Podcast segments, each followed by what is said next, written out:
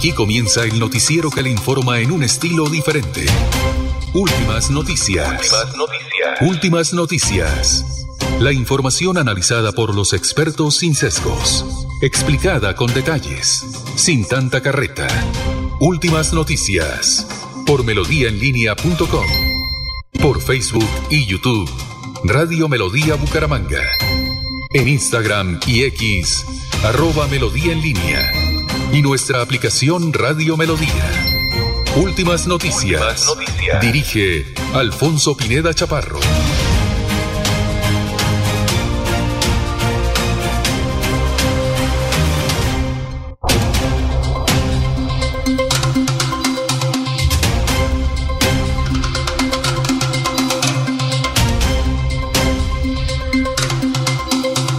Gracias a Dios, hoy es lunes 12 de febrero del 2024. Nos abre el micrófono o los micrófonos Anulfo Otero Carreño para hablar por Radio Melodía, eh, Melodía en línea, por Facebook, por YouTube. Gracias a Dios. Eh, estamos empezando esta semana. Hoy vamos a ver las efemérides. Eh, lunes 12 de, febrero del 2024, Día Mundial contra el Uso de Niños Soldados y el Día de Darwin. En un 12 de febrero, pero de mil, 2019, un jurado de Estados Unidos declaró culpable por narcotráfico al mexicano el Chapo Guzmán eh, por ocupar un cargo de responsabilidad en el cartel de Sinaloa. Eh, un día como hoy, en 1999, el presidente de Estados Unidos, Bill Clinton, es absuelto de los cargos eh, de perjurio y obstrucción a la justicia en el caso de Mónica Lewinsky y no será destituido por el Senado. Un día como hoy nació Charles Darwin,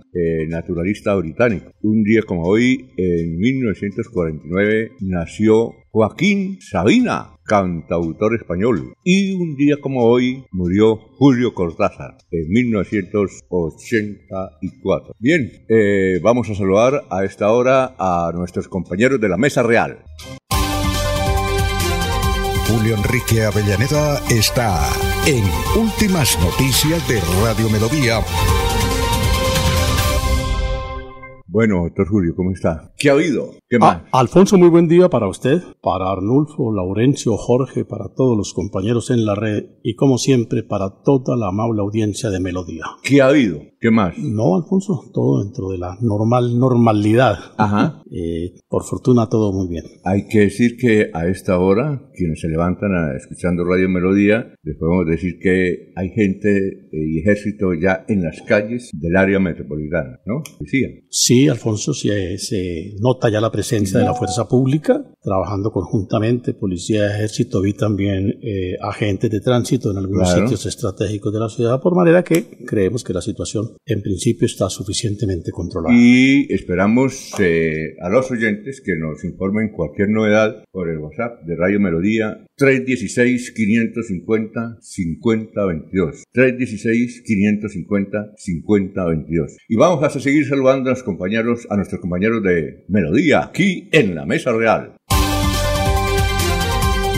Laurencio Gamba está en Últimas Noticias de Radio Melodía. Gran Laurencio, ¿cómo está? Alfonso, cordial saludo para usted, para el doctor Julio Enrique Avellaneda, para Jorge Caicedo y especialmente para Arnulfo Otero Carreño, que está en la parte digital, como dicen en la autopista mundial de las telecomunicaciones, que hace posible que ustedes nos escuchen o nos vean por los diversos sistemas. Y agradecer a quienes el sábado, el viernes y durante el Día del Periodista con diversos actos culturales, académicos o de, como se quiera llamar, nos ofrecieron, gracias a todos ellos. En Kenia, Nairobi, en su capital, Kelvin un récord mundial. ¿Cómo? El, sí, eso toca ahí, como dice el profesor Enrique, como se lea. ¿En dónde? Sí, en Kenia, un deportista. ¿En la capital cómo se llama? Nairobi. No. Sí.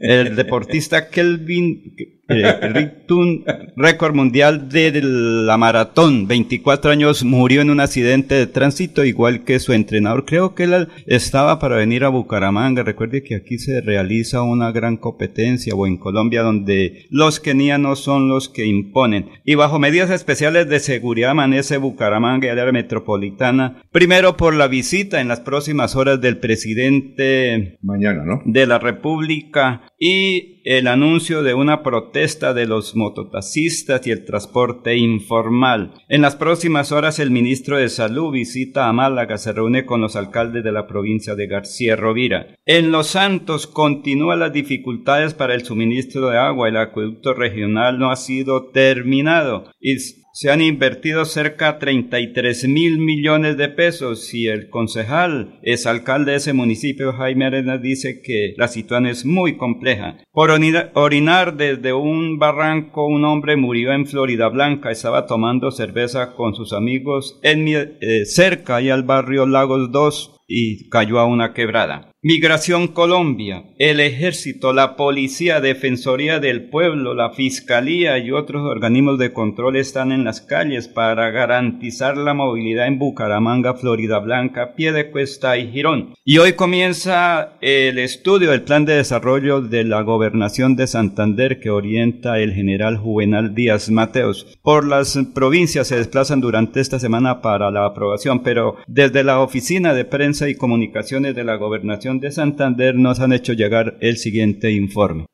Atención santandereanos. Los talleres provinciales del Plan de Desarrollo Es Tiempo de Santander 2024-2027 están por comenzar. Únete y participa en la construcción de un Santander próspero, seguro y sostenible.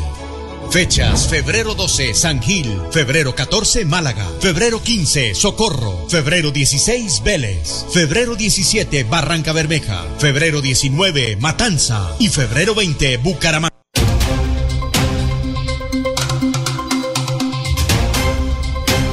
Muy bien, vamos a saludar ya a la gente que está en Radio Melodía, don Gustavo Penilla, eh, Ramiro Carvajal, de Deportivos Carvajal, Aníbal Navas Delgado, gerente en edad de Radiotaxis Libres, que tiene el teléfono 634-2222, eh, Luis Carlos Carreño Carreño, gracias por la sintonía, eh, igualmente hay otros, a ver, ahorita los, los leemos todos, don Pedrito Ortiz, en fin, a ver, ¿quién más? Juan José Rinconosma, don Edgar Caena, ¿qué es lo que dice? bueno, ¿quién más? Julián Ortiz, Melba Patricia Rodríguez, Ricardo Alfonso Rojas. Gracias, Jorge Santos. Y seguimos saludando a nuestros compañeros de la Mesa Real aquí en Radio Melodía. Jorge Caicedo está en Últimas Noticias de Radio Melodía. Gran Jorge, ¿cómo está? ¿Qué ha habido? ¿Qué hay de nuevo? Don Alfonso, muy buenos días. Como siempre, feliz de compartir con ustedes este espacio de Últimas Noticias y poder llegar a toda la audiencia de Radio Melodía, la que está ahí acompañándonos cada mañana a través de nuestras plataformas virtuales, a través de YouTube, a través del Facebook Live y por supuesto a los grupos de Facebook que comparten nuestra señal. Son 15 grupos son cerca de 100.000 personas las que a esta hora reciben el enlace para acompañar esta emisión de Últimas Noticias de Radio Mediodía, correspondiente al 12 de febrero, que es el cuadragésimo tercer día del año y que ya le deja 323 días a este 2024 para finalizar. Y 25.000 de Facebook Live, digo de Facebook. Eh, que son de la, página propia, pero es que hay unos grupos Ah, aparte que comparten también las señales, son cerca de 100 mil. Cifra que es noticia de esta hora, don Alfonso, relacionada con 3.500 kilos de marihuana enviados desde Fresno, Tolima a Bucaramanga, que no llegaron a su destino. Aunque iba oculto en una voluminosa carrocería de un tractocamión, la policía de tránsito lo descubrió en el puesto de control del kilómetro 37 en el trayecto La Lizama-San Alberto.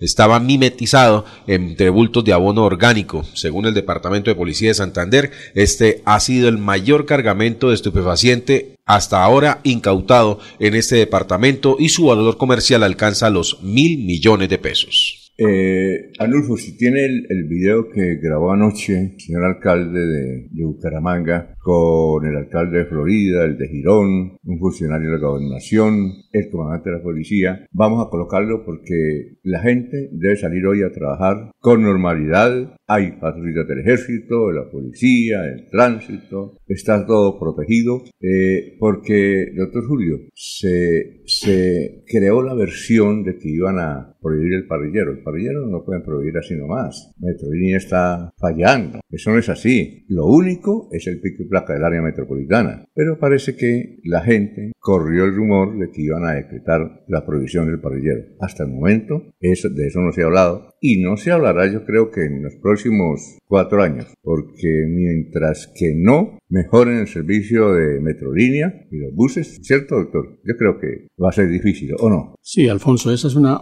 medida que debe tomarse eh, armónicamente, quiero decir, de acuerdo a las realidades claro, de la ciudad, ¿no? Y es cierto, como usted lo nota, que hay una deficiencia total de transporte masivo, sí. un transporte colectivo también muy deficiente, pues por las circunstancias de los últimos años en el que tendió a desaparecer. Y eso pues hace que, que, no resulte en principio fácil pensar en, en, una medida de esta, de esta naturaleza, de este orden, ¿no? Independientemente de las discusiones jurídicas que puedan suscitarse, eh, nos referimos es a, a, a, la conveniencia social de, de la medida creo que en eso va a tener el señor alcalde que hacer un esfuerzo por tratar de, de atinar en la medida eh, correspondiente. Y hay que indicar eh, que no se va a volar, ni se va a volar, yo creo, próximos meses y creo que unos años de suspender el parrillero. Aquí está el alcalde, va a hablar el alcalde primero, y luego va a hablar el representante de la gobernación de Santander, que es el, el, secretario del Interior, que es un coronel, Ignacio Nieto. Ah, no, es el secretario de Planeación, perdón, eh, Ignacio Nieto. Y luego hablará el comandante de la policía. Entonces, vamos con ese video. Eso fue anoche. Queremos enviarles un mensaje a todos los habitantes del área metropolitana.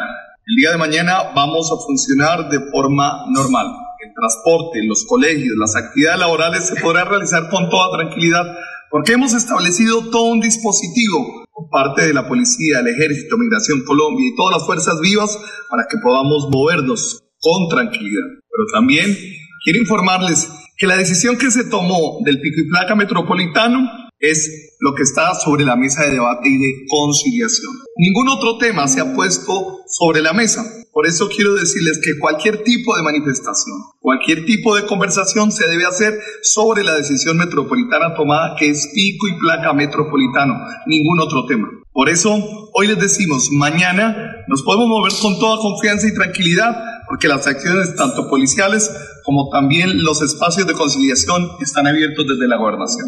A este saludo y esta invitación a todo el área metropolitana se suma el señor gobernador, el mayor general Juvenal Díaz Mateus.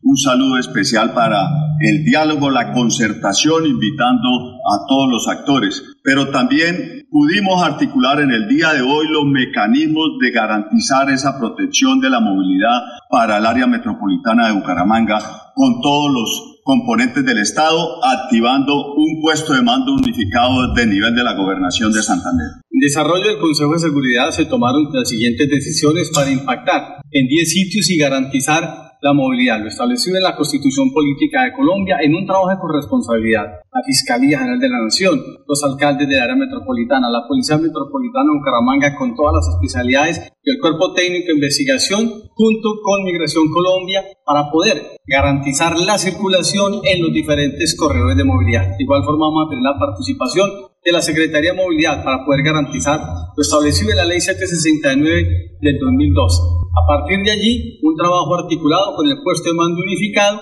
y apoyados también con la tecnología que tenemos, las capacidades como son los drones, los circuitos cerrados de televisión, para poder hacer unas intervenciones focalizadas en los puntos que hemos dispuesto. Bienvenida la protesta dentro del marco legal, pero también, así como vamos a respetar la protesta, respetaremos la movilidad y la tranquilidad de los ciudadanos para salir a trabajar. Bueno, eh, eh, quien hablaba era el secretario del Interior de la Gobernación de Santander, general Óscar Hernández. Así es que como dice eh, el alcalde, el doctor Jaime Andrés Beltrán, nadie ha hablado de otra cosa que de pico y placa, ¿no? Y el pico y placa ya está en Bucaramanga. Lo que pasa es que se extendió a unos sectores del área metropolitana. Entonces se corrió el rumor eh, de que iban a prohibir el parrillero. Hasta el momento no lo van a no lo han prohibido. El asunto es únicamente de pico y placa, que nada afecta a Bucaramanga, porque se podría afectar, ¿no, Jorge? Eh, es el área metropolitana. Así es que tranquilos, salgan, ahí están las autoridades eh, en una protección. Creo que, creo que el alcalde Jaime Andrés no, no ha dormido precisamente en estas reuniones con los alcaldes del área metropolitana, pero básicamente el conflicto está en la ciudad bonita, en Bucaramanga. Son las 5.20 minutos, 5.20 minutos. En derecho, doctor Julio, lo que dice el juez Eduardo Avendaño Bautista, dice, entre lo que se debe cumplir pico y placa metropolitana, prohibición del parrillero en motocicletas en la misma jurisdicción, prohibición, prohibición del uso de, motocicletas no, no, no, no, no, es que eso es un funcionario y no, es una recomendación. No, no son recomendaciones, son decisiones que el 16 de este mes tienen que los alcaldes del área metropolitana decir cosas en ¿Por qué no le creemos al alcalde? No, no, no, es que Alfonso, esa no es la discusión. Perdone que yo soy un poquito bruto, pero esa no es la discusión. La discusión está en que lo que dice un juez de la República de Colombia, que se tiene que cumplir, ¿por qué se está tomando la decisión de pico y placa metropolitana? Porque es una orden de un juez que está impartiendo justicia conforme a unas situaciones bien definidas. Y él dice, hay que tomar estas decisiones en conjunto. ¿Cuándo? Pero ahí está una decisión y dice... Ahí la, gente, se confunde con eso. No, pero es que eso no es confusión. El 16 de febrero del presente año deben estar informando qué se va a hacer. ¿Sí? ¿Qué se va a hacer? ¿Qué es lo que dice el... o no, qué es lo que dice en su conjunto esa, el, el, el juez no, no, no, Edward Pero Alfonso, es que toca tener en contexto toda la situación. Hoy es una eh, situación. La gente va a protestar por el pico y, placa, pero ¿por qué van a salir los motociclistas según se ha dicho o quiénes son los que convocan? Bueno, ¿qué dice Jorge? Me permite, eh, yo entiendo que el fallo son recomendaciones que son recomendaciones. Bueno, que la eh, hecho hace cinco años. Con respecto a lo de prohibir el parrillero, quien echó a andar el rumor de que iban a prohibirlo fueron los mismos alcaldes del área metropolitana en su ah. reunión de la semana anterior. Tengo un titular del primero de febrero de 2024 del diario Vanguardia titular dice, se prohibirá el parrillero en moto en Bucaramanga, ¿sí? Y en uno de, los apartes de la nota dice, eh, abro comillas, dice el alcalde de Bucaramanga, el alcalde de Bucaramanga fue enfático en decir que hay una reunión pendiente con todos los alcaldes del área metropolitana para analizar el tema. O sea, fueron ellos mismos los que colocaron sobre la, mesa eh, la posibilidad de llegar a prohibir el parrillero, cuando se anunció también que se iría a aplicar un pico y placa metropolitano como primera medida y, que incluso algunas zonas donde se, pensaba también prohibir el parrillero en zonas específicas de eh, los municipios del área metropolitana. O sea, el rumor salió fue de los mismos alcaldes. Y obviamente eso es lo que aprovecharon los, no llamemos informal, los informales, los ilegales Yo creo que los mototaxistas. para comenzar a hacer esa convocatoria a través de redes sociales, eh, con mensajes anónimos, en lo que podría ser hoy una jornada de protesta por parte de ellos. Entonces, eh, el rumor nace de los mismos alcaldes, no, no, no de los ciudadanos, que dejaron abierta la posibilidad de que el tema de la prohibición del parrillero se iba a tocar en, mesas de trabajo de los alcaldes del área metropolitana. Que es, eh, hay, muchos fallos. Que ahora lo están negando. Estado, hay muchos fallos del Consejo de Estado, del juzgado 15 administrativo, evidentemente ordenando eh, restringir el parrillero, pero yo creo que los alcaldes no lo van a tomar. El alcalde de Bucaramanga es muy claro, dice que lo único que está hablando es del pico y plata, sí, precisamente para evitar lo que está ocurriendo hoy en Bucaramanga, ¿no? Porque es que, mire, eh, el transporte de Metrolínea está operando en un 10%. La gente, ¿por dónde se moviliza entonces? Le toca recurrir a la moto, le toca. Sí, claro, cierto es que hay un problema. y, y si hay suspensión del parrillero, pues obviamente se acaba el mototaxismo, ¿o no? Sí, sería una manera de, atacar este fenómeno que, obviamente eh, eh, sobra decir, es una práctica ilegal, informal, ¿sí? El mototaxismo no es una actividad reconocida eh, por la regulación del transporte y por lo tanto, pues hay que tomar medidas para prohibirlo, ¿sí? Eh, pero lo que queda claro, en Alfonso, es que la prohibición del parrillero no fue, no se lo inventaron los, ni los mototaxistas, ni los ciudadanos, no, fueron los mismos alcaldes en su primer comunicado de la semana anterior en el que Esa es la confusión. El tema lo iban a tocar, ¿sí? Esa es la confusión. Y obviamente, pues ahí tenemos los anuncios de la posible jornada de protesta que pueda dar hoy, que esperemos obviamente no dé resultado porque todos tienen derecho a la movilidad y asistir de manera normal a sus lugares de trabajo y viviendas. Y estamos pendientes para ver eh, qué ocurre en los, en los sectores, que nos escriban, a ver cómo está movilizándose el transporte, sobre todo. Creo que la protesta debe ser en, el norte, ¿no? De Bucaramanga, eh, algunos sectores del sur, algunos sectores de occidente y en Morro Rico. El WhatsApp es el 316-550-5022. Bueno, eh, precisamente vamos con el doctor Luis José Arevalo, que debe estar en Barranquilla a esta hora. Oiga, si viaja el doctor Luis José Arevalo, nos dijo ayer, yo quiero estar en la mesa de trabajo, y a las 5, y está aquí con nosotros, que le parece agradable y todo eso. Son las eh, 5 y 26. Doctor. Muy buenos días, estimados oyentes y periodistas del noticiero Últimas Noticias de Radio Melodía. Feliz semana para todos. El pensamiento de hoy es de un autor anónimo y dice lo siguiente. Para un hombre descalzo, la felicidad es un par de zapatos. Para un hombre con zapatos, la felicidad es un par de zapatos nuevos. Para un hombre con zapatos nuevos, la felicidad es un par de zapatos más bonitos. Y sin duda, el hombre que no tiene pies estaría encantado en caminar descalzo. Mide la felicidad por lo que tienes y no por lo que te hace falta. Porque la vida es hoy, mañana sigue. Alfonso Pineda Chaparro está presentando Últimas Noticias. Este es el resumen eh, de Melodía transmitido por la cadena internacional de emisoras Visión Celestial Radio. Todas las medidas dispondrán las autoridades para garantizar la tranquilidad de la comunidad durante esta jornada de protestas en la mañana. Durante varias horas quedó interrumpido el tránsito en la vía a San Gil por accidente en Pescadero. Al Hospital Internacional de Bucaramanga fue traído el camarógrafo de RCN Sebastián Cabarcas, eh, que resultó gravemente herido en un atraco en la ciudad de Barranca Bermeja, donde labora. Esta semana serán entregadas las nuevas instalaciones del Colegio Camacho Carreño de la carrera novena con 37 eh, de Bucaramanga, donde se invirtieron 12 mil millones de pesos. Mañana martes permanecerá un día en Santander el presidente Petro, primero en Málaga y luego en Bucaramanga, en la UIS. ¿Qué dicen nuestros vecinos? Vanguardia Liberal. Los puntos claves para la reactivación del peaje Río Negro, una necesidad urgente. El tiempo. Hice un manejo riguroso de los ingresos a la campaña, dice Ricardo Roa, presidente de Ecopetrol, por dineros en campaña de Petro. Y además en el tiempo hay un video que muestra el momento exacto de la grave explosión en casa de abuela y nieta en Cimitarra. Una mujer de 43 años y su nieta de 2 sufrieron quemaduras. Eh, la revista Semana, otro atraco, esta vez en el reconocido restaurante Abasto de Bogotá. Asaltantes armados iban por un Rolex que resultó ser una réplica. Hubo pánico. El diario El Espectador. Prohibir o prevenir el dilema de, eh, de, regular el consumo de drogas en espacio público. El Frente. Ministro de Comercio visitó San Gil y Barichara para impulsar estrategias turísticas en la región. Estuvo este fin de semana. Hasta aquí el resumen de Melodía. Desde Bucaramanga y su área metropolitana, transmite Melodía para todo el mundo. Melodía es digital. Primera en información. Primera en noticias. Melodía, Melodía, la que manda en sintonía.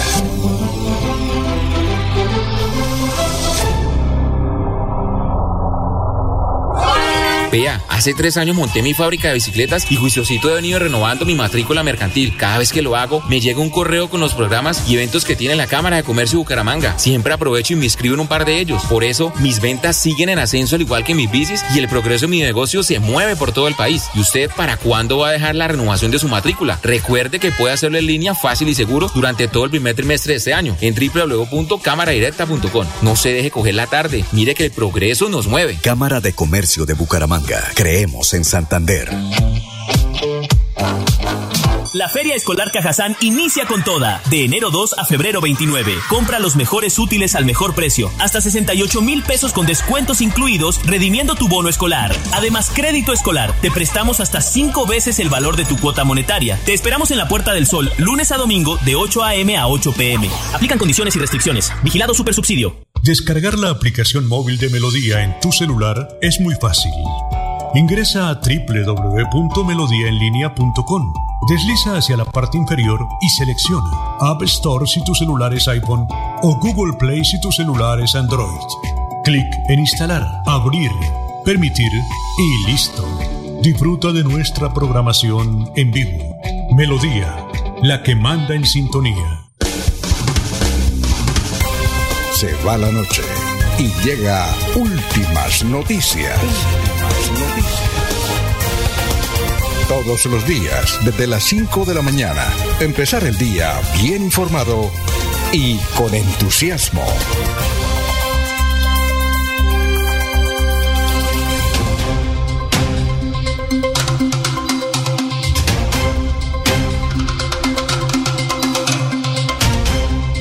Carmen Elisa o Carmen Fuentes dice felicitaciones eh, al mejor grupo de adultos.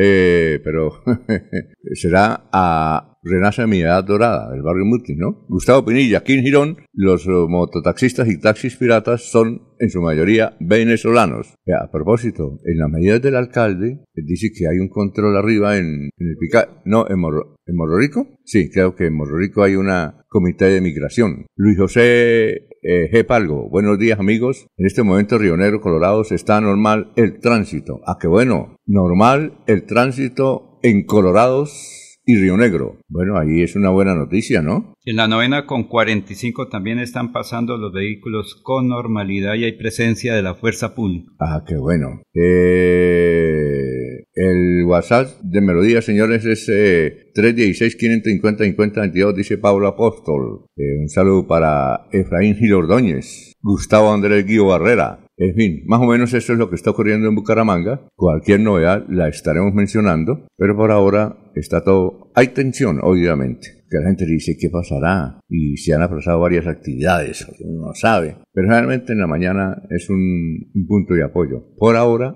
normal. Pero está operando Alfonso el puesto unificado de mando es donde se deben tomar cualquier decisión. Ahí están los alcaldes. ¿Es el que hay en la policía? Sí, señor.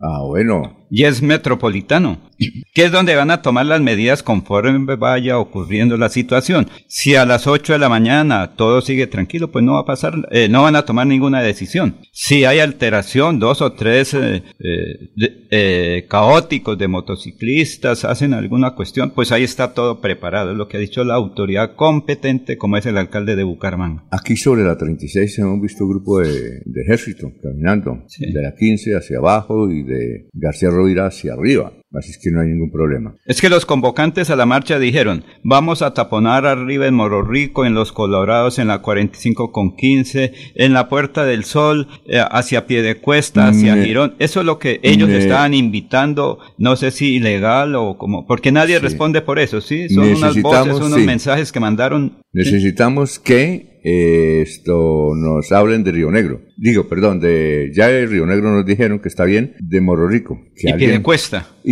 Y de Girón. Sí, pero el asunto básicamente es en Bucaramanga, ¿no? Bien, Jorge, vamos con más noticias. Don Alfonso, ampliación de la información que se da a esta hora en Bucaramanga a raíz del anunciado eh, jornada de protestas hechas por motociclistas en la ciudad con personal de la policía, grúas y patrullas migratorias. Autoridades garantizan normalidad este lunes en el área metropolitana de Bucaramanga. Habrá expulsión inmediata del país de los venezolanos que afecten el orden público. Habrá dos patrullas móviles con ese objetivo y dos estaciones de policía. Estas son algunas de las medidas anunciadas al término del puesto de mando unificado que se instaló el domingo anterior ante los anunciados bloqueos por parte de motociclistas. En su cuenta de X, eh, eso fueron algunos de las conclusiones que reveló el alcalde de Bucaramanga. Como autoridades, damos un parte de tranquilidad a la ciudadanía para que sus actividades de este lunes transcurran con normalidad.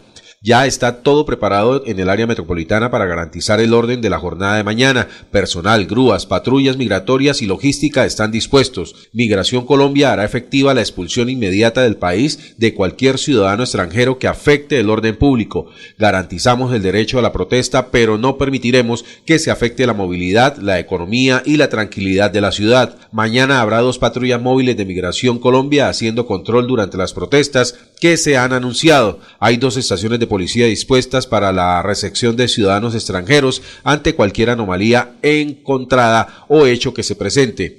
En caso de ser necesario, se aplicará el proceso de deportación inmediata del país. Bueno, oiga, doctor, eh, ¿cómo define usted la decisión del juez 15 que envía una comunicación a los alcaldes sobre transporte? ¿Usted cree que hay que hacer con esa disposición que dice que da... ¿Cuántos días es que da de Ahí dice que el 16 de febrero se debe dar alguna respuesta. El 16 es el domingo, ¿no? ¿El 16 es el domingo? No, el domingo. ¿cuándo es el 16? Hoy estamos a qué? A 12. Se perdió el calendario. Eh, no, el 16 es el viernes. El viernes. ¿El viernes? Es el viernes. O sea, esa semana la tienen para que se reúnan.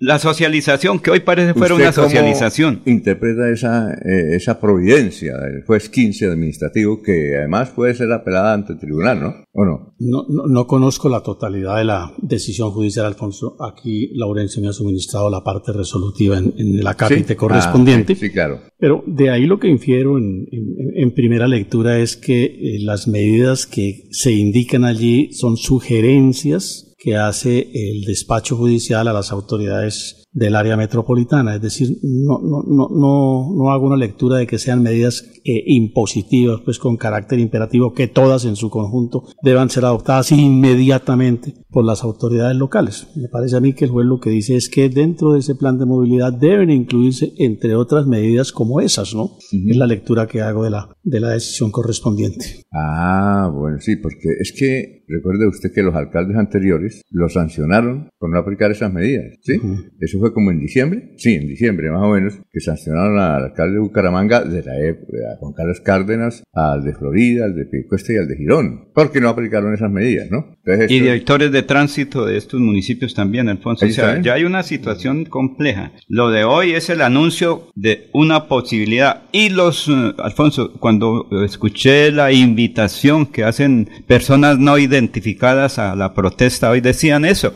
es que nos van a, nos van a evitar utilizar las motos con parrillero, van a, bueno, eso es lo que ellos decían en la invitación que yo creo que es una invitación irregular porque atenta contra la movilidad de todos. Si Bien. las autoridades han dicho, queremos hablar, vamos, vamos en un diálogo, en una socialización. Vamos a ver qué dice el alcalde a las seis, que es la rueda de prensa. Don Alfonso, permito leer una parte del artículo sexto de, de, la, de la sanción que, que, presenta el juez Eduardo Avendaño Bautista. El año eh, pasado, ¿no? Eso fue en no, no, ya hay una actualización ahí, ahí ¿Sí? de este, pues, donde advierte ya a los nuevos alcaldes elegidos, los nombra a todos en el artículo sexto, a los alcaldes de, nuevos del área metropolitana, ¿Ah, sí? ¿sí? Y dice, el, el, el, luego de mencionarlos, dice, quienes han sido elegidos para, periodo, para el periodo 2024-2027, así como los que para así como a los que para antes del 16 de febrero de 2024 se sirvan informar qué medidas restrictivas se incluirán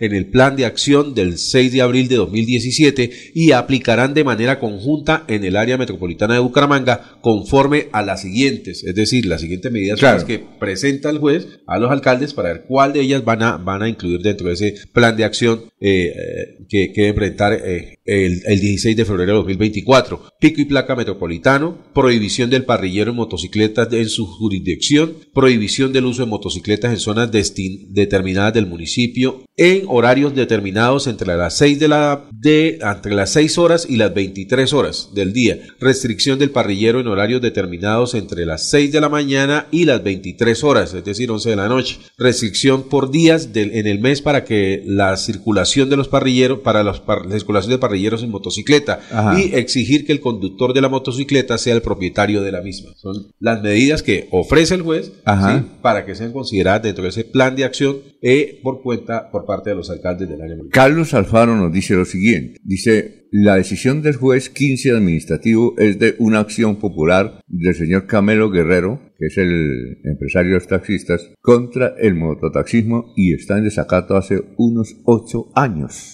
Mire, doctor, hace ocho años, la decisión del juez en relación a las sanciones contra los alcaldes actuales tiene el grado de consulta ante el Tribunal Administrativo en el Santander en el grado suspensivo. Oiga, doctor, eh, en las reuniones que hace el alcalde de conciliación, ¿no puede llamar al juez también? Es decir, que esté ahí. No, no creo que no, no, no, no, no, creo que el juez pueda participar de ese tipo de, medidas, Alfonso. Como es de orden público, ¿no? No, no, pero no, no puede confundirse eh, el ejercicio de las dos funciones, ah, la gubernativa y la judicial son perfectamente diferentes y aquí no creo que quepa una conciliación entre comillas de ese orden. Sí, claro.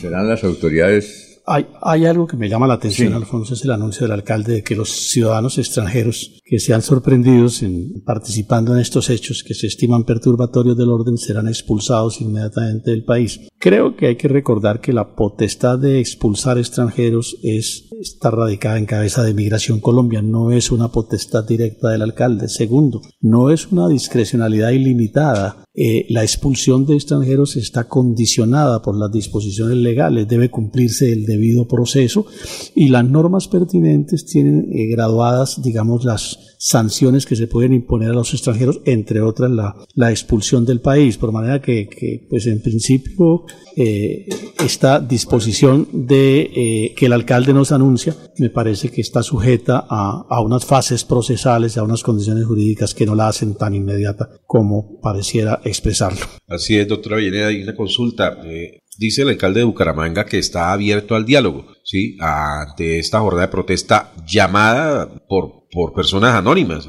no tenemos ni idea de quiénes son ni a quién representan.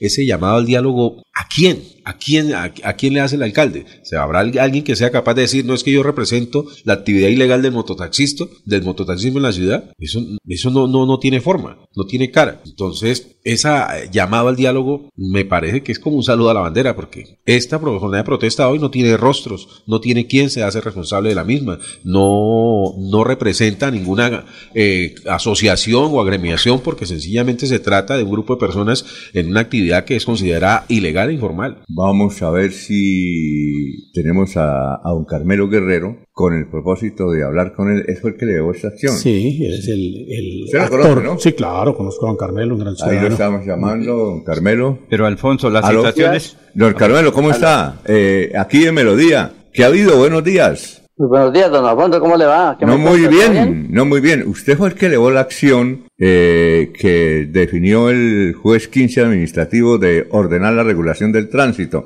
¿Qué opina de lo que está sucediendo? Mire, eh, la acción popular, eso tiene más de 10 años, eso se lleva a cabo de acuerdo a un equipo de trabajo, empresarios, propietarios, conductores y agremiaciones del transporte legal. Eh, lo, que lo que está sucediendo es que los señores alcaldes anteriores, ocho años que pasaron y fueron permisivos, no, no optaron por combatir el transporte informal, lo dejaron crecer. Y ahora los nuevos alcaldes pues tienen el problema de que el juez sacó un fallo después de 10 años y el juez saca un, fallo sancionatorio donde le pide a los señores alcaldes nuevos que presenten un plan de acción en contra de la movilidad, en contra, en contra de lo que tiene que ver con lo del transporte informal. Eh, eh, el juez dice que hay que regular el parrillero. Ese es el asunto. Y usted sabe que si se regula el parrillero se acaba el mototaxismo. Y Metrolínea está trabajando en un 10%. Ni siquiera el, transporte formal puede eh, atender todas esas necesidades. ¿Usted qué plantea frente a esa situación? Lo que, lo que el juez eh, propone ahí, más o menos cinco puntos, que está muy clarito, lo del parrillero en algunos sitios, por algunas horas, en, algunos, en los municipios del área metropolitana, en común acuerdo con los cuatro alcaldes eh, que están actualmente Eh, sí, no hay, no hay transporte masivo porque lo dejaron acabar, eso lo descuidaron. Lo que tienen que hacer los alcaldes es eh, mirar lo que tiene que ver con el transporte y regularlo del transporte. Urgentemente lo del transporte legal. Exacto.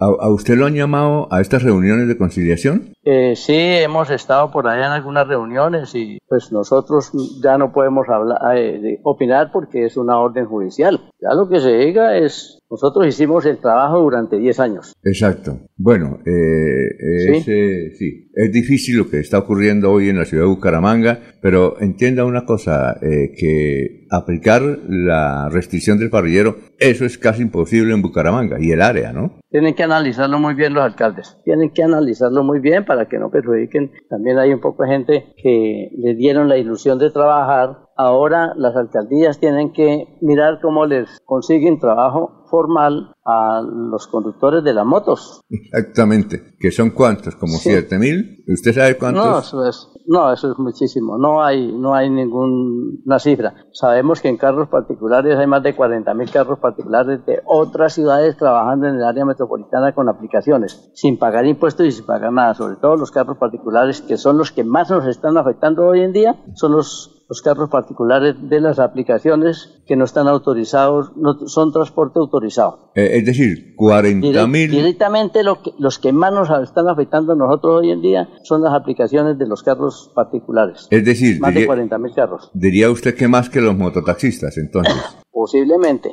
porque es que directamente es así. Los mototaxistas, pues el que sube en una moto no coge taxi, pero mm. está en manos del alcalde regular lo que es el transporte legal y mirar qué tiene que, que, mirar qué tiene que hacer con el transporte informal. Doctor Julio. Don Carmelo, muy buenos días, me place saludarlo.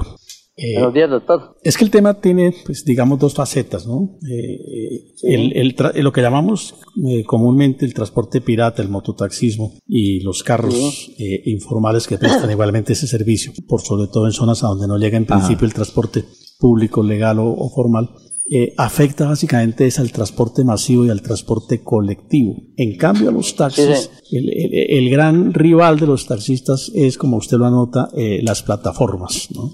Entonces me, parece, me parece que, que, la lucha de ustedes eh, en, lo que avanza y en el tema que se discute hoy finalmente no es lo más importante. Creo que, el gremio de taxistas debe eh, enfocar eh, su, su, su, acción reivindicatoria hacia la toma de decisiones en relación con las plataformas. ¿Estoy en lo cierto? está en lo cierto. A nosotros nos está afectando muchísimo, muchísimo. Las plataformas con carros particulares son transporte no autorizado. Que lo otro, hubo cuatro años donde los alcaldes hicieron los pingos, como lo dijo Rodolfo, que nos acabó con la, acabaron la ciudad, en ocho años acabaron la ciudad, en cuanto a, los, a lo que tiene que ver con el transporte. Y las empresas y nosotros, los transportadores legales, estamos en quiebra, estamos en bancarrota.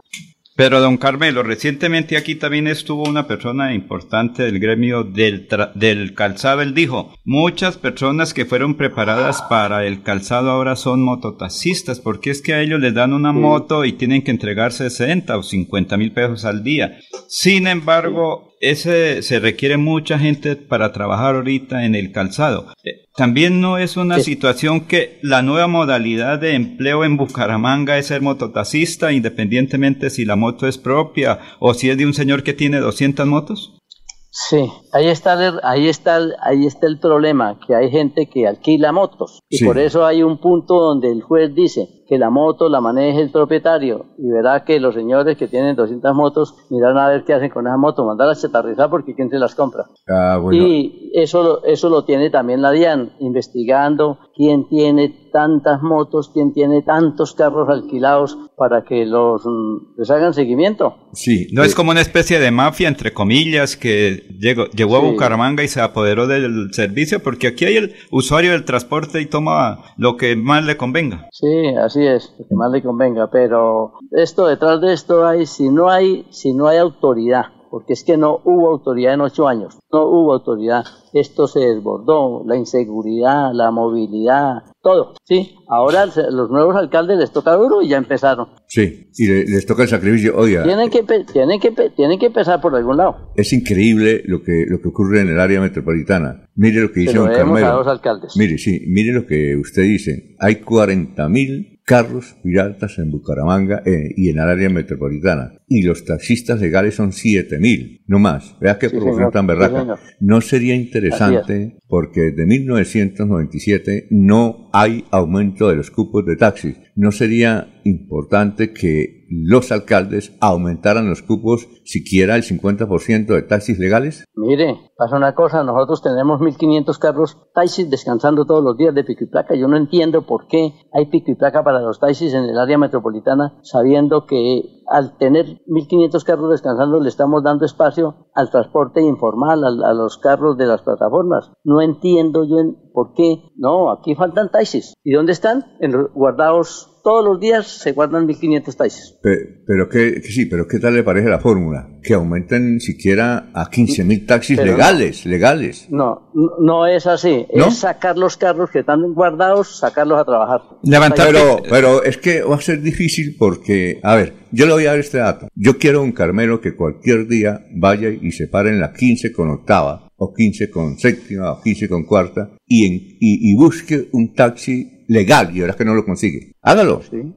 no lo consigue. Están guardados, don Alfonso, están guardados. No. Están en los parqueaderos porque están de pico y placa. Por no eso. entiendo por qué hay pico y placa para los taxis. Por, eh, por, son 1500, 1500 todos los días guardados. Por asunto de movilidad, ¿es eso? No, y si, si usted propone que saque, que pongan 15.000 taxis más, entonces... Pero son legales, no, son legales y se van los piratas. Son, son legales y no, se van No, no, no, no, aquí tienen que hacer mano dura contra la piratería y sacar los carros que están descansando legales. Es decir, levantar pico y placa. ¿cómo, sugiere usted que se puede enfrentar? Es decir, si usted fuera alcalde, ¿qué haría? A ver. Primero que todo, combatir el transporte combatir el transporte informal en cuanto a los carros particulares que está afectando al gremio transportador. Los carros particulares con las plataformas. Aquí los cuarenta y pico mil de carros que hay, que no son de placas del área metropolitana, son de afuera, de otras ciudades, de Bogotá, de Pereira, de Cúcuta, de Villa de Rosario, de todos los lados hay carros particulares aquí trabajando sin ningún control, desgastando, desgastando lo que tiene que ver con lo de rodamiento y llenando las calles de contaminación y la movilidad.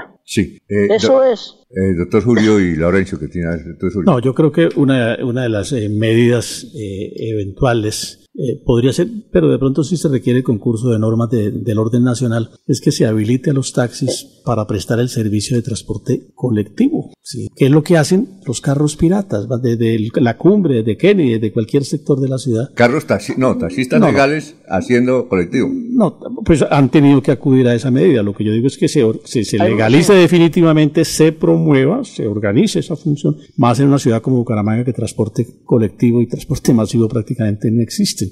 Entonces yo creo que si habilitamos a los taxis para que presten ese servicio, ahí podemos reivindicar al gremio y por supuesto enfrentamos al transporte eh, ilegal o, informal. Además de que yo creo que modernizamos un poco y, ponemos también a tono con los tiempos actuales el servicio público de, del taxi, ¿no? Y podemos crear, don Carvelo, no sé, una, digamos, de alguna manera una categoría, una categoría especial de taxis para determinados servicios, por ejemplo, para ir al aeropuerto o el particular o la dama que quiere exclusivamente. Al, área, al área metropolitana le falta mucho. El área metropolitana tiene que llevar, como dice la ley, el artículo 47 del decreto 172 dice muy clarito, deben tener un registro de conductores. Sí, para saber quién maneja los vehículos de servicio público en la modalidad de taxi. Y lo que venía haciendo el área metropolitana, que lo terminen de hacer, colocarle el QR a los panorámicos, a los vídeos de las puertas laterales, donde usted pueda tomar eh, con QR, eh, saber sí quién va manejando el vehículo, de quién es el vehículo, la placa, con todos los datos que tiene ahí, nosotros estamos actualizándonos y capacitaciones para los conductores, capacitaciones, porque esto está muy atrasado. Don Carmelo, es decir... Esto se debe al atraso. Es decir, en este momento ustedes pedirían es levantar pico y placa para 1.500 taxis en Bucaramanga, porque es que se habla desde Bucaramanga, 1.500 taxis que todos los días están ahí. Son, de esos carros son del área, son no solamente aquí del área metropolitana, son carros del área metropolitana. Oye, y yo tengo aquí un dato, lo sé, doctor Julio, si será cierto. Hay 25 mil carros en el área metropolitana de Villa del Rosario. Yo no sé si será cierto, hay que, hay que confirmar son, ese dato. Son más o menos 45 mil carros de fuera del área metropolitana que trabajan, trabajan acá. Y, y, de los haciendo piratería. Eh, eh, es, decir, es, decir, que... Mire, aquí lo que tiene que hacer el, aquí lo que tiene que hacer el, el, tránsito es aplicar el pico y placa para particulares de pares impares. Como Bogotá. Mientras tanto. Uy, tremendo eso, pero... Pares impares. Sí, claro. No, pero soluciona la movilidad y cayó el que cayó. ¿Por qué? Porque es que un carro particular que sea de fuera del área metropolitana, que esté pirateando, que le pongan a descansar dos días en la semana, no le sirve. Tienen que irse. Ah. Que no son de aquí, no pagan impuestos. Sí, sí. Oiga, 25 mil de Villa del Rosario. Es increíble. En el área y los demás sí completan los 45. Don Carmelo, es decir. Déjeme contarle una anécdota, don Carmelo. Esa medida que usted sugiere en mis tiempos de director de tránsito ciertamente fue planteada. Inicialmente fue acogida por el alcalde. Salimos a a organizarla, a impulsarla, y a las 12 horas el alcalde me dijo hay que revocarla porque los gremios y todos los estamentos nos van a tumbar.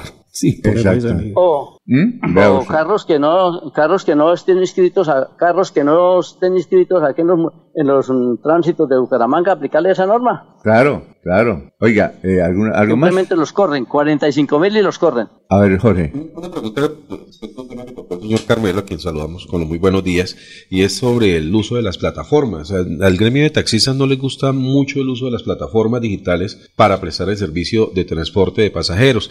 Más, sin embargo, embargo, hay taxistas que están utilizando las plataformas y, y la usan como, como la usan los particulares. ¿Qué responsabilidad le existe a, estos taxistas que no le gustan de las plataformas, pero acuden a ellas para trabajar? No, hay plataformas que están autorizadas para el servicio público, pero hay plataformas que le meten ahí de todo. Yo le digo a los taxistas que están utilizando las plataformas que utilizan los, los, los no autorizados, que no utilicen las plataformas. ¿Por qué? Porque eso es doble moral. Simplemente utilicemos las plataformas que están autorizadas para el servicio público, que tenemos muchas. ¿Cuáles son las plataformas autorizadas? No, eso hay cantidad. No, pero por ejemplo, díganos unas. Tenemos, eh, aquí, por ejemplo, tenemos los de la móvil, tenemos... Esa está eh, autorizada. Tenemos, hay una plataforma que tiene la empresa de Bucar, Bucat, pero... Eh, una que tiene, una que tiene Ciudad Bonita, bueno, pero, las empresas de taxis tienen sus plataformas. No, yo digo, es, yo digo es InDriver. Eh, ah, no, esa es, esas, son, esas son plataformas no autorizadas. Uber. ¿Por qué? Pero esas son las que están usando los taxistas, señor Carmelo.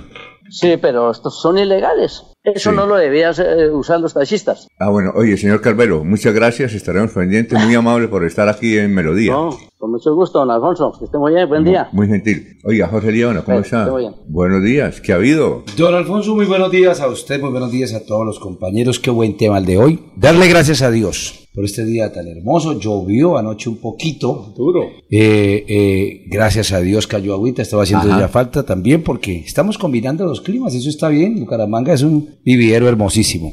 Saludo para don Alufo, para doña Elga, para doña Sarita, para Sergio Rafael y todos los amigos de Melodía, pero sobre todo a los televidentes y oyentes que desde las 5 de la mañana están ahí muy tempranito en todas las redes sociales que ya nuestro compañero Caicedo las enumeró, las nombró, las direccionó. Claro. Para que la gente esté siempre con nosotros desde muy temprano de la mañana con todas estas noticias. Mire, don Alfonso, para rematar el tema, mire este dato. Sí. 528.835 motocicletas registradas en el área metropolitana de Bucaramanga. Las motos, las camionetas, los automóviles y los camperos representan el 93% del parque automotor matriculado en los cuatro municipios. Ajá. Entonces, hay medidas para tomar. Claro que hay medidas para tomar. Y seguramente las van a tomar. Poco a poco van empezando a tomar las medidas para restringir esta situación que se está presentando con los motociclistas y con los vehículos particulares. Vamos a llegar a buen término, con calmita, bien pensado, bien hecho. Acabo de subir por la calle 36 de Don Alfonso. ¿Cómo está la situación por ahí? Muy calmada. ¿Ah, sí? Pero está el ejército, está la policía, están acompañados de Migración Colombia, don Alfonso, están todos los estamentos ahí dispuestos, disponibles para cualquier eventualidad que se pueda presentar. ¿Y, y cómo será la operación? Es decir... eh, no, don Alfonso, es que si van a salir eh, a capturan a un venezolano y ¿qué hacen con él? Pues don Alfonso, ahí, ahí por lo que... ¿A vi- dónde lo llevan? No, pues está migración y si una persona extranjera va a sabotear las leyes de otro país, pues tendrá Ah, que ser regulado, llevado al sitio que corresponde, hacer el proceso correspondiente y todo lo que tenga que ver de ley. Ajá. Si la ley le permite después del proceso deportarlo o, o- o lo que sea, pues tendrán que hacerlo. Pero eso tendría su proceso y por eso están todos los estamentos ahí. Está el ejército, está la policía, está la Cruz Roja, defensa civil, migración. Todos están en la calle. ¿Usted cree que vale la pena ir a la rueda de prensa ahorita a hablar con A mí me parece que sí, don Ah, bueno, Creo yo que- que debo ir. Claro. Ah, si usted me autoriza, desde luego. no, es ¿no? que usted no necesita autorización. Aquí es el doctor Sí, usted- Julio el que le da autorización. Ah, bueno, perfecto. Entonces, si el doctor Julio me autoriza, yo me dirijo a la ¿La rueda de prensa que doctor- el alcalde, ¿Doctor Julio lo autoriza? Eh, pues por por supuesto, Por supuesto. cúmplase. Cúmplese. que el alcalde va a entregar en estos momentos allí en el comando de la policía, don Alfonso. ¿Cómo? Ah, fuera- bueno. Alfonso, hace diciembre. 25 años, ¿usted recuerda qué estaba ocurriendo también? No sé. 25 años creo que el alcalde era Luis Fernando Cotepeña, ¿se acuerda?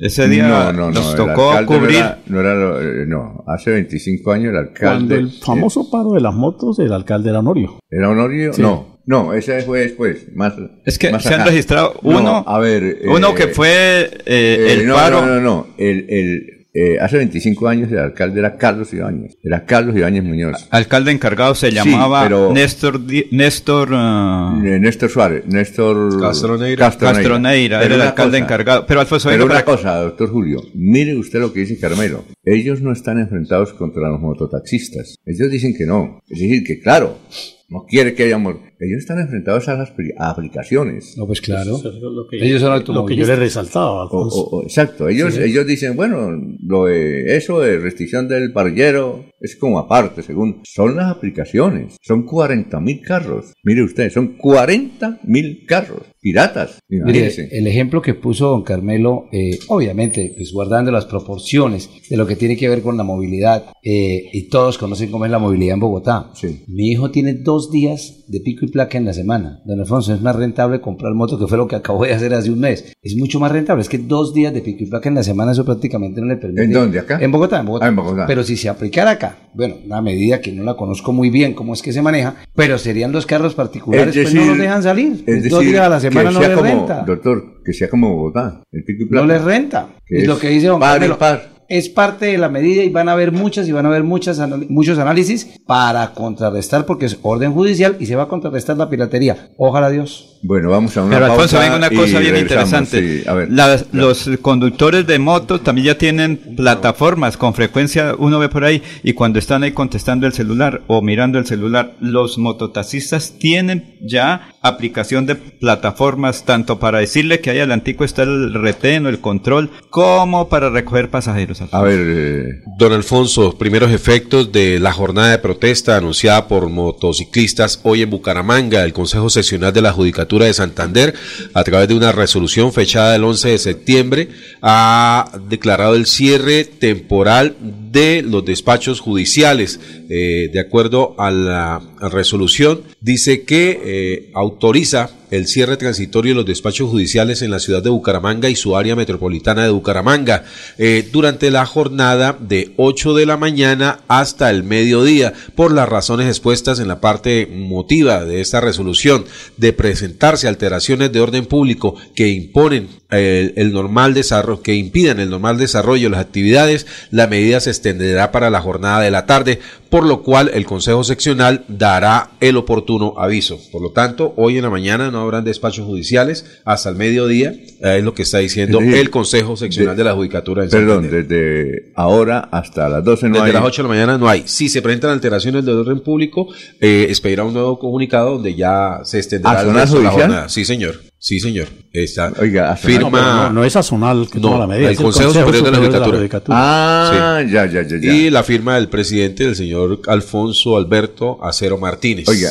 ¿usted lo conoce? No. Oiga, ¿y, y por prevención. Me, parece eh, excesos de prevenciones, ¿no? me parece que, de alguna manera es ayudar a crear un ambiente de, de zozobra, ¿no? Igualmente, institucionalmente como perturbar la normalidad. Lo prudente, en mi sentir, esperar que, que se presentaran los sucesos, que, que, se dieran los hechos en la mañana, a ver cuál es el comportamiento del orden público y ahí sí tomar las medidas que corresponden. Eso sí es raro, ¿no? Son las igualmente, don Alfonso, el Colegio Gimnasio Superior Empresarial Bilingüe ha también expedido un comunicado donde le informa a toda su comunidad educativa que durante la jornada de hoy, 12 de febrero, no habrá servicio ni eh, jornada académica. 6 y 7. Desde Bucaramanga y su área metropolitana, transmite Melodía para todo el mundo. Melodía es digital. Primera en información. Primera en noticias. Melodía, Melodía, la que manda en sintonía.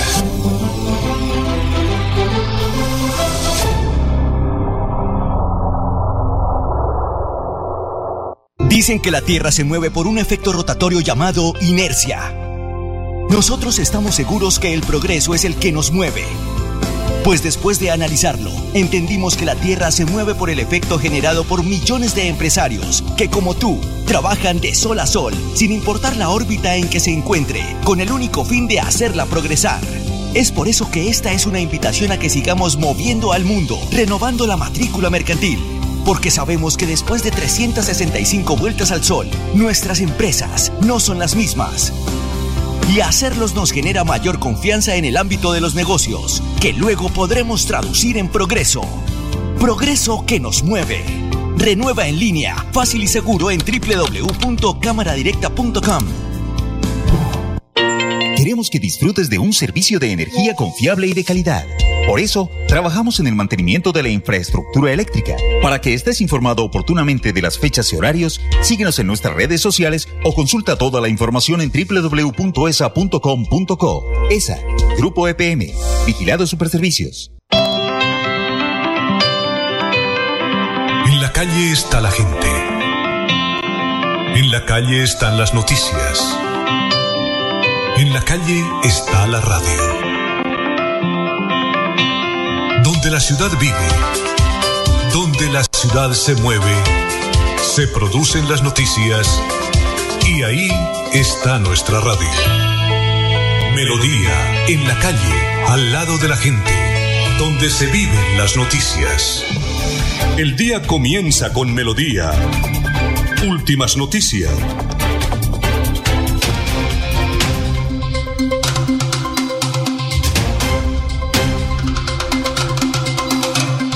Bueno, eh, 6 y 9. Eh, doctor Julio. Y, hola Maribel, ¿cómo está? Buenos días. Hola, buenos días, don Alfonso. Buenos días, compañero. Buenos días para toda la audiencia de Últimas Noticias. Hoy vamos a tener también muchas cosas que hablar con relación a lo deportivo, al a, la igualdad de Atlético Bucaramanga. Le tengo muchas preguntas. Hay muchas preguntas, hay mucho tema, además de hablar de lo que fue el partido, aparte de lo deportivo, porque hay otros, otros cositas, otras cositas que hay que tocar respecto a lo que se vivió en el Estadio Alfonso López. Vamos a hablar del Tour Colombia, que estuvo emocionante también este fin de semana. Vamos a hablar de todo lo que ocurrió en el panorama deportivo el fin de semana en Santander y Colombia. Bueno, porque tenemos a esta hora al doctor Samuel Pracobos. Está en la línea. Doctor Samuel, buenos días. Muy buenos días, Alfonso. Un saludo especial a la mesa de trabajo y a todos los oyentes de la emisora, como no mucho. Muy buenos días. Bueno, lo que pasa es que aquí como leemos los titulares de todos los periódicos, ¿sí? Entonces, el viernes leímos un titular que traía al frente que decía que la familia de Samuel Pracobos se oponía a la ruta del cacao y que había embargado yo no sé qué y que eso era un lío que había allá. Eso, eh, según Samuel Paracobos, que nos llamó y nos dijo eso no es cierto, entonces usted quiere hacer la aclaración y para eso lo hemos llamado, doctor Samuel Parada.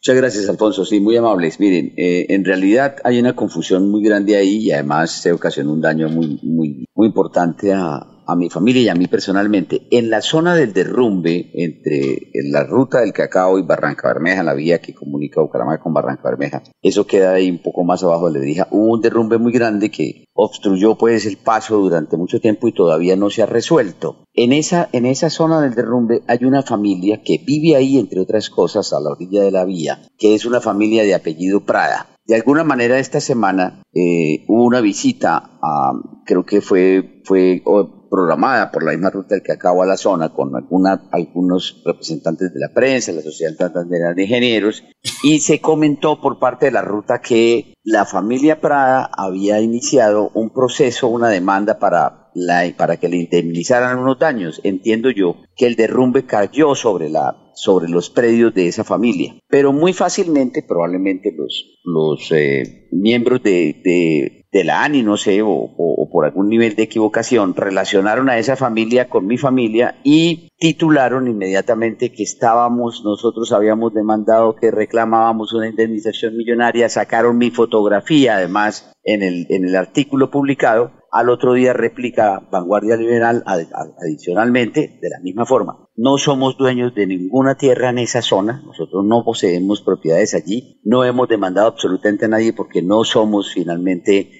víctimas de, del fenómeno natural. Mi padre tiene una finca que está llegando a San Vicente de Chucurí, que es Hacienda La Lajita, que la conoce mucho el departamento de Santander, mucha gente que la visita porque es un parque ecológico turístico.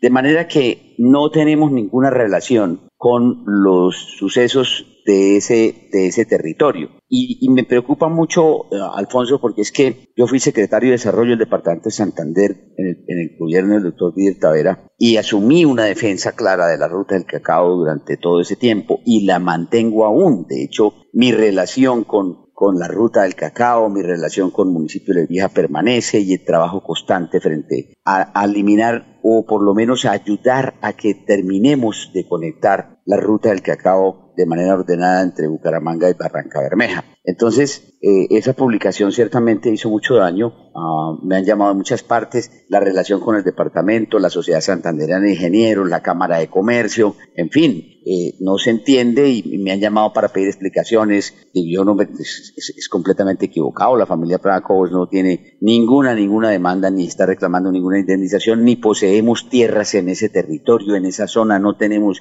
nosotros propiedades en esa, en esa zona. De manera que eh, creo que hay una ligereza de parte de los, del, del, medio de comunicación y por supuesto pues esa es un poco la preocupación de mi parte y de la familia, Alfonso. Eh, y además de sus colegas, porque el doctor Samuel para doctor Julio es periodista, tuvo un proyecto en Bogotá y fue a sus 20 años el primer alcalde elegido en, en Lebrija, ya. Muy bien. ¿Y qué iba a decir, doctor, eh, digo, Laurencio? Doctor eh, Samuel Prada Cobos, ¿qué va a hacer frente a esta situación? ¿Va a colocar alguna querella? Porque también no, no, sé si me equivoco un poquito, su esposa también es comunicadora social allá en Lebrija. Y ustedes están viendo afectado en lo familiar, en lo económico y en todo por esta situación de los, de, como usted dijo, una ligereza de alguien que cometió ese gravísimo error?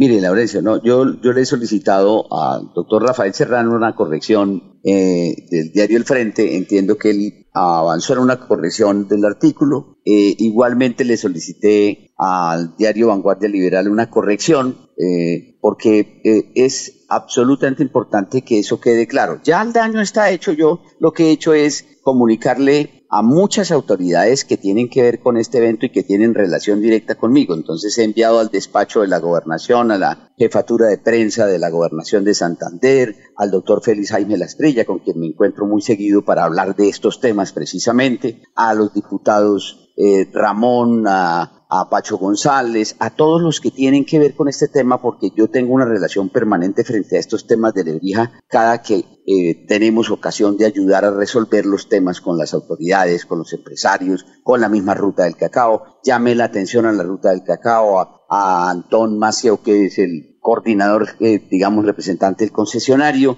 porque con ellos habíamos estado hacía 20 días en el lugar precisamente con el alcalde de Lebrija haciendo presencia para revisar las, las dificultades que estamos teniendo con la vía. Entonces, pues me he encargado de comunicarles a todos ellos y le he solicitado al diario El Frente como al diario Vanguardia Liberal que hagan las correcciones. Creo que es lo correcto en este caso, porque pues por supuesto habremos de tramitar y habremos de, de ayudar a organizar muchas cosas y espero que no se cambie la idea o la imagen frente al gobierno departamental y frente a las autoridades de la posición nuestra y la mía particular. Doctor Samuel Prada, muchas gracias por haber estado aquí en Melodía. Éxitos. Muchas gracias, Alfonso, muchas gracias a todos en la mesa, muy amables por esta oportunidad de corregir. Muy gentiles. Adiós. Bueno, 6 y 17. Eh, cuando tengo una noticia de última hora, don Jorge, porque estamos pendientes, que está ocurriendo en Bucaramanga y uno no sabe. Bueno, la gente preguntando, ¿por aquí me están preguntando? ¿Qué pasa? ¿Qué sucede? Don Alfonso, igualmente llega comunicado del colegio San Pedro, de la ciudad de Bucaramanga, dice cancelación de actividades mm. académicas, académicas lunes 12 de febrero de 2024. Eh, apreciada comunidad educativa, ante el anuncio de bloqueos en diferentes lugares de la ciudad, hemos decidido no realizar actividades académicas el lunes 12 de febrero de 2024. También quedaron canceladas las reuniones de padres de familia programadas en la sede campestre a las 7 de la mañana y en la sede de bachillerato a las 7 de la noche. Esta decisión la tomamos con el propósito de cuidar a los miembros de nuestra comunidad educativa ante los riesgos que se puedan presentar en medio de la jornada de protestas. Cordialmente, el presbítero uh, Hugo Nelson Gómez Sevilla. Hola, rector. Doctor, ¿no le están ayudando al alcalde con estos comunicados? es que eso es crear pues, eh, zozobra. Sí, Alfonso, finalmente eh, el propósito de generar una especie de terrorismo prevalece, ¿no? Porque obviamente la gente se asusta y entonces todo el mundo toma medidas de este orden, lo cual no nos parece. Vamos con, con, los oyentes. Cierto es que nos dicen es que en, en, su mayoría los colegios privados del área metropolitana de Bucaramanga no trabajan en la jornada de hoy. Bueno, vamos con los oyentes. Pablo Apóstol, el señor gobernador Juvenal Díaz dijo que iba a reglamentar el negocio de tantas placas de Villa del Rosario, espero se cumplan. Gustavo Penilla, aquí en Girón, afortunadamente todo está normal. Efraín Gil Ordóñez, el parque automotor de los taxistas no es bueno. Se niegan a ir a ciertos lugares. Sí, señor. Las tarifas son más costosas que los carros de plataforma. Sí, señor. Bueno, José Luis Albarracín Ramírez, buenos días a todos eh, medidas que no son represivas, que el dueño de la moto sea el conductor y levantar pico y placa de los taxis. Álvaro Álvarez, Carmen Isa Balaguera, Fanny Martínez. Mm, eh, buenos días, escuchando al señor Prada con sus afirmaciones. Bueno, pero lo importante es que termine esa ruta. Martín Gaona, ese es su amigo, ¿no? Eh, Luis José Arevalo Durán, Marcela, la, la emisora ahora es digital solo por plataformas.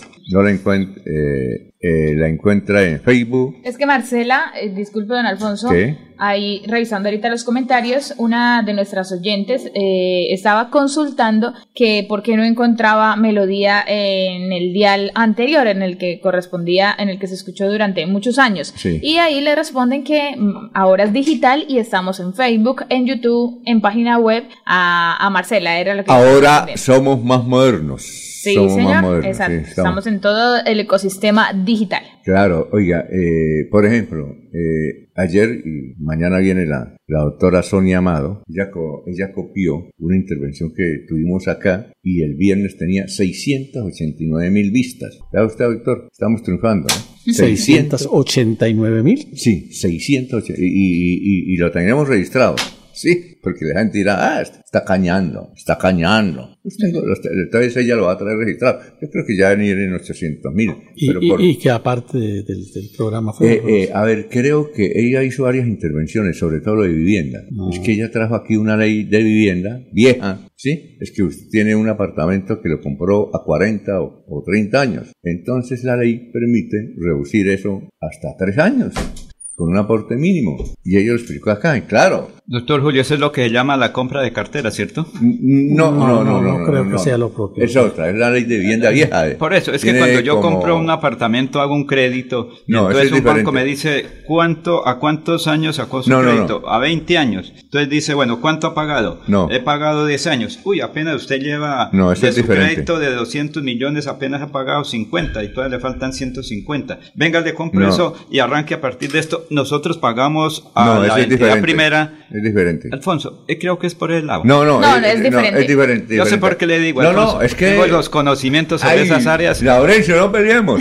ya lo dijo. Es que en la compra de cartera, igual usted, eh, la deuda sigue igual. Sí, claro. Simplemente compra a alguien que luego la paga por otro lado. Pero en la lo compra de cartera la hace un tercero, una, entidad financiera. Sí, claro. Laurencio, oiga, eh, Alfonso, recuerde que yo conozco de vivienda porque tengo eso. Sencillo, entonces uno sabe algunos datos que, claro, ella tiene, ella le viene aquí le dice a uno, mire, revise esta situación que puede ser favorable para usted. Ella es abogada, conoce las normas. A eso me refiero. Lo que ocurre es que hay tantas cosas que a veces uno por ignorancia no sabe. Doctor Julio, eh, no, es que ya que está Maribel, por primera vez creo en la historia, Maribel, en un partido expulsan a los dos arqueros. Sí.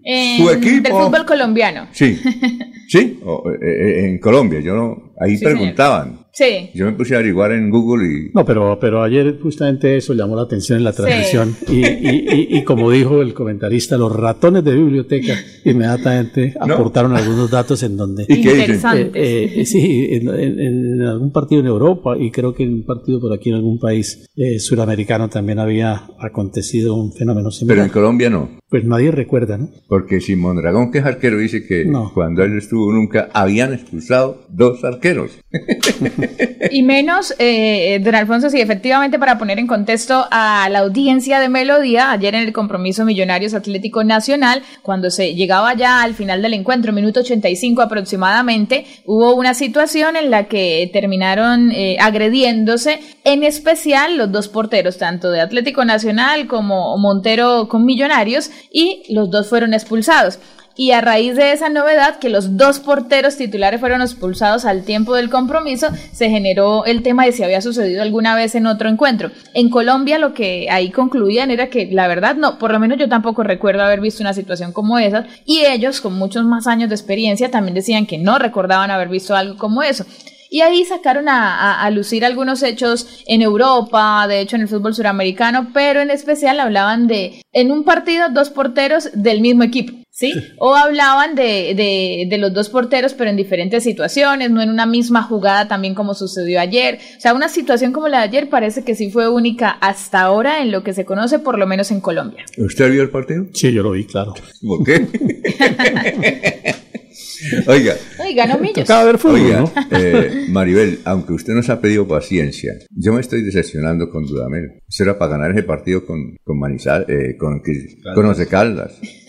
Yo no sé, usted tiene mucho... No, tanto para ganar, Alfonso, pero, pero para jugar mejor sí. Realmente, en, lo poco que conozco de fútbol, la Bucaramanga no, no me convenció en esta ocasión. Exacto. Oiga, Maribel, usted dice que hay que tener paciencia, pero no. Sí, mire, por ejemplo, ahorita ya se habla eh, porque leí en algunos titulares y demás que eh, no puede de local Atlético Bucaramanga, o no tanto eso, no tanto no puede de local, sino, no recuerdo exactamente el titular, sino como que, como que ya de local Atlético Bucaramanga no sirve para nada, van dos partes. Sí, van dos partidos de local. En uno empató y este también empató. También empató. Una, especie de síndrome en el Bucaramanga que viene de tiempo atrás. No va y gana un partido por fuera y viene aquí y genera la expectativa y siempre o pierde o no hace una buena presentación. ¿Será que le da como miedo? No sabemos que sea. No, no, no, no, para mí tiene que ver con, en este compromiso particularmente sí, sí siento que hay bastante responsabilidad de Dudamel, no tanto por el planteamiento inicial, sino en la lectura del juego para la segunda parte, para lo que se propuso en el segundo tiempo, las variantes no le resultaron y en este caso cualquiera siempre opina, hizo mal los cambios. Eso es una consigna normalmente que siempre se le señala a los directores técnicos, pero a veces pasa que de pronto los cambios no eran malos, sino no respondieron correctamente también a la necesidad el jugador. Eso también sucede. A veces pasa de que de pronto eh, Dudamel dijo, no, esa es la ficha, vamos a entrar, y pero el jugador lamentablemente no responde como él esperaba, y, y, eso no, al final solamente lo, sabe y lo evalúa el, el, director técnico y el grupo. Lo cierto es que no funcionaron las variantes. En el segundo tiempo, eh, Atlético Bucaramanga entregó más el balón a Once Caldas, al punto que llega el primer gol, al punto que se toma algo de confianza el equipo de Manizales y eh, pierde el control del juego que había tenido de alguna manera Atlético Bucaramanga en la primera parte y pierde el control y la, las aproximaciones que generaron que ahí viene siendo un déficit que si trae Atlético Bucaramanga es que le está costando anotar, le está costando tener esa decisión final con efectividad, no tiene efectividad Atlético Bucaramanga para concretar las que genera porque sí las genera y eso pues les pasó factura. Ahora, un dato. No sé qué pasa, pero de local con Once Caldas Bucaramanga no gana hace 16 años. Es decir, estamos hablando que mm. Once Caldas siempre es un visitante que complica al Atlético Bucaramanga independientemente de su momento futbolístico. Entonces resulta esa estadística cumpliéndose al fin el día sábado en el compromiso. Ahora, eh, Maribel, ¿cuál es el próximo partido del Bucaramanga? En el próximo juego. A ver si ganamos algo. Creo que mañana, mañana con América. Al América de Cali, sí, señor. ¿En dónde? En el Pascual Guerrero, ese sí es de visita. Y, y Duamel vive allá, ¿no? Eh, pues ahora está viviendo aquí en Bucaramanga. ¿O vivía allá? vivía allá? En Cali, sí. Recordemos que fue director técnico de Cali. Exactamente, el compromiso será a las 8 y 20 el jueves, jueves 15 ah, de febrero. Sí, señor. Es el jueves, 15 de febrero. Sí, porque jugó el sábado y va Ah, es el jueves. ¿A qué horas? 8 y 20 de la noche. Es la ah. fecha 6 del fútbol colombiano que comenzó el día de ayer. Les voy a hacer el resumen de los resultados. Fortaleza eh, ganó dos goles por cero al Junior de Barranquilla en Bogotá? Atlético Nacional que perdió un gol por cero con Millonarios en casa. Alianza Petrolera que perdió dos goles por uno en casa. Alianza Petrolera, bueno, Alianza Petrolera no. Alianza Valledupar que no levanta cabeza, le está yendo mal, de hecho en condición de local. Eh, Pasto Envigado se juega hoy a las 8 y 10 de la noche, es el compromiso de hoy. Hay, hay, de hecho una polémica a nivel nacional con el calendario del fútbol colombiano porque es que ya usted no sabe qué fecha se está jugando, si inició las 5, si terminó las 10, porque todos los días hay fútbol y no hay como un panorama preciso para los seguidores. Uno de habla más de los seguidores que, que no encuentran ya un panorama preciso con el calendario. Pero bueno, lo cierto es que sí, ayer finalizó, el sábado finalizó con Atlético Bucaramanga la fecha 6 y aún así eh, empezó eh, la fecha 5, empezó la fecha 6 en marcha. Bueno, noticias, Jorge, a esta hora son las 6 y 27. Don Alfonso, precisamente con respecto a la ruta del cacao, aún faltan dos tramos para concluir definitivamente eh, los trabajos en esta troncal que comunica Bucaramanga con Barranca Bermeja en Santander. La primera es la unidad funcional número 8 que va desde Lisboa, desde el corrimiento de Lisboa hasta Portugal y se encuentra en etapa de ejecución de un 83,3%. En este tramo fue donde en los primeros días de octubre de 2023 hubo un derrumbe eh, de, tierra que ocasionó problemas de movilidad en cercanías al sitio Argelinos. El, la 8 se construye una vía de doble calzada con un, tramo, con un trayecto de 3,6 kilómetros, pero por el derrumbe de tierra se está trabajando para determinar cuál es la solución que más convenga en ese sector, debido a que la zona está en terrenos de falla geológica. La en la 9, que compromete el tramo Portugal-Lebrija, presenta un adelanto del 98% de ejecución y este tramo se estaría entregando en el mes de marzo de 2024. Estos dos tramos son los únicos que hacen falta por concluir para entregar en su totalidad la construcción de la vía que comunica Lebrija con Yondó en el Magdalena Medio Antequeño. A ver, Laurencio, son las 6 y 30 y Maribel, cuando tenga eh, en YouTube mensajes, por favor los leemos también. A ver. Alfonso, sin agua en el municipio de Los Santos, Jaime Arenas es concejal.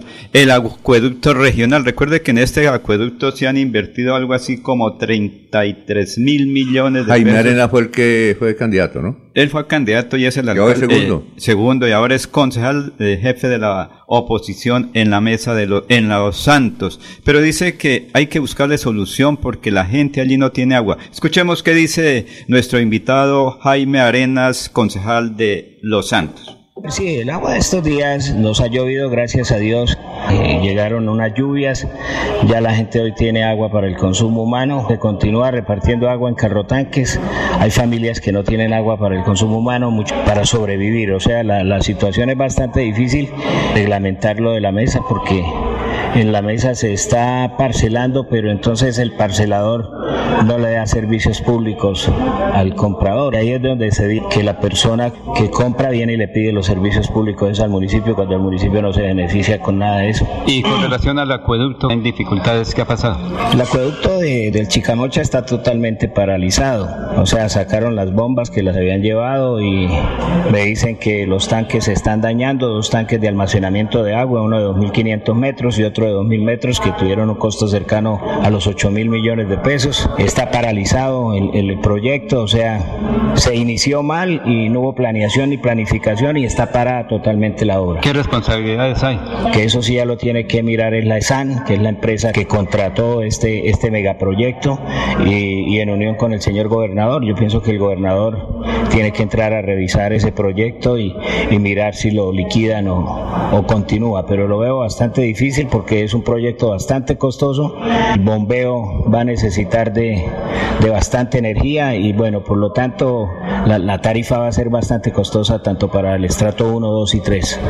Entonces, ¿cuál debe ser la solución para el agua de la Mesa de los Santos o los Santos municipios? La solución era traer el agua por gravedad del río Manco, subirlo a la mesa, pero hoy cuando hay construidos y cuando hay una inversión de 33 mil millones de pesos, sí pienso que es bastante difícil pensar cuál es la solución. Sí, yo pienso que la Fiscalía, la Procuraduría y la Contraloría tienen que entrar a revisar y, mirar cómo aplican las pólizas para, para, para este megaproyecto, porque aquí llega la época de los fenómenos del niño y todos estamos sin agua y con una inversión de 33 mil millones de pesos en la Mesa de los Santos. O sea, póngase a pensar usted lo difícil que es la situación para nuestro municipio cuando hay una inversión así de grande y no hay la obra. Desde Bucaramanga y su área metropolitana, transmite Melodía para todo el mundo. Melodía es digital. Primera en información. Primera en noticias. Melodía, Melodía, la que manda en sintonía.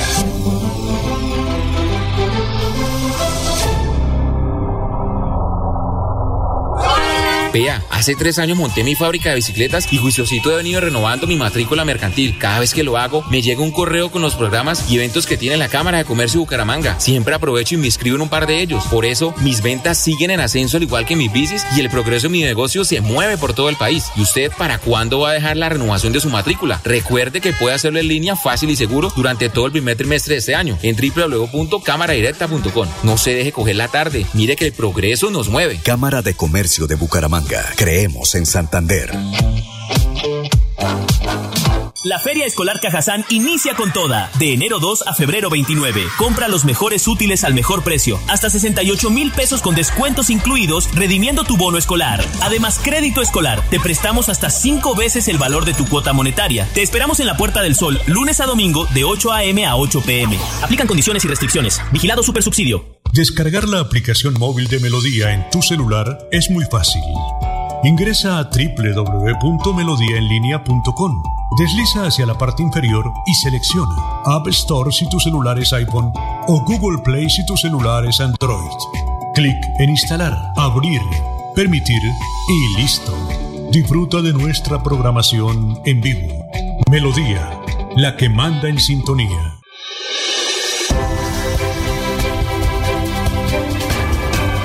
Información y análisis. Es el estilo de Últimas Noticias.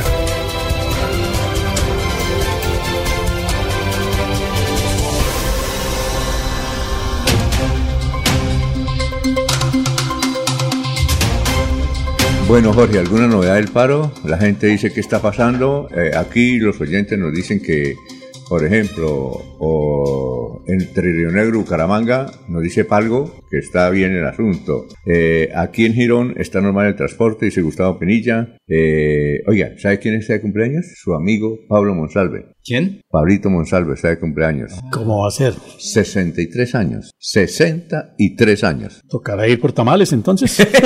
no, ya viene el cargamento de la celebración. Oiga, Jorge, eh, ¿alguna novedad del paro? No, Alfonso, por ahora se reporta normalidad en diferentes puntos de la ciudad, del área metropolitana de Bucaramanga.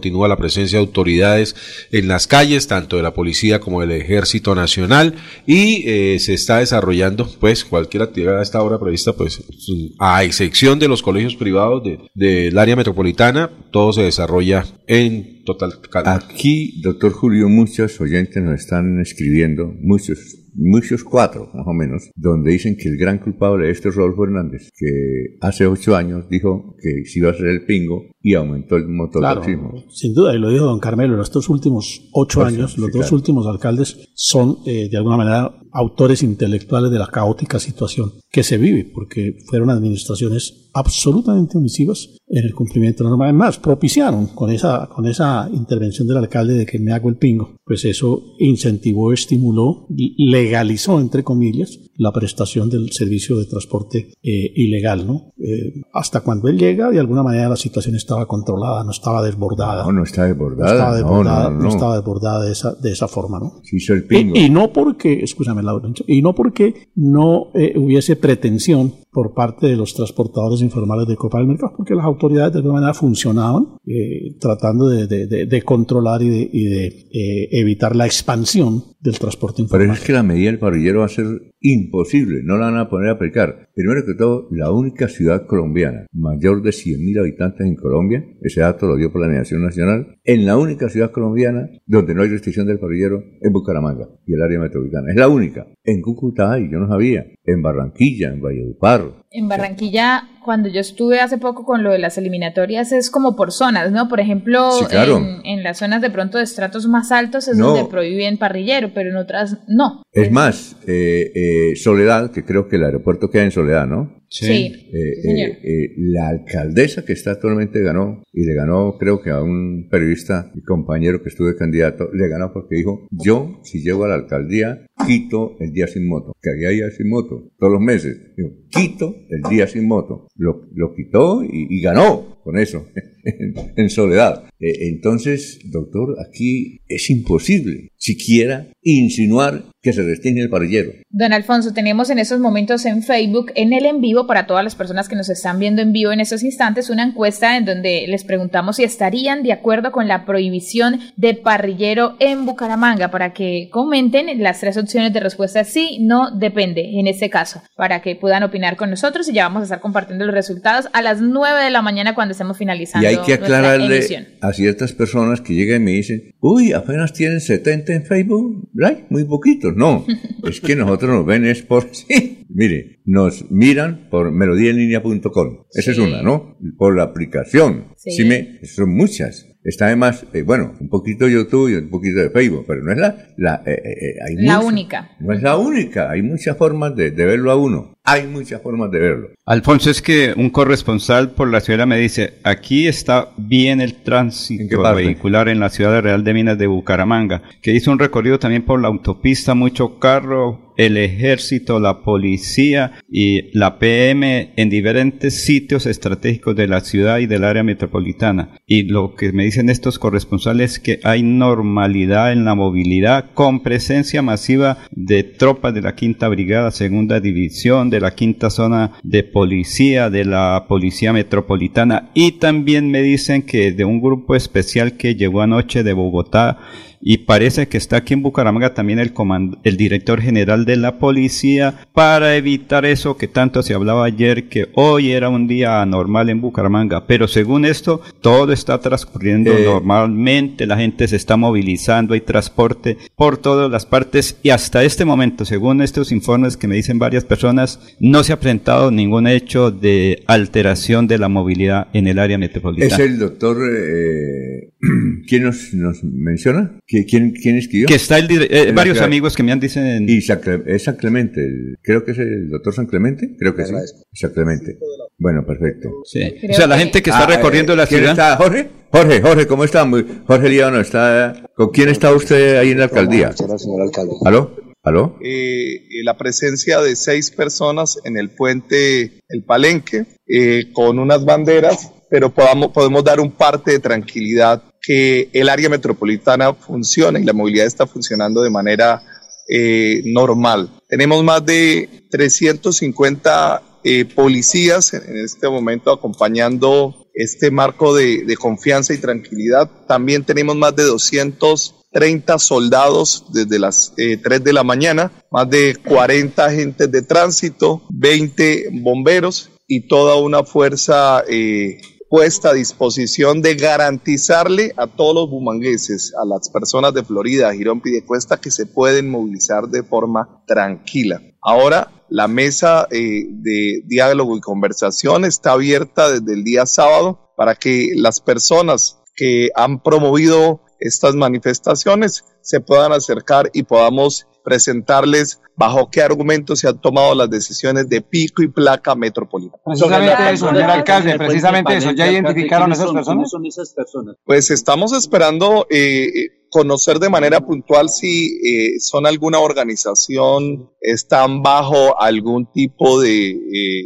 de asociación eh, porque hoy lo que tenemos son informaciones que ustedes han visto en las redes sociales, en los WhatsApp, en videos, pero hoy, eh, secretario del Interior o coronel Jessy, no tenemos oficialmente ninguna solicitud, no hemos, eh, no hemos eh, recibido ninguna llamada, tampoco ninguna petición de sentarse. Quiere decir que eh, en este momento no hay conocimiento del nombre de las organizaciones como organización. Conocemos las personas y tenemos claros los individuos, pero esto eh, como organizaciones es lo que no tenemos presente hasta este momento. ¿Qué de esa medida que posiblemente elimina el parrillero hombre? Mira, eh, es importante aclarar que las decisiones que está, estamos tomando obedecen a dos grandes necesidades. Uno, un problema metropolitano en temas de movilidad, de informalidad, pero también un problema serio en el tema de seguridad. Lo segundo, que corresponde a una eh, decisión que nos exhorta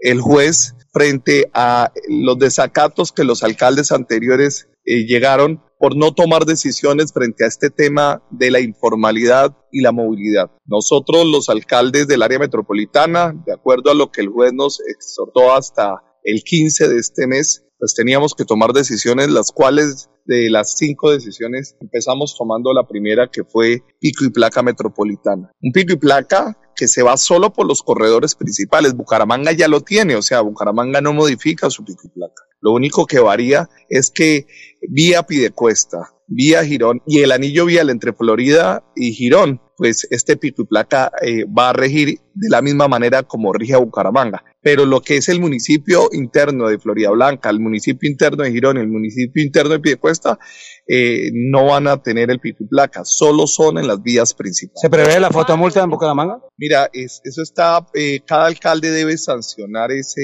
ese decreto de manera individual a partir del día de hoy eh, y establece la normativa, puntos exactos de dónde arranca y dónde termina este pico y placa. A ver, siga, don Jorge. Mira, ya, ya el coronel Bello hablará de, de, de cuáles son las sanciones que incurren o cuáles son las, eh, los delitos que incurren en la medida de los bloqueos. Pero lo que yo sí le puedo decir de manera puntual es que con Migración Colombia tenemos claro y, hemos establecido ya eh, dos unidades móviles y unos operativos claves para que personas extranjeras indocumentadas que estén avivando, estén detrás de estas manifestaciones, sean deportados o sean expulsadas a su país. ¿Se prevén las fotomultas en Bucaramanga? Eso es un tema que vamos a discutir más adelante.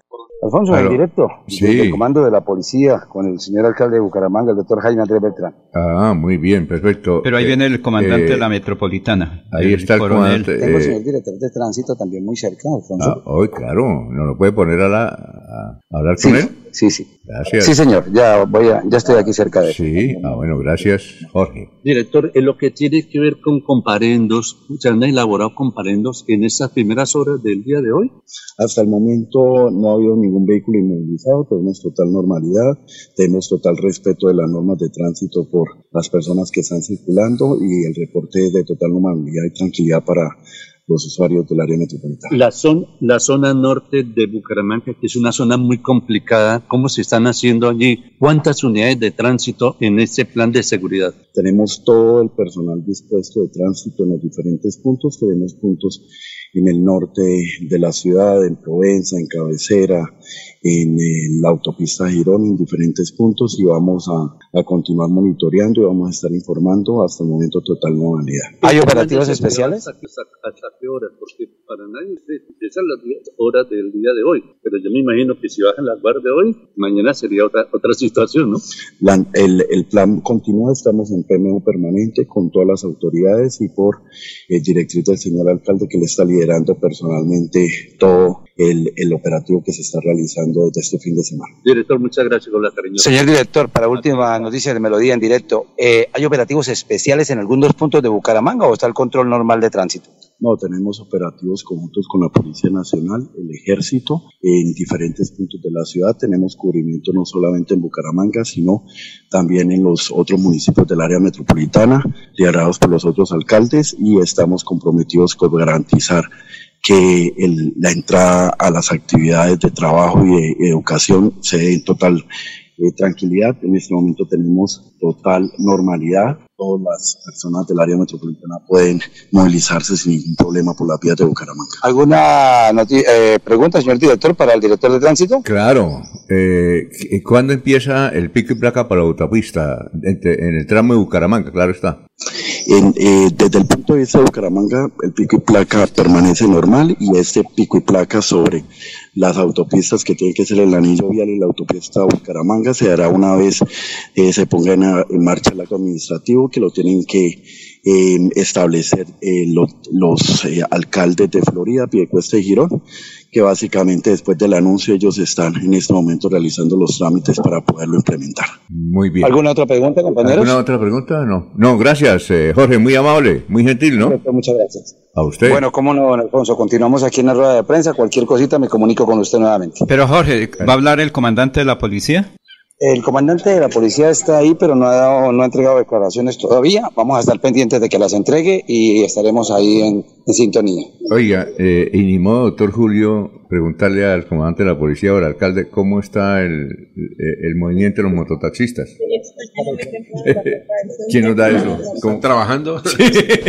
¿Cómo? ¿Cómo? Pero, pero mire que hay algo importante, en Alfonso. que Gracias, Jorge, muy amable. Se le escuchó decir al alcalde. Y es que, señor alcalde, lo tengo aquí cerca. ¿Cómo, cómo, cómo? ¿Ah, cómo? Le quiero, le quiero hacer esa pregunta al señor alcalde que está ah. cerca de mí. Ah, pero por supuesto, colóquelo ahí. Alcalde, estoy en directo para Últimas Noticias, Alfonso Pineda Chaparro. Alfonso, ¿cómo estás? No, muy bien, señor alcalde, gracias por estar con nosotros. Eh, eh, parece que la, la, situación está normal en Bucaramanga hoy, pese a, todas esas tensiones que ha habido, ¿verdad? Sí, desde ayer lo, lo hemos venido manifestando. Hoy habrá movilidad normal, podrán ir a los colegios normal.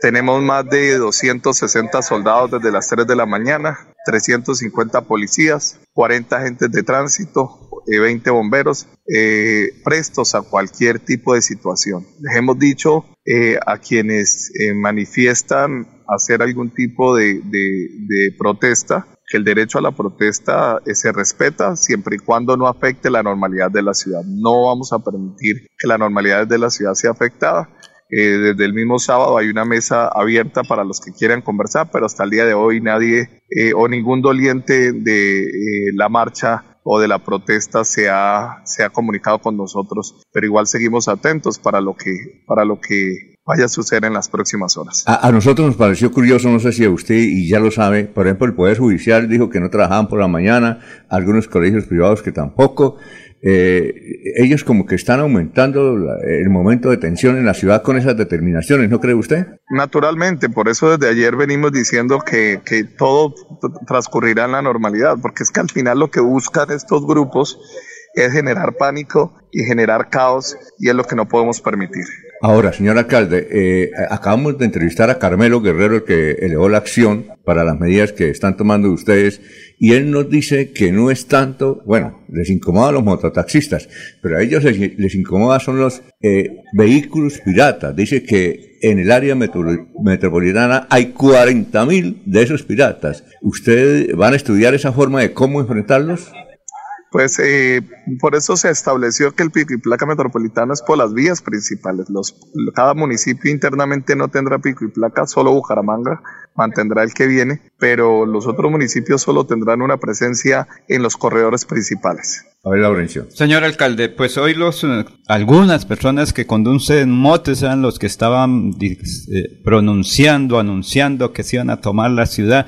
Ellos son anónimos y no aparecen en ninguna parte, y pero sí ocasionaron un caos eh, mental al ciudadano de Bucaramanga y del área metropolitana. Por eso les digo a los bumangueses hay orden, hay autoridad. Bucaramanga tiene autoridad, el área metropolitana tiene autoridad. Ante cualquier situación como esta, lo que pueden tener los bumangueses es la tranquilidad de que, de que hay autoridad. Y situaciones como las que se presentaron años atrás, eh, no las vamos a, a repetir porque hay un trabajo articulado entre todas las fuerzas vivas para que los bumangueses y todos los habitantes del área metropolitana tengan la confianza de que hay un trabajo mancomunado para que las cosas funcionen de manera correcta. Y ahora sí, finalmente, señor alcalde, cuando usted dice que está conciliando ¿Con quién está conciliando? No, nosotros tenemos abierta la mesa de conciliación. El problema es que no ha llegado con quién. Ah, ya. Sí. Sí, sí, claro. Eh, a eso nos referimos. Desde el sábado abrimos, nuestro primer pronunciamiento fue el diálogo. Mm, pero ante, ante la negativa de, de, de, de no existir ningún doliente, pues ya actuamos con todo el pie de fuerza, ubicando en los puntos estratégicos para que haya total normalidad. Señor, alcalde, muchas gracias. Muy amable. Señor alcalde, ¿será que como son ilegales, ellos no hacen presencia sino por fuera? Me alegra mucho que hayamos tenido al señor alcalde en vivo y en directo. No, bueno, es que... Sí, sí, no, sí. No, se, nos fue el alcalde, ¿no? Muy bien. Sí, eh, sí, sí, sí, Oye, eh, eh, es pues posible... ¿Ya se fue? ¿Aló? Sí, sí, señor. Ya, Oiga, una cosa, eh, ¿ahí está el comandante de la policía? No, no, señor. El comandante Yesid Bello eh, está eh, dirigiendo todo el operativo que hay en Bucaramanga, ah, entonces no ya se fue. estuvo acompañando al señor alcalde. Oiga, muy bueno, hermano, muy gracias por la, el cubrimiento. Se merece usted tener un cubrimiento intermunicipal. un, tinto, de María, ya voy para allá. por favor. Hay que darle un buen celular, un buen celular también para que estas transmisiones, pues, obviamente, sean mucho más allá de la llamada, sino también tengamos también el video desde el lugar del origen. Ah, sí, está la noticia. Sí, claro. Es que el celular de, tiene ciertas restricciones, el celular de, de Oiga, gracias Jorge, lo esperamos acá. Eh, muy bien, eh, 6 y 54. Eh, usted decía que hubo situaciones logísticas increíbles en el partido Caramanga Once Caldas? No tanto increíbles, sino sucede y, era lo que quería eh, entregar hoy para hacer como un llamado a no solamente al Atlético Bucaramanga que se encarga de tener todo un equipo logístico también para el desarrollo de los encuentros, también a la policía eh, en otros eh, hechos que ocurrieron. Entonces voy a, reseñar. En redes sociales se hizo, digamos que viral a una, una mujer hincha de Atlético Bucaramanga de hecho, que va por más de hace 20 años al estadio, a quien al ingreso, bueno, ella fue la que hizo la denuncia pública en sus redes, pero sucedió con todas las mujeres que, se acercaron al estadio, en este caso en especial en la tribuna de Occidental, en donde les quitaron los polvos, ustedes saben que los polvos compactos que uno utiliza para el maquillaje tienen muchos un espejo.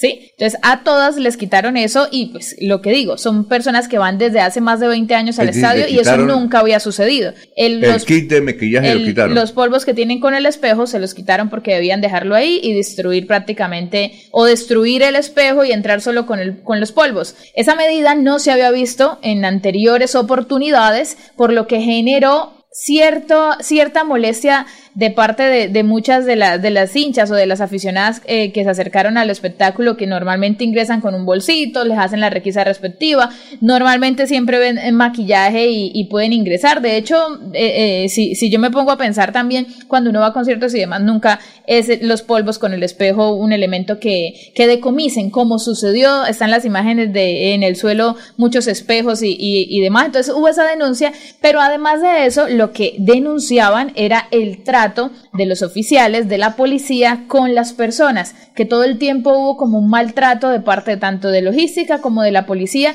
y esa, esto no se recibió solamente de una persona, empezaron a llegar mensajes a nosotros como medios de comunicación de parte de gran cantidad de hinchas que hubo maltrato por parte mm, de, de los policías al ingreso del estadio. Eso una parte. Eh, eh, en este caso la invitación a que de pronto, yo creo que la primera premisa que tiene, que debe tener un policía, un oficial y demás, en este caso también las mujeres que hablaban directamente con las mujeres porque son las que podían requisar. ¿A hicieron algo? No? No, no, no, porque nosotros como prensa tenemos otro tipo de ingreso, pero es, es, en la afición. Hablaban de ese trato, entonces por esa parte es, la premisa es el respeto. Yo creo que un oficial lo primero que debe hacer es hablar con respeto y muchas personas manifestaron que no fue de esa forma eso por un lado. El otro, se entiende y siempre ha sucedido que está prohibido eh, el ingreso de monedas. ¿Sí? Entonces a muchas personas en esta oportunidad hay, hay tribunas que, que, tienen también cierto tipo de protocolo. Uno sabe que el sistema de seguridad para la Fortaleza Leopardo Sur en Sur es,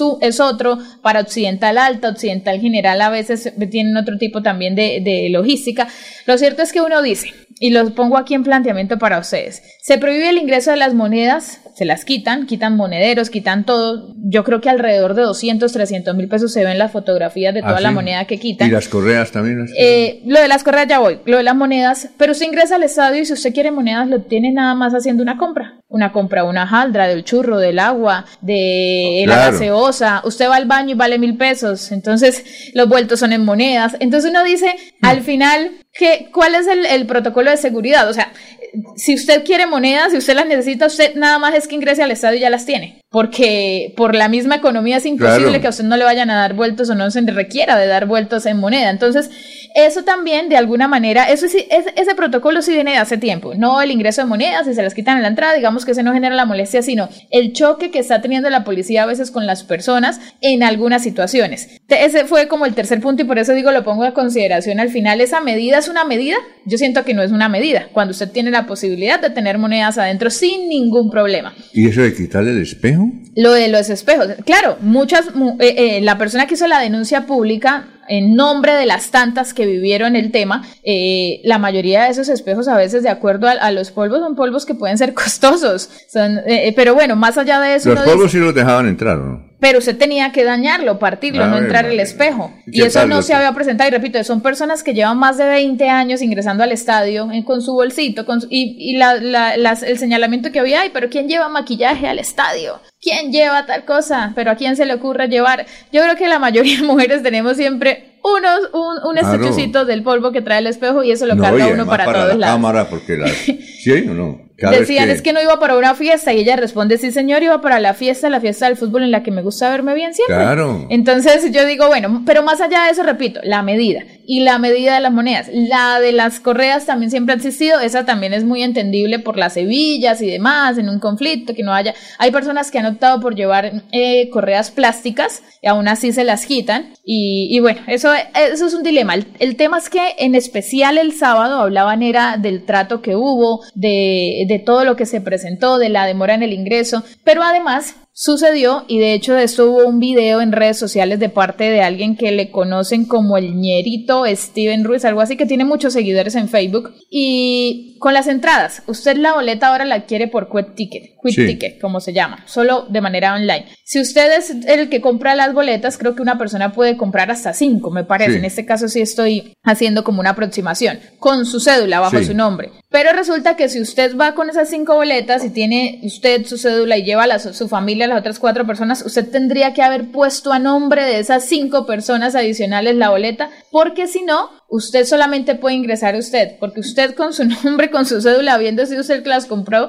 y estando usted presente, no podría ingresar. Y le sucedió a esta persona, eh, repito, que colaboró para que eh, algunos hinchas que no saben usar el uso de las plataformas digitales, que no tienen tampoco el usuario en redes para poder comprarlas y demás, eh, él las compró, iban a ingresar y le decían, no, solamente ingresa usted, las otras cuatro boletas, chao. Y se generó un conflicto en la entrada en donde de hecho hubo contacto físico de parte de alguien de logística con uno de las personas y, fue bastante, bastante grave el asunto, a mí me parece grave, pero eh, está esa polémica con lo de las entradas, porque en, sí está claro, eso, eso se sabe que cuando usted es el que compra la boleta, que está a su nombre usted no puede asistir, usted debe hacer la transferencia. ¿Y eso, en todos los estadios de Colombia? No sé, no sé, pero la mayoría de, de, boletas Colombia juega en Barranquilla, ¿cómo es? ¿También? Allá, que yo sepa hasta ahora, usted también compra cinco boletas y si usted la tiene y el código está válido, ingresa. Sí, no necesariamente el nombre y la cédula de la persona presente porque eso limita también el, la compra de las mismas. Repito, entonces sí pasa de que si usted compró la boleta, usted va a su nombre, usted no puede ir, usted la transfiere, creo que hay hasta seis horas antes en la plataforma, se la debe poner a nombre de la persona que sí va a ir, que sí va a asistir, pero son cosas que limitan mucho, de hecho, la compra de las personas y que son varias que se están quedando por fuera, por fuera, porque les prohíben el ingreso como ayer. El que las compró las cinco boletas estaba presente con su cédula, pero solamente podía entrar él, no podían entrar los demás, entonces es un tema logístico que también está generando mucha molestia, mucha incomodidad y que al final pues deja también como muchas, mucha eh, ¿cómo se llama cuando hay duda, inquietud? Ah, inquietudes. Sí, como, como una, un, un, tema ahí bastante complicado con, con la boletería. entiendo también, pues, perdón, que, que, la plataforma tampoco permite adquirir la boleta a menores de edad. Exacto. Y, muchas familias pues van a compartir el fútbol. Exactamente, exactamente, con menores de edad. Otro incidente. Yo creo que todos vimos en las medidas que la alcaldía de Bucaramanga compartió la policía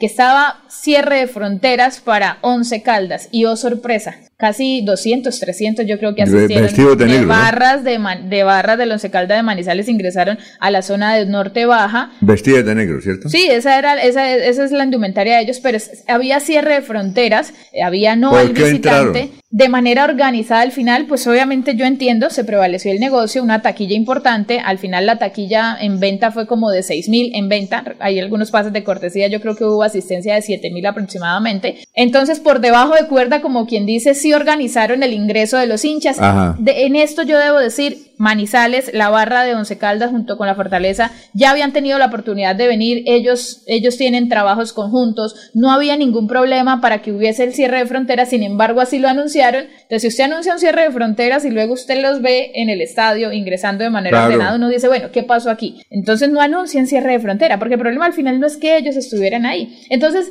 pasaron varias cosas en tema del orden público. A la salida no quitaron las vallas el ingreso tenía, muchas personas le llamaron como una jaula que permaneció de hecho a la salida. Ajá. Lo que demoró mucho, eh, mucho la salida de las personas al momento de finalizar el compromiso también. Eso también genera desorden, ¿sí? Entonces, fueron varias cosas que yo creo que eh, eh, invito tanto al, al, Comité de Seguridad que se reúne para tener ese tema y tanto Atlético Bucaramanga con la compra de las boletas que está haciendo de verdad un verdadero dolor de cabeza para muchas personas. Es increíble, doctor. Qué, difícil ir a fútbol, ¿no? No, no, no. Pues, hace, años, hace años un viejo político decía que el Estado en Colombia está hecho para tragarse al Estado.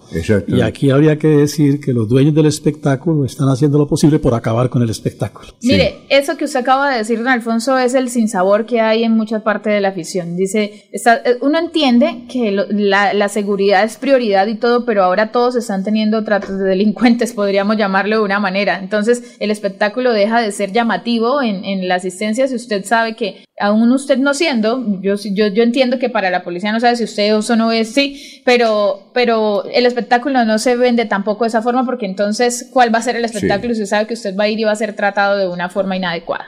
Belaúnde Terry, que fue presidente del Perú, decía, el Estado para los amigos y las leyes para los enemigos. Así es, sí. Bueno, muy bien, eh, periodista estrella, oiga, ¿cómo? Muy bien. Le rindió. Premio de Periodismo Simón Bolívar. Vamos a una pausa y regresamos. 7-5. Desde Bucaramanga y su área metropolitana, transmite Melodía para todo el mundo. Melodía es digital. Primera en información. Primera en noticias. Melodía, Melodía, la que manda en sintonía.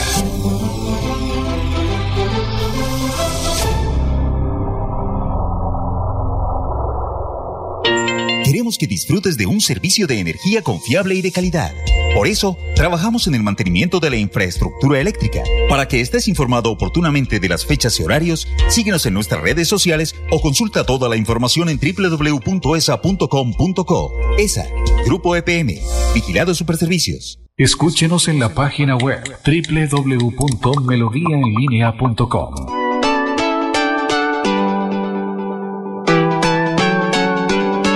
Melodía, Melodía, Radio Sin Fronteras. Escúchenos en cualquier lugar del mundo. Melodíaenlínea.com es nuestra página web. Melodíaenlínea.com, señal para todo el mundo. Señal para todo el mundo. Radio sin límites, radio sin fronteras. Radio Melodía, la que manda en sintonía.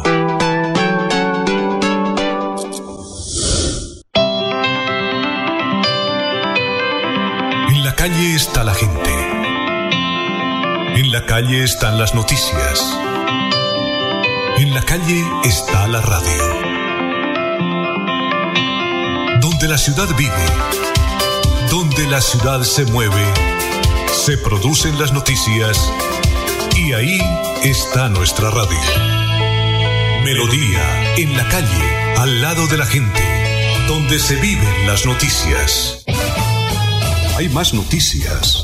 Muchas noticias. Muchas noticias en Melodía.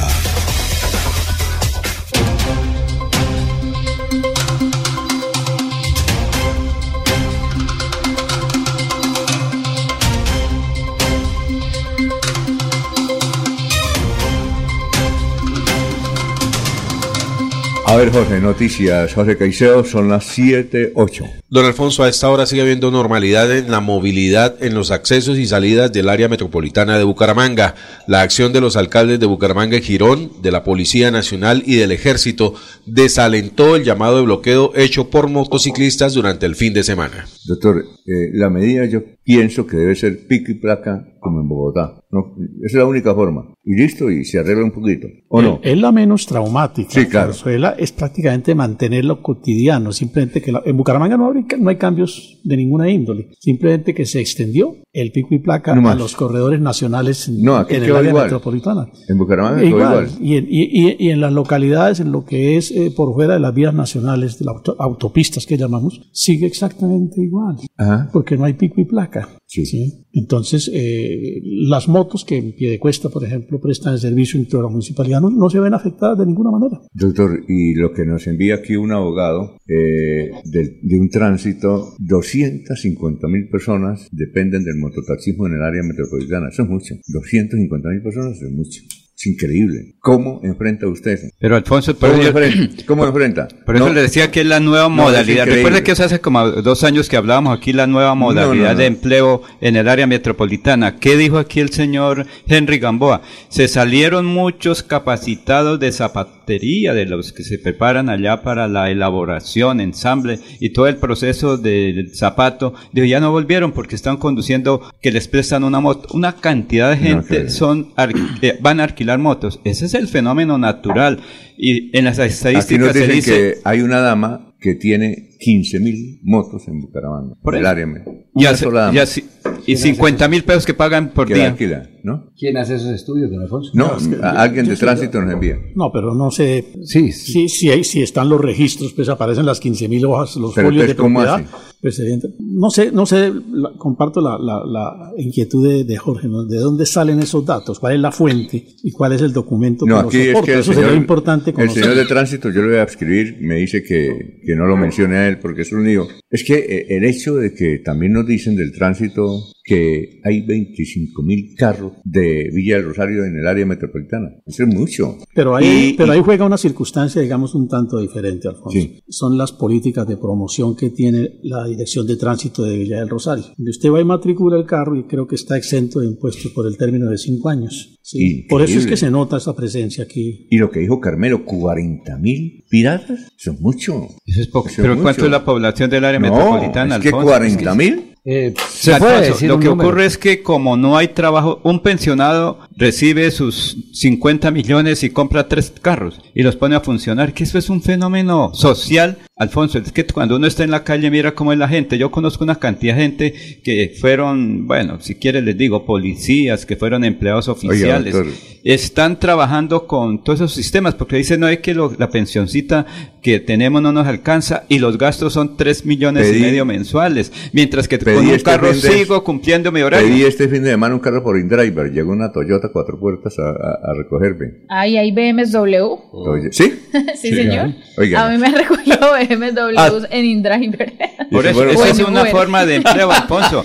Y, la, y el DANE los ah. tiene como empleados en Bucaramanga. Ave María, no, Pero es ilegal, Alfonso. No, es ilegal, no, que esa es la situación tan compleja. Pero acabar, mire, acabar con esa plataforma es como acabar con el no, una cosa es la plataforma y otra cosa es el servicio. yo digo que hay un tema que de pronto nadie habla también y es la respuesta a la demanda, ¿no? Que hay, que, eh, que a veces no, no es suficiente con los taxistas para el transporte de, la, de las personas. No, no, no es suficiente. No. Lo que decíamos, desde 1900, yo me acuerdo tanto que la última resolución la firmó Carlos Ibáñez 7.000 carros taxis ahí en el área metropolitana. El cupo, de 25 años acá, más de 25 años, ha crecido mucho el área. Se necesitan otros 10.000 taxis legales. Por eso hay plataformas. Pero se tienen 10.500 taxis inmovilizados por pico y placa. Sentido común. Es que esto es muy complejo. El taxi debe pagar como 10 seguros, no sé cuántos seguros. Un taxi vale 150 millones de pesos y todo. Tiene que pagar eh, algo en, en, la empresa de taxis, ¿sí o no? Cuando vaya a Lebrija, tiene que sacar un, ¿un qué? Un certificado. Una planilla ahí, un, permiso, sí, una planilla. En cambio, si uno tiene un carrito, el InDriver no tiene nada que hacer ahí. Nada. Lo que es particular y usted va donde quiera. la ilegalidad, Alfonso, eso es lo que llama la ilegalidad del transporte. Si usted compra un taxi, ¿cuánta plata invierte? De 150 millones, mientras que un carro, pero el fenómeno es cuando se accidente ese vehículo, la moto que no tiene los requisitos, el conductor de la moto la deja botada o el conductor de carro de estas plataformas también deja el carro botado porque a veces ni siquiera es del conductor. Frente a lo de la apertura de más cupos de, taxis en la ciudad, el, señor Carmelo dice una cosa muy cierta, ¿para qué abrir más cupos si por cuenta del pico y placa hay 1.500 taxis guardados? Eso es otra cosa. Debería entonces sí levantar la medida de pico y placa para los taxis, para ver si es verdad que, que con el aumento de los cupos o disponibilidad de vehículos, pues puede mejorar un poco más la movilidad. y segundo, don Alfonso, perdón, doctora Villaneda, eh, con respecto a la jornada de hoy, lo que hasta ahora deja como enseñanza es que la autoridad permite el normal desarrollo de las actividades eh, eh, en el área metropolitana, porque hoy los que trataron de generar eh, esta jornada de protesta no han aparecido para nada, porque porque la autoridad se preparó y están dispuestos a ejercer la autoridad. El problema ahora es hasta cuándo. Las medidas de hoy seguirán mañana, seguirán pasado, se prolongarán hasta la próxima semana. le van a dar un respiro, van, a esperar los ilegales un respiro de las autoridades para ahí, sí adelantar su jornada de protesta. Como dijo el alcalde, ¿con quién dialogó? Sí, lo está esperando. Y ahora, y sentarlos, sentar a los ilegales en esa mesa de trabajo, ¿no es darles un estatus de reconocimiento? Esa medida del pico y placa en los taxis creo que fue concertada con los propios taxistas, entre otras cosas porque expresaron que a ellos les convenía, porque en la medida en que había tantos carros en circulación, el ingreso bajaba. No, y para descansar un día. independientemente de eso. Entonces, trabajamos todos todos los días, pues el ingreso es más bajo. En cambio, si nos rotamos con el sistema de pico y placa, cuando trabajamos el ingreso puede ser un poquito más alto. Don Alfonso, yo lo que quiero comentar respecto a eso es que se vayan preparando los motociclistas que están trabajando de manera ilegal y los automovilistas de las aplicaciones, porque las medidas que van a venir en este semestre los va a dejar por fuera poco a poco. De eso estoy completamente seguro. Es mejor que vayamos buscando nuevamente la zapatería, que vayamos buscando los empleos que teníamos antes, donde nos defendíamos sin tener que salir a, a, piratear, por decirlo de alguna manera, que se vayan preparando para ir a volver nuevamente a esos empleos. Porque la verdad, las medidas que se prevén poco a poco en Bucaramanga y en el área metropolitana con todos los alcaldes, incluyendo el gobernador de Santander que apoya, los alcaldes metropolitanos eh, van a dar de que las personas vuelvan nuevamente. Don Alfonso, es que cómo es posible que el pirata diga, o, el informal, o como quiera llamarlo, diga, ¿y yo qué hago? ¿Para dónde me voy? Aquí el señor Wilson Gamboa estamos necesitando cientos de personas que quieran aprender la zapatería. Y así, hay muchos avisos, don Alfonso, en los almacenes en muchas partes, donde dice se necesitan eh, vendedores, se necesitan eh, personas que trabajen, don Alfonso. Pero no hay, no hay. Bueno, algunos porque se quieren ir del país y otros porque quieren la vida fácil. Eso yo con mi motico aquí pago 20 mil pesos diarios y me hago 50 y me queda ahí para almuerzo. No. La quieren Y así tienen que cambiar las cosas. Yo creo una cosa, Jorge, que eso de las aplicaciones es imposible. Eso no, no lo pueden quitar. No. Don eso, eso, eso, va a ser eh, pero facilito, imposible. Facilito. Mire, fabricado cuando su hijo llega y dice, papi, viejo, présteme el carro para sí, una platica. ¿Usted le presta el carro no? Claro, don Alfonso. Y eso, hay muchos así claro, en Bucaramanga. Pero hay medidas que no le van a permitir trabajar tranquilamente. No, pero y, van a venir, y van a venir, don Alfonso. Lo hacen. Mire, quiero hacer una, una acotación y es que de pronto en el mototaxismo de una vez se hace referencia a quienes están eh, eh, eh, utilizando ese tipo de servicio, sea ilegal, informal son personas de estrato 1, 2 o 3, incluyendo extranjeros, ¿no? Lo del mototaxismo. Se alude, lo del mototaxismo, exacto. Entonces, de pronto de una vez se asume que es de esa forma y que es esa población, cuando sabemos que, como siempre, en todo, el negocio grande no es el de ellos. El negocio grande es de quien tuvo la capacidad económica de comprar 50 motos, de comprar 100 motos, de comprar 200 motos y ponerlas al servicio. Lo mismo pasa con InDriver. Usted mira y el InDriver, entonces ahí sí ya no es el de estrato 1, 2 y 3. Yo lo digo, yo tengo varios compañeros de universidad al que, al que ya dice el, el, papá, la mamá, le compra el carro y dice, pero pague usted las cuotas. Tienen esa posibilidad que de pronto otras personas no las tienen y demás. ¿Y cómo pagan las cuotas? Pues con el servicio de InDriver, tal cosa. De vez en o para su, facilidad de, transporte a la universidad también. Ese es su medio de, de, tenerlo de la universidad. Bueno, tantas cosas. No solamente ya estratos bajos. Entonces estamos, estamos hablando de que no solamente es de qué me pongo a hacer, sino que ya se convirtió en una entrada económica por diferentes razones para todo tipo de población. En todas partes, Alfonso, en, eh, eh, en, todas partes hay eso que usted está diciendo y que le está diciendo, doctor, y no solamente en Bucaramanga, en todas las ciudades. Entonces, yo creo que es un desgaste tratar de atacar las, las aplicaciones. Para mí es un desgaste. Pero algo hay que hacer. Pero sí, hay algo Seguramente algo hay que hacer. Pero Alfonso, cuando usted, o mejor, el ciudadano del común busca una plataforma, sabe a qué. Le dice el señor conductor del carro, diga que usted es mi primo, mi hermano, si por allí nos hacen un, un control. Porque lo primero que dicen, señor, ¿de dónde viene y para dónde va? Eh, usted está haciendo carro por plataforma. No, señor, es que el que vayan a traer es mi tío, mi sobrino porque cuando le dicen hagan el favor y se bajan que el carro queda inmovilizado, ustedes también quedan inmersos en la indagación, en la investigación, por utilizar transporte ilegal, es que cuando uno toma también, la gente toma la moto dice, eh, uno le pregunta, ¿está el día con todo? No, no pregunta nada, pero cuando se estrella lo han botado y el uno termina en la clínica y el otro en el cementerio, ¿qué es lo otro que se, la situación tan compleja, Alfonso, la irresponsabilidad de parte y parte. Claro, hay usuarios, ya hay el servicio, eso es la situación. Bueno, eh, 719, doctor Julio, estuvo muy usted felicitado por eh, la columna que escribió sobre la Corte Constitucional, ¿no? De todas partes llegaron avisos. Sobre, la elección del fiscal en la Compartida en redes con mucha interacción. Ah, claro, muy, muy bien. Le fue bien, doctor. Se está volviendo famoso.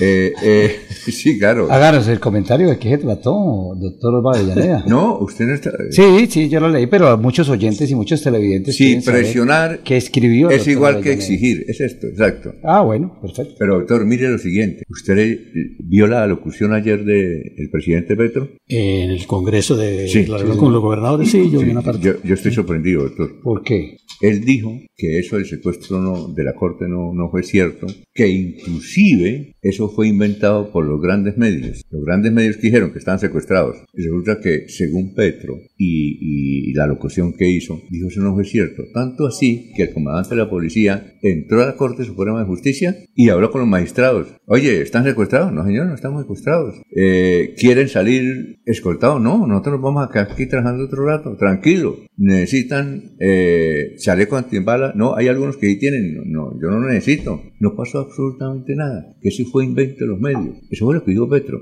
¿Usted no lo escuchó también? Sí, yo oí, eh, aparte de la intervención del presidente, y, en donde hace alusión pues, a, la manera como él ve los hechos. No, no, él ve los hechos. Eh, eso merecería un debate a los grandes medios de comunicación si es cierto que inventaron eso. Lo que sí es una verdad, puño Alfonso, es que se inventó, se propaló la versión de que los magistrados habían sido rescatados en helicóptero, cosa no, en ningún momento existió. Lo que pasa es que sobrevoló un helicóptero en Bogotá y entonces Teleantioquia dijo, están saliendo a esta hora los magistrados en helicóptero, cuando eso no fue así. Y él dice, ellos salieron tranquilamente por la puerta principal, sin protección de la policía, dijo él. No sé si era cierto. Don Alfonso, hay que mirar ahí dos cosas. Uno, que es que, que todos los medios se coloquen de acuerdo para mostrar las imágenes que todos vieron por diferentes maneras, de las personas protestando frente al Consejo Superior de la Judicatura, eh, violentando, tratando de violentar las vallas que, que, restringían el ingreso al lugar, las arengas que gritaron, las publicaciones que se hicieron, eso está ahí, eso es verdad. Eh, dos, el mismo presidente del Consejo Superior de la, Judicatura eh, salió en una locución posterior reclamando, diciendo que estaban sitiados. Sí, eso no es mentira. Está el señor esto eh, Chaverra, esto ah, no, el diciendo la corte, el de la corte, perdón, diciéndolo. Estaban sitiados, sí. Y tercero, si lo que está diciendo el presidente es cierto, celebremos que por lo menos ya comenzó a decir la verdad. Oh, y otra cosa, yo vi el noticiero Caracol del jueves a las 7 de la noche y ahí no hablaron de secuestro ni nada, inclusive pagaron la noticia como de cesta. Es decir, yo no, no vi, en Caracol Televisión no informaron que hubo secuestro, nada, nada de eso. hay una cosa que es clara, es que por solicitud del propio presidente de la Corte, la policía no intervino inicialmente. El doctor Chaverra le dijo a Chaverra, creo que es el apellido, el presidente de, la, Corte, le dijo al comandante de la policía que consideraba que por el momento no debía intervenir. Cuando los hechos comienzan a desbordarse, porque efectivamente hay unos excesos que no son de recibo, no pueden ser aceptados, por el contrario rechazados, por orden del gobierno nacional, la policía interviene. Exacto. Entonces ese es un hecho que debe quedar suficientemente claro. Si, la, si, la Corte consideró que no era necesario que interviniera la policía cuando el comandante les ofrece, si es necesario hacerlo, es porque estimaban que no había un riesgo no, en ningún sentido. Y lo que dice Petro, que el comandante de la policía le dijo a los magistrados, caminen, nos llaman, y no, no, es que son las 5 de la tarde, no vamos a estar hasta las 7. ¿En serio? Sí, sí. Sí, don Alfonso, pero pues tampoco hay que desconocer, como dice mi compañero Caicedo, que a las afueras había protesta, que había un peligro inminente, que no se sabía qué podía pasar, y ellos adentro pues estaban protegidos. Entonces ellos esperan a que se calme la situación. Viene la policía de escudos, que tiene otro nombre ahora, que era el antiguo SMAT, retira un poco los manifestantes para poderle permitir el paso del parqueadero donde salen los magistrados en su vehículo, que sí es cierto no salieron en ningún helicóptero ni mucho menos en sus vehículos, cuando la policía pues le brinda la protección. Pero de todas maneras había una protesta, había peligro y uno tiene que prevenir esas cosas, pero igual el presidente pues ayer tenía que tratar de... Yo ayer leía una entrevista que le hicieron a una magistrada Ajá. y donde dice que lamentable, lamentable que no le pudo llegar el almuerzo a la hora que ella acostumbra almorzar, que les tocó comer con los caramelitos y las cosas, las galletitas que generalmente mantienen la Bueno, pues de hecho, lamentable que no hayan podido almorzar en la hora rigurosa, pero de allá magnificar el hecho, pues, porque no pudo recibir almuerzo a tiempo, es que hubo una especie de, de asonada contra la corte o de secuestro, pero me parece que ya eso, es presentado en otras proporciones gigantescos. Alfonso, ¿Hubo elección o no del señor, de la señora fiscal? No. Entonces mire que eh, al comienzo hubo una presión porque ¿quién fue el que invitó a la protesta? ¿Fue de pronto de un sector importante, o las gentes de los sindicatos? ¿Quiénes salieron a marchar? La situación fue compleja de todas maneras, porque qué tal que ahorita lleguen por aquí eh, varias personas a protestar por lo que estamos hablando, ¿no ve que es igual?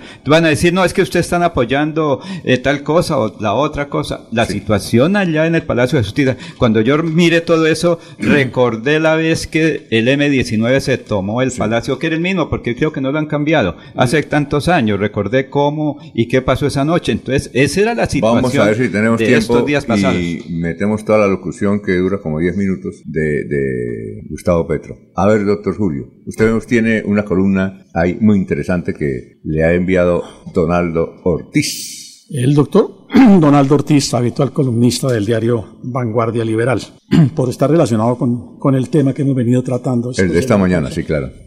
El tema de la, de la, de, eh, la eventual perturbación del orden por los transportadores informales. Sí. Me permito compartirla, leerla. Concerte, alcalde. Los problemas de la ciudad son muchos, pero fueron agravados por la antigua administración de Cárdenas. Estará en una isla descansando con su jefe de gobernanza o más bien de negocios sin embargo, el alcalde Beltrán ascendió al gobierno municipal con el plan candado que no es suficiente, sino va acompañado de otras estrategias. La lucha contra la inseguridad y contra la corrupción es un mandato.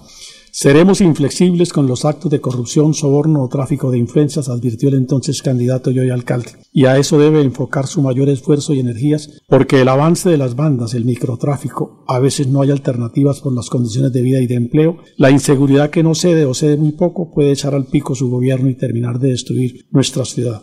Cumplir esas promesas es difícil y para hacerlo debe dejar de realizar anuncios y tantas entrevistas y más bien exigirle a sus colaboradores resultados. Si está en su lucha contra la inseguridad dispuesto a prohibir el parrillero, estudie bien las medidas y concerte antes de anunciarlas. Este lunes corren anuncios de bloqueos, pero un mandatario debería prever esto y desactivar cualquier bloqueo antes de que suceda.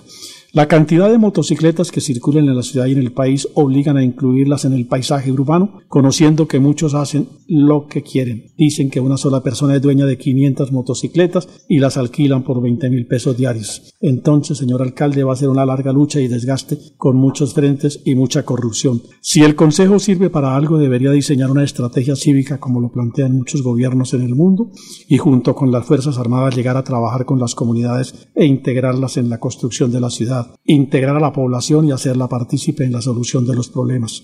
Educación, señores, unas son las medidas inmediatas y otras las de largo alcance. Estas son las que consolidan los procesos de ciudad. No cree tantos frentes ni hablen de inútiles centros de reclusión transitorios. No hablen de blindar la ciudad porque es un imposible. Serénese y dialoguen. Nota, no quiere irse pero le toca. Deja la fiscalía con exceso de basura e impunidad. Ese es para Barbosa. Bueno, 728.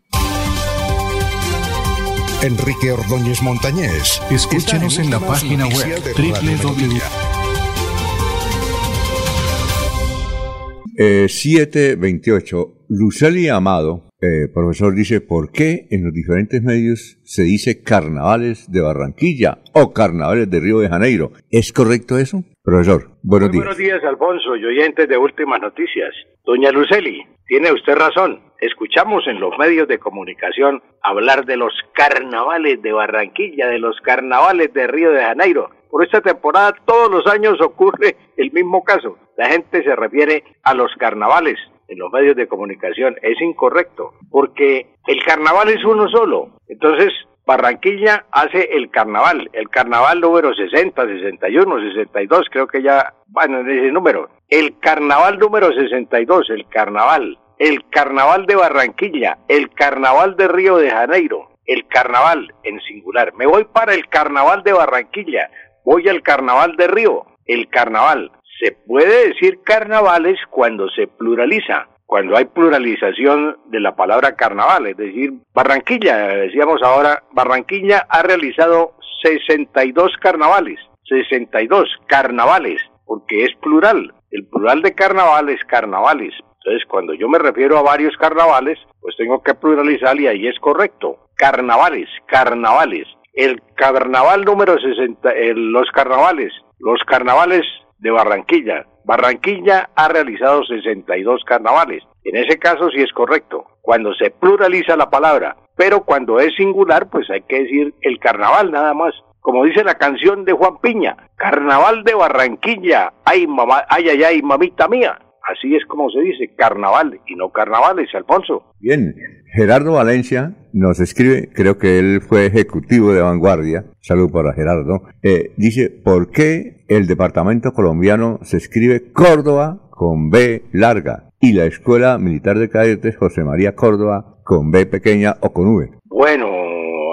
saludo para el señor Valencia, sí, Alfonso, pues es que en, España existen las dos y aquí en Colombia y en todas las partes donde existe el apellido Córdoba, hay Córdoba con B y Córdoba con V. Yo tuve alumnos que escribían el apellido Córdoba, una familia Córdoba que es tradicional aquí en Bucaramanga, ellos escriben Córdoba con B, porque hay Córdobas con B y hay Córdobas con V. Pero tradicionalmente nuestro departamento de Córdoba se ha escrito siempre con B, departamento de Córdoba, el departamento de Córdoba con B. Y V, pues es un, el apellido Córdoba con V, pues es un apellido español que también existe en México. Recordemos al famoso actor de cine Arturo de Córdoba. Arturo de Córdoba, él le escribía en el apellido y luego lo escribía también con V, Arturo de Córdoba. Y así pues hay muchas eh, en España, en México, en Colombia y en otros países, apellido Córdoba con V. En Colombia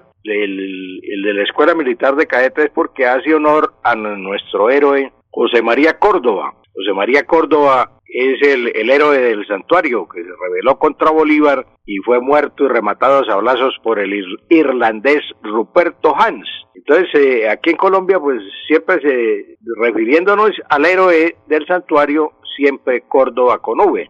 En alguna ocasión se bautizó un avión Vía Bianca con el, el nombre de José María Córdoba. Y vino la discusión de la academia, son fue larga la discusión, que Córdoba, que nuestro departamento, que Córdoba con B con V, hasta que al fin se dejó Córdoba con V, porque así es correcto, refiriéndonos, refiriéndonos al héroe del santuario. Si nosotros pasamos allá por la Escuela Militar de Cadetes en Bogotá, eh, allá encontramos en la puerta que dice Escuela de Cadete José María Córdoba con V, Córdoba con V. Entonces, cada vez que nos refiramos al, departamento de Córdoba se escribe Córdoba con B. Y cuando hagamos referencia a Córdoba, el héroe del santuario, a la Escuela Militar de Cadetes, esa es con V, José María Córdoba. V y B para los dos casos, Alfonso.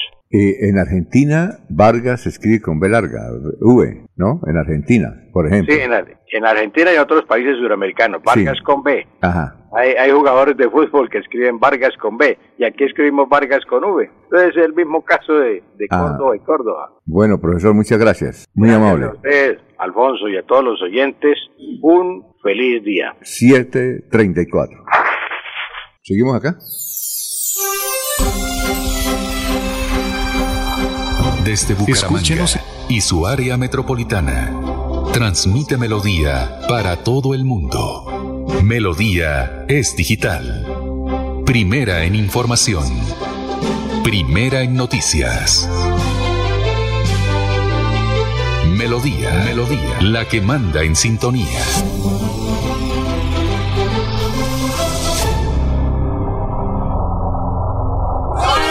Hace tres años monté mi fábrica de bicicletas y juiciosito he venido renovando mi matrícula mercantil. Cada vez que lo hago, me llega un correo con los programas y eventos que tiene la Cámara de Comercio Bucaramanga. Siempre aprovecho y me inscribo en un par de ellos. Por eso, mis ventas siguen en ascenso al igual que mis bicis y el progreso de mi negocio se mueve por todo el país. ¿Y usted para cuándo va a dejar la renovación de su matrícula? Recuerde que puede hacerlo en línea fácil y seguro durante todo el primer trimestre de este año en www.cámaradirecta.com. No se deje coger la tarde. Mire que el progreso nos mueve. Cámara de Comercio de Bucaramanga Creemos en Santander. Descargar la aplicación móvil de Melodía en tu celular es muy fácil. Ingresa a www.melodiaenlinea.com. Desliza hacia la parte inferior y selecciona App Store si tu celular es iPhone o Google Play si tu celular es Android. Clic en Instalar, Abrir, Permitir y listo. Disfruta de nuestra programación en vivo. Melodía la que manda en sintonía. Continuamos con las últimas noticias en Radio Melodía. Radio Melodía, la que manda en sintonía.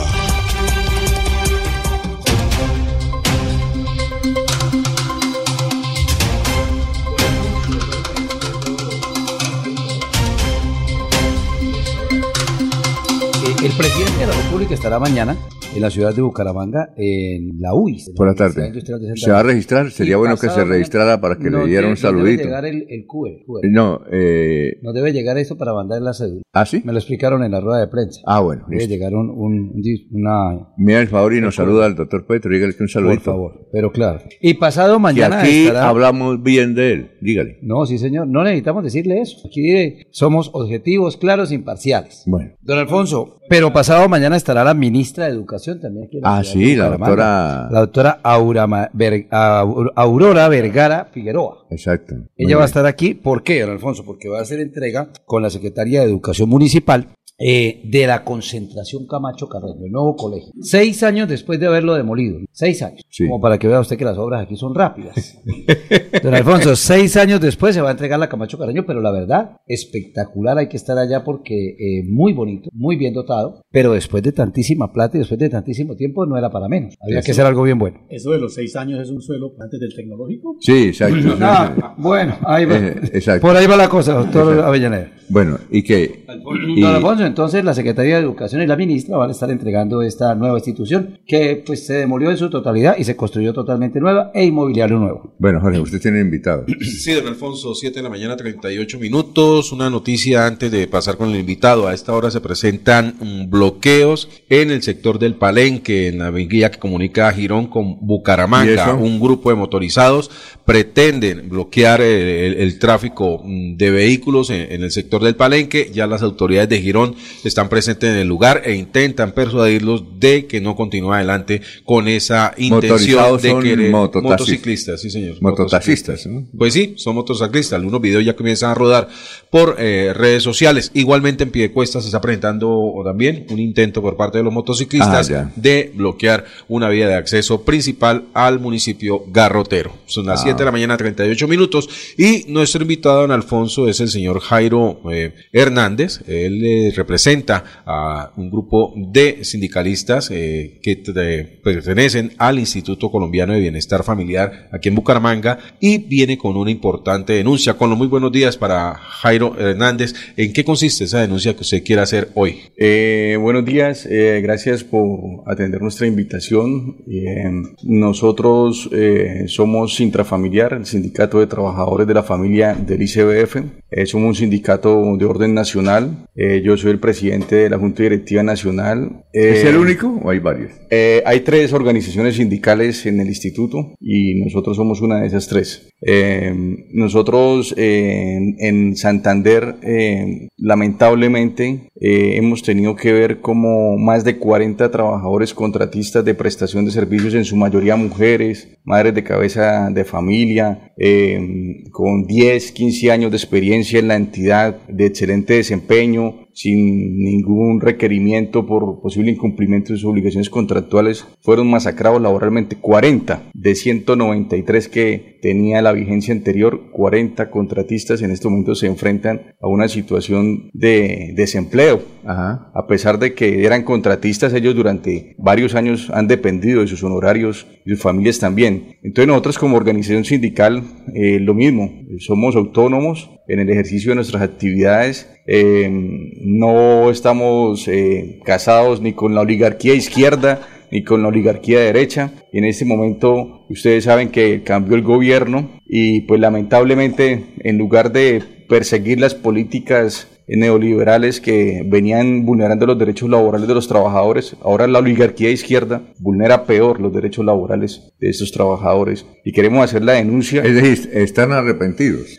Eh, yo no me arrepiento de haber votado por Petro. ¿Ah, no? Porque lo que considero es que, que Petro, eh, no sé si él mismo designó esta directora regional, pero hago la denuncia para que ojalá el presidente nos escuche y decirle a esta directora regional le quedó grande, ser gerente pública. ¿Cuánto lleva ella? Eh, del año pasado, como en octubre empezó. Se llama Miriam Roseli Cáceres. Eh, es que nos dicen que el que manejaba ayer el Pote Gómez, el bienestar familiar, y que entonces ahora le quitaron eso y lo maneja Carlos Ramón. No sé si era cierto. Eso se escuchan varias cosas. Yo he escuchado que lo maneja ahora Juan de Dios y que Juan de Dios Tarazona. Sí, claro. Es muy amigo. a la alcaldía de, de Florida Blanca. Él es muy amigo de Petro. Exacto. Si usted sabía cuando nos dijo Juan de Dios que cuando Petro venía, cuando era representante de la Cámara, se quedaba en la casa de Juan de Dios. Y eh, un señor muy amigo de Juan de Dios Tarazona nos, nos contaron hasta la semana pasada, se llama William Ramírez. Es el esposo de la directora regional encargada, Miriam Roseli Cáceres. Entonces, con el mismo nepotismo... Es decir, eso, eso Carlos Ramón, tienen ahí un, una unión entre Carlos Ramón eh, y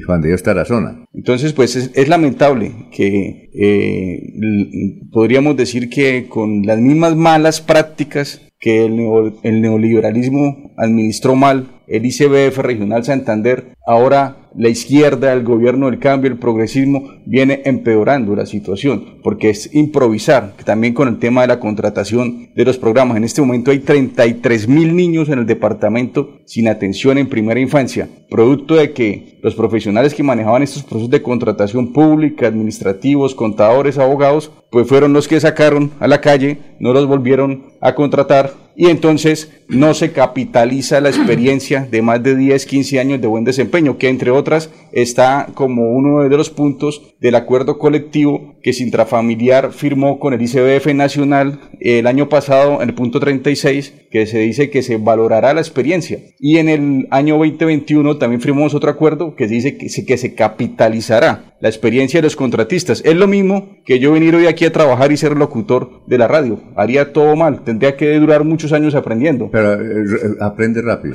seguro. Pero en la contratación pública es el interés constitucional superior y se está improvisando con eso. Doctor Julio. Sí, no, quería preguntarle si la situación que usted denuncia de los 40, las 40 contratistas despedidas en esta regional, si, ese mismo fenómeno ha acontecido en otras partes del país o únicamente acá en Santander. Por supuesto que ha acontecido en otras partes del país y, y pues es lamentable. Eh, sin embargo, pues nosotros por ser una organización sindical que se fundó en Santander hace cinco años, pues estamos asumiendo la punta de lanza para denunciar esto en Santander y en el resto del país. Oiga, eh, no sé, eh, usted, Jorge, creo, Laurencio, estuvimos tomando tinto con un exalcalde de, Santander, ¿eso fue como en noviembre? No, sí, como en noviembre, ¿se acuerda? ¿De Málaga? De Málaga. No, no, sí, de Málaga. Uno de los tantos exalcaldes. Y, y, estuvimos hablando la tumbada que le pegaron a Juan de Dios, ¿está la zona? Sí. ¿Sí? ¿A usted? Sí, señor. A ver, eh, doctor, ¿a usted no estaba?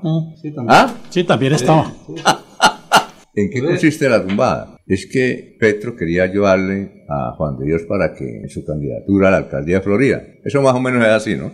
Y entonces eh, esto consiguió a alguien para que hablara con varios alcaldes, como unos cinco, y fueran donde el Ministerio de Salud para conseguir contratación, ¿no? Eh, para los hospitales. Y obviamente que ayudaran de alguna manera a Juan de Dios. Los rendimientos. Los rendimientos. Los rendimientos. Oiga, no le dieron cinco centavos a Juan de Dios. Lo cogió otro artista. No, no, vamos a dar el nombre, ¿no? No, no, no. Ese es muy malo. Ese está muy malo. A ver, Jorge. Pero de alguna manera hay que compensarlo. En Santander hay que compensarlo sí, que no le ayudaron en su momento. Gracias por estar con nosotros en los micrófonos de Melodía. Dos preguntas. Primero, sí. ¿estos contratistas son las mismas personas que protestaron hace poco en la gobernación de Santander, que son las eh, madres eh, sustitutas, creo que llaman? Cabezas, ¿cómo y madres qué? No, madres eh, comunitarias. comunitarias. Y, y, segundo, ¿esos contratos venían siendo renovados a las mismas personas o son contratos que están fijos y que pueden cambiar de un momento a otro? Bueno, para responder su primera pregunta, eh, primero eh, reiterar las gracias en nombre de Sintrafamiliar por escucharnos en, esta denuncia pública que es muy importante para el Departamento de Santander porque se trata de que en este momento hay 33 mil niños sin atención y esa fue la razón por las que las madres comunitarias protestaron la semana antepasada ya en la gobernación, porque en ese momento habían 40 mil niños sin atención, ahora hay 33 mil. Es decir, han ido evacuando contratos con demasiada lentitud.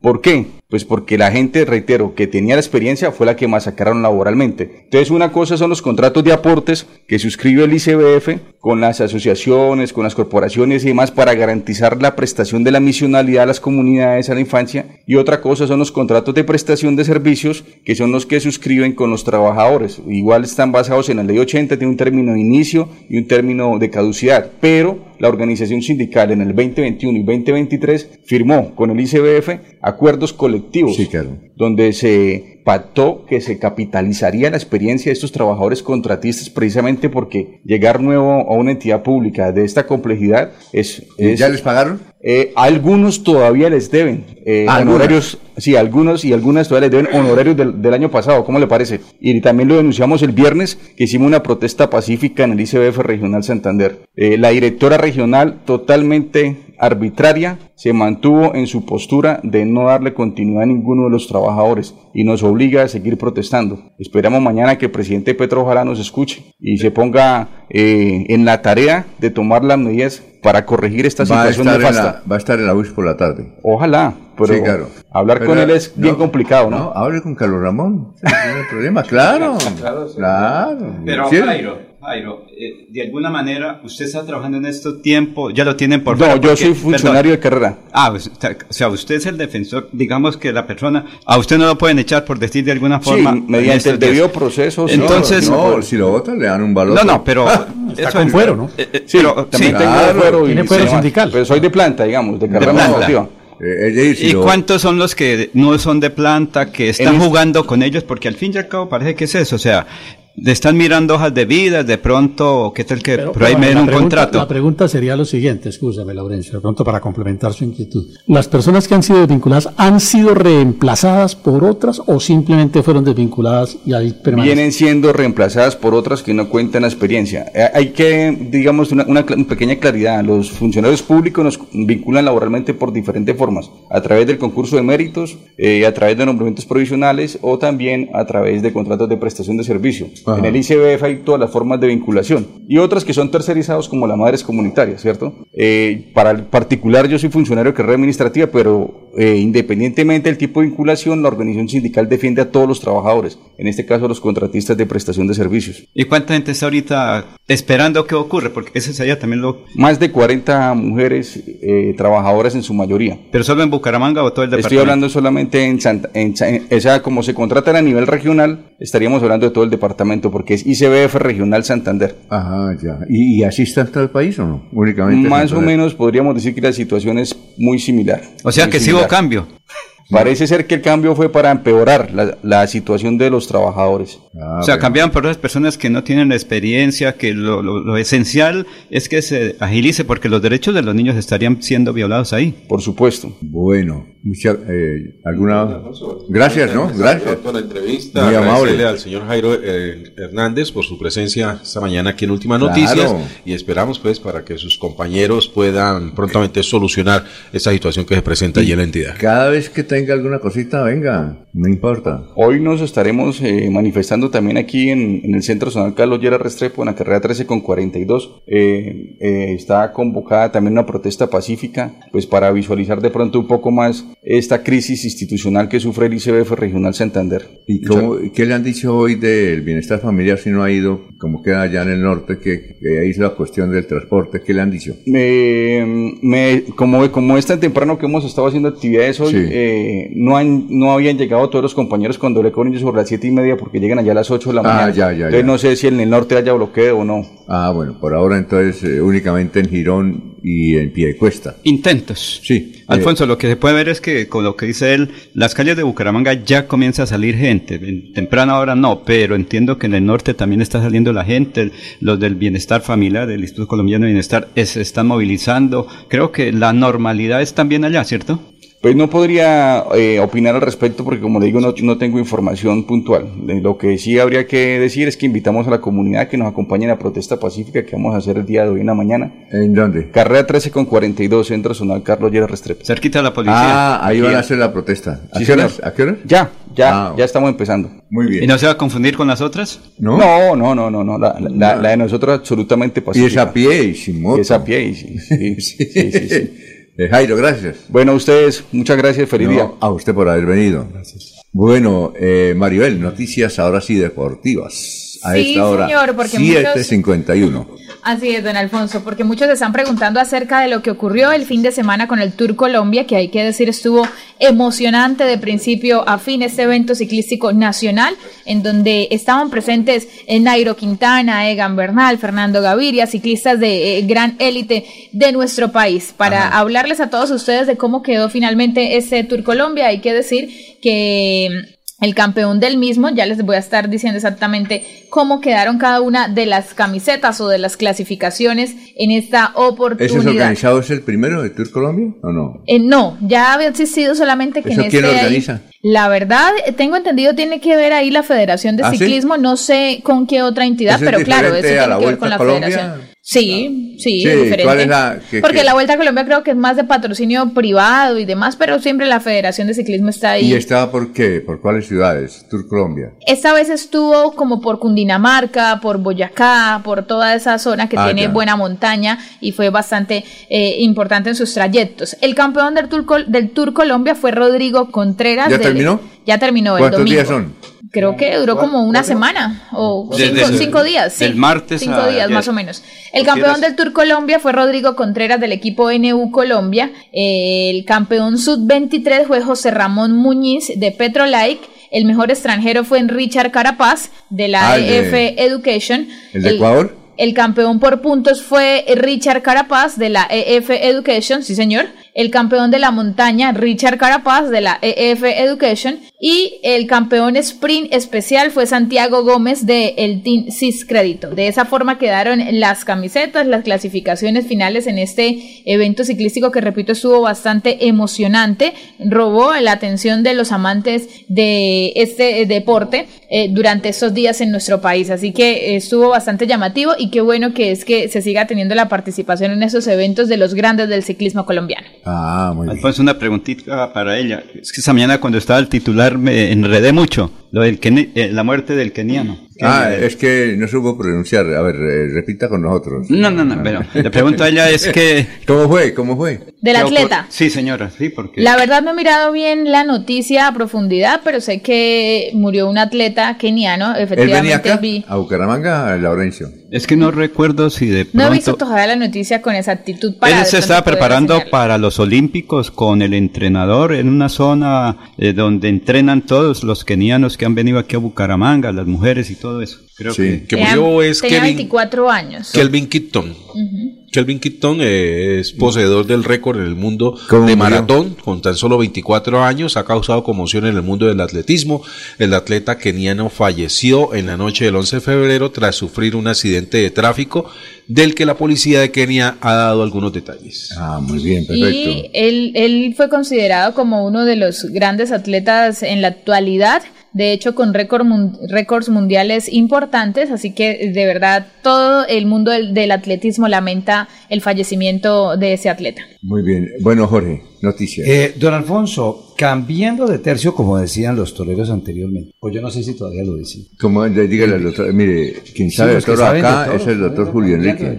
Él le puede transmitir una corrida, ¿cierto, doctor? A mí sí, claro. me llevaron para hacer eh, mozo de espadas, no me gustó. ¿A usted lo le dedicaron un toro una vez, creo? sí. Cuando, yo recibí algunas corridas de toros. Alfonso. Ah, ah ¿en dónde? Aquí. aquí en la Feria de Bucaramanga. Pero, ¿en esta plaza? No, cuando era la plaza portátil, la, la Milagrosa era que se llamaba. Sí, sí, sí, sí, En ese momento era alcalde. como secretario de gobierno, alcalde ah. encargado de la ciudad, presidir las corridas con la asesoría de don Carlitos Pinto. Ah, claro. Y. Conoció a Rondeño.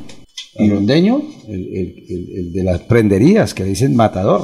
Joselito Núñez. Aquí hay varios. ¿Y usted eh, sería capaz de narrar una corrida? Yo creo que sí, ¿no? No tanto de narrar, Alfonso, pero pues sí me gustaba. ¿Ya no? es que ya pues, pasó. como no, no va a haber corridas, pues uno se va como desentendiendo. Me hubiera dicho, le hubiera llevado a Surata que hubo corrida de todos en la feria pasada. Novillada, novillada, creo que. Bueno, sí, es novillada. tengo, tengo fotos en, en, el ruedo de la plaza de Suratá con ah, el capote. Ah, qué bueno. Voy a compartírselas. No sabíamos que el doctor Avellaneda, esa pasión por los toros, chévere. Pero es que hablando de, del tema es producto de, de una revisión que hizo el INVIMA a los laboratorios del operador que repartía la leche en Santander, en Bucaramanga. La Secretaría del Departamento emitió un comunicado, la Secretaría de Bucaramanga también. El doctor Avellaneda nos puede complementar porque, como se recordará, el INVIMA realizó pruebas en varias plantas de producción de leche del proveedor en las que se encontraron niveles elevados de lactosuero, por lo que suspendió su funcionamiento. Lo suspendió, pero no es que no le vayan a entregar el PAE a los niños hoy, doctora Avellaneda. ¿Tenía usted algo, comentario que hacer de acuerdo a lo del PAE? No, lo primero es tal vez eh, nos sigue sorprendiendo que el PAE continúa siendo una fuente de defraudación al recurso público, de engaño a los niños, y no sabemos hasta qué punto, como en algunas ocasiones pasadas se ha podido advertir, las propias entidades públicas comprometidas en, estas irregularidades. ¿no? Es increíble que todavía acontezca, Alfonso y Jorge, situaciones de esta naturaleza, ¿no? que el contratista, a quien el Estado le ha delegado la función de suministrar el alimento a los niños, provea eh, viandas, alimentos y bebidas que no son de consumo humano, ¿no? es lo que ha advertido la prueba del INVIMA y la constatación de la propia autoridad municipal de cómo le están suministrando a los niños lactosuero por fuera de los requerimientos y de las medidas que las normas legales, que por supuesto consultan las condiciones sanitarias, permiten. Es decir, más aguas que leche. Más aguas que leche con efectos nocivos, por supuesto. Eh, en varios departamentos. Porque es que el lactosuero es un eh, desecho, desecho del producto. ¿Sí? que puede tener algunos usos industriales en, determinadas circunstancias y que puede ser objeto de consumo hasta cierta medida, pero aquí se ha excedido casi el doble, lo cual a los niños se les estaba suministrando un alimento que no consulta las necesidades de los niños, que no nada provee en materia de requerimientos nutricionales y por el contrario, como lo hemos podido advertir en algunas consultas, puede generar en los menores eh, una serie de consecuencias que afectan su salud como alergias, problemas estomacales, en fin, gravísima, gravísima la situación. ¿Cuándo entenderán los contratistas que si bien todo contratista tiene derecho a tener... ¿Cómo se llama el contratista? ¿Dice el nombre? Ya le digo, que si bien tiene derecho a tener un lucro, pues no es una fuente para engañar, defraudar y enriquecerse ilícitamente a costa de la salud de los menores. El nombre, ya lo buscamos porque tiene que ver algo como con el ejército. Firmes. Pipo Sass, creo que es. Pipo. Pipo, pero ese es... Pipo Sass. Oye, doctor Julio, ¿usted sí sabía que la nueva fiscal general de la Nación también tiene pareja mujer? Sí, una empleada de la fiscalía. ¿Lo sabía? Sí, una subalterna es la pareja de ella. Eh, se llama María Elena Monsalve. No sabía. Entonces el ministro de Justicia tiene pareja hombre y la fiscal pareja mujer. Estamos hechos. ¿Y la alcaldesa de Bogotá anterior? Mm. Es normal, Alfonso. No, es que eso, eso, no, es de extrañarnos. es normal, legalizado y garantizado, las, también garantizado, Alfonso. La historia cuenta de la homosexualidad de hace miles y miles de años. Eh, hablo, eh, voy a hacer referencia al sondeo que se está eh, realizando en estos momentos en la transmisión en vivo, es decir, para las personas que nos están viendo, en donde les consultamos qué opinan, que si estarían de acuerdo con la prohibición, entre comillas, porque es una posibilidad del parrillero en Bucaramanga. El 49% dice que sí, el 31% dice que no y el 20% dice que depende. Ese 20% en ese depende quiere decir que son personas que dirían puede ser una buena posibilidad, pero sí, hay cierto manejo en el mismo. Entonces, ahí está el sondeo en estos momentos. Han participado más exactamente, muestre 24 dicen que sí, 15 dicen que no. Ahí tenemos 39 eh, y 10 dicen que depende. Tenemos 59 personas participando en el sondeo de el Facebook Live. En Twitter o en X, en arroba melodía en línea, también está la encuesta para que participen ahí en X. Esa encuesta sí va a estar durante 24 horas para mañana tener el resultado final en nuestra emisión de las, 6, de las 5 de la mañana. Ah, qué buena. Deberíamos ver todos los días, ¿no les parece? Una encuesta, claro. hombre, Tinto María. Un, sondeo, un sondeo, un sondeo, nos dice nuestro querido Pero el 49 dice que sí. Caicedo. El 49% dice que sí, de las personas que están participando. Ahí sí que generalmente no tienen moto. Alfonso, es que hay declaraciones del comandante Policía ah, Metropolitana, el coronel Henry. ¿Sobre lo que está ocurriendo? ah, listo. Vamos con ella. Yo creo que enseguida, porque acaba de llegar ese material, entonces ya en un ah, segundo. muy bien, perfecto. Ahí está el comandante. Mientras se hace, don Alfonso, permítame eh, hacer alusión a lo siguiente. Pero por pues, supuesto. Encontramos allí en la rueda de prensa esta mañana a Diego Fernando Calderón, reportero de Guardia Liberal.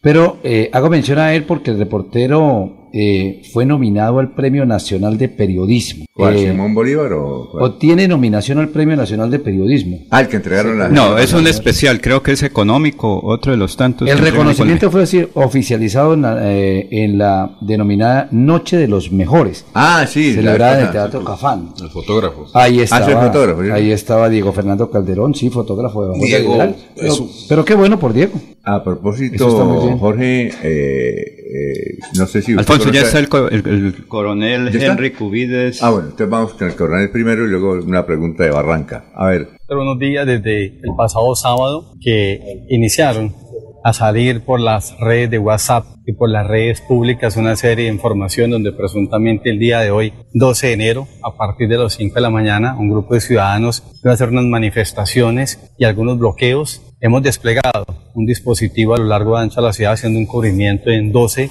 puntos en el sector norte de la ciudad, en el sector centro, una parte aquí hacia donde están los factores de atención como la gobernación, la alcaldía y hacia los seis municipios que corresponden el área metropolitana. En este despliegue hemos hecho un trabajo de anticipación de manera articulada con las entidades con base en un Consejo de Seguridad que desarrollamos en estas mismas instalaciones el día de ayer a las 5 de la tarde, con la presencia de los mandatarios de las entidades territoriales y todos los funcionarios que hacemos parte del Consejo de Seguridad. En un trabajo de corresponsabilidad, como lo decía nuestro alcalde con Migración Colombia, nosotros tenemos los funcionarios cualificados, los funcionarios idóneos de la seccional de investigación criminal, la Fiscalía a través de su cuerpo investigativo, que es el cuerpo técnico de investigación.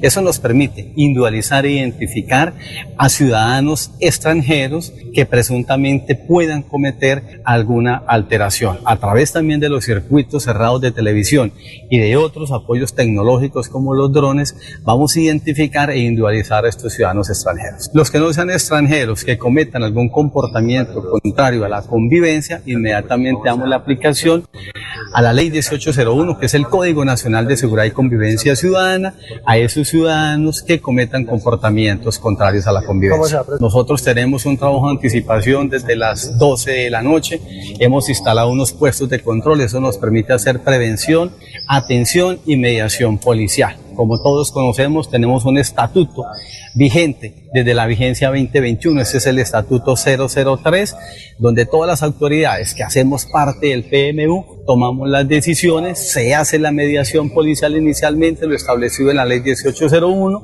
el articulado de allí, posteriormente intervenimos con los gestores de la alcaldía, la defensoría, la personería y si eso persiste, pues haremos la intervención que corresponde con los integrantes de la Policía Nacional. Muy bien, era el comandante de la eh, Policía Metropolitana, ah. el coronel Henry Yacir Bello Cubides, eh, vocero ah, oficial. Perfecto, muy bien. Eh, ya está Diego, desde Orlando. ¿Cómo está? Muy buenos días. ¿Qué ha habido? Alfonso, buenos días. ¿Cómo, cómo, cómo está? Bien, no tengo video el día de hoy. ¿Está bien? ¿No solamente con audio? No, tranquilo. Se, se, se, ve, se nota muy bien. El audio extraordinario. Ah, bueno, bueno, perfecto. La, la audiencia es la que lo va a extrañar, Diego. no, no, no. Eh, lo que digo es que no, por alguna razón, la conexión no me está mostrando como generalmente me muestra el video que sale al, al internet. Pero bueno. Una, una pregunta técnica, Diego. El Super Bowl, eh, ¿Super qué? Super Bowl. Sí, Super Bowl. ¿Ese no es en Miami?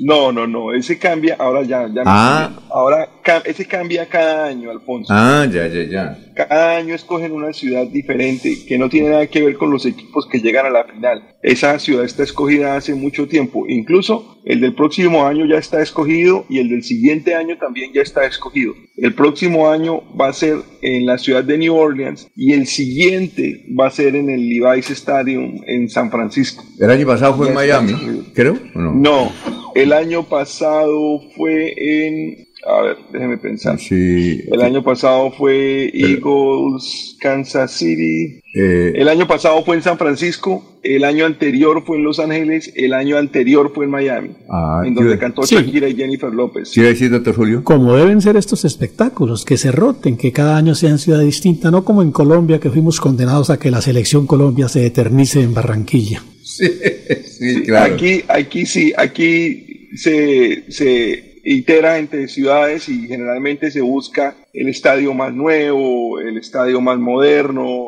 o por ejemplo una ciudad que está creciendo en cuanto a la afición del fútbol americano, como se hizo este año con Las Vegas, aunque el estadio de Las Vegas también es, es muy lindo, y la Legend es de los estadios más bonitos que tiene eh, los Estados Unidos, y acabaron de construirlo, acabaron digo hace dos años, se llevaron a un equipo para allá que eran los Raiders, que jugaban generalmente en Oakland, y lo llevaron para, para Las Vegas, pusieron este equipo allá, están creando una afición en una ciudad que, que no, tiene, no tenía la afición del fútbol americano, eh, está creando una afición que es que los Raiders están jugando allá y decidieron llevar el Super Bowl este año. Eh, por ejemplo, el estadio de, de, San Francisco, el Levi's Stadium, es, tan, es un estadio tan lindo que han hecho el Super Bowl ya dos veces en ese estadio. Eh, mm, hay estadios en los que juegan constantemente, hay estadios en los que nunca van a jugar. Por ejemplo, el estadio de Chicago es un estadio muy viejo y, y, ya dijeron que no, que es un show que no van a llevar a, la ciudad de Chicago a menos de que construyan un, un, nuevo estadio, que no es una forma de poner presión, pero sí hace pensar a cada ciudad si vale la pena hacer una nueva construcción o no. ¿Cómo le fue con el guacamole? Me fue muy bien, aguacate Hass, mucho aguacate colombiano, mucho aguacate mexicano. Eh, yo vi el juego en mi casa. El tema de hoy es el Super Bowl, por cierto. Ah, oh, sí. Eh, sí, yo vi el juego en mi casa con unos amigos, eh, con alguna, algún familiar que vive aquí también en Orlando, entonces nos reunimos. A mí el juego me gusta, a mí el deporte me gusta, ese deporte en particular me gusta. Me gustaba antes de venirme a vivir a los Estados Unidos, cuando viví en Colombia ya me gustaba, entonces sigo el deporte. Lo entiendo, lo que hace un poquito más fácil sentir gusto por ver el juego, entender el juego. Eh, ¿Dónde aprende uno? ¿Por YouTube? La verdad es que cuando a uno le gustan los deportes, Alfonso, casi todos son fáciles de entender. Cuando uno es más bien como muy... Eh, o ha estado muy influenciado por un deporte en particular, pues, pues es más difícil. Yo lo aprendí siguiéndolo desde, desde muy joven. Yo creo que desde los 12, 13 años eh, empecé a ver el juego y empecé a sentir gusto por el juego. Es un deporte de mucha táctica, mucha estrategia. Eh, no es solamente darse golpes como la gente piensa. Están, los jugadores están muy protegidos. Eh, las reglas han cambiado para proteger a los jugadores. Eh,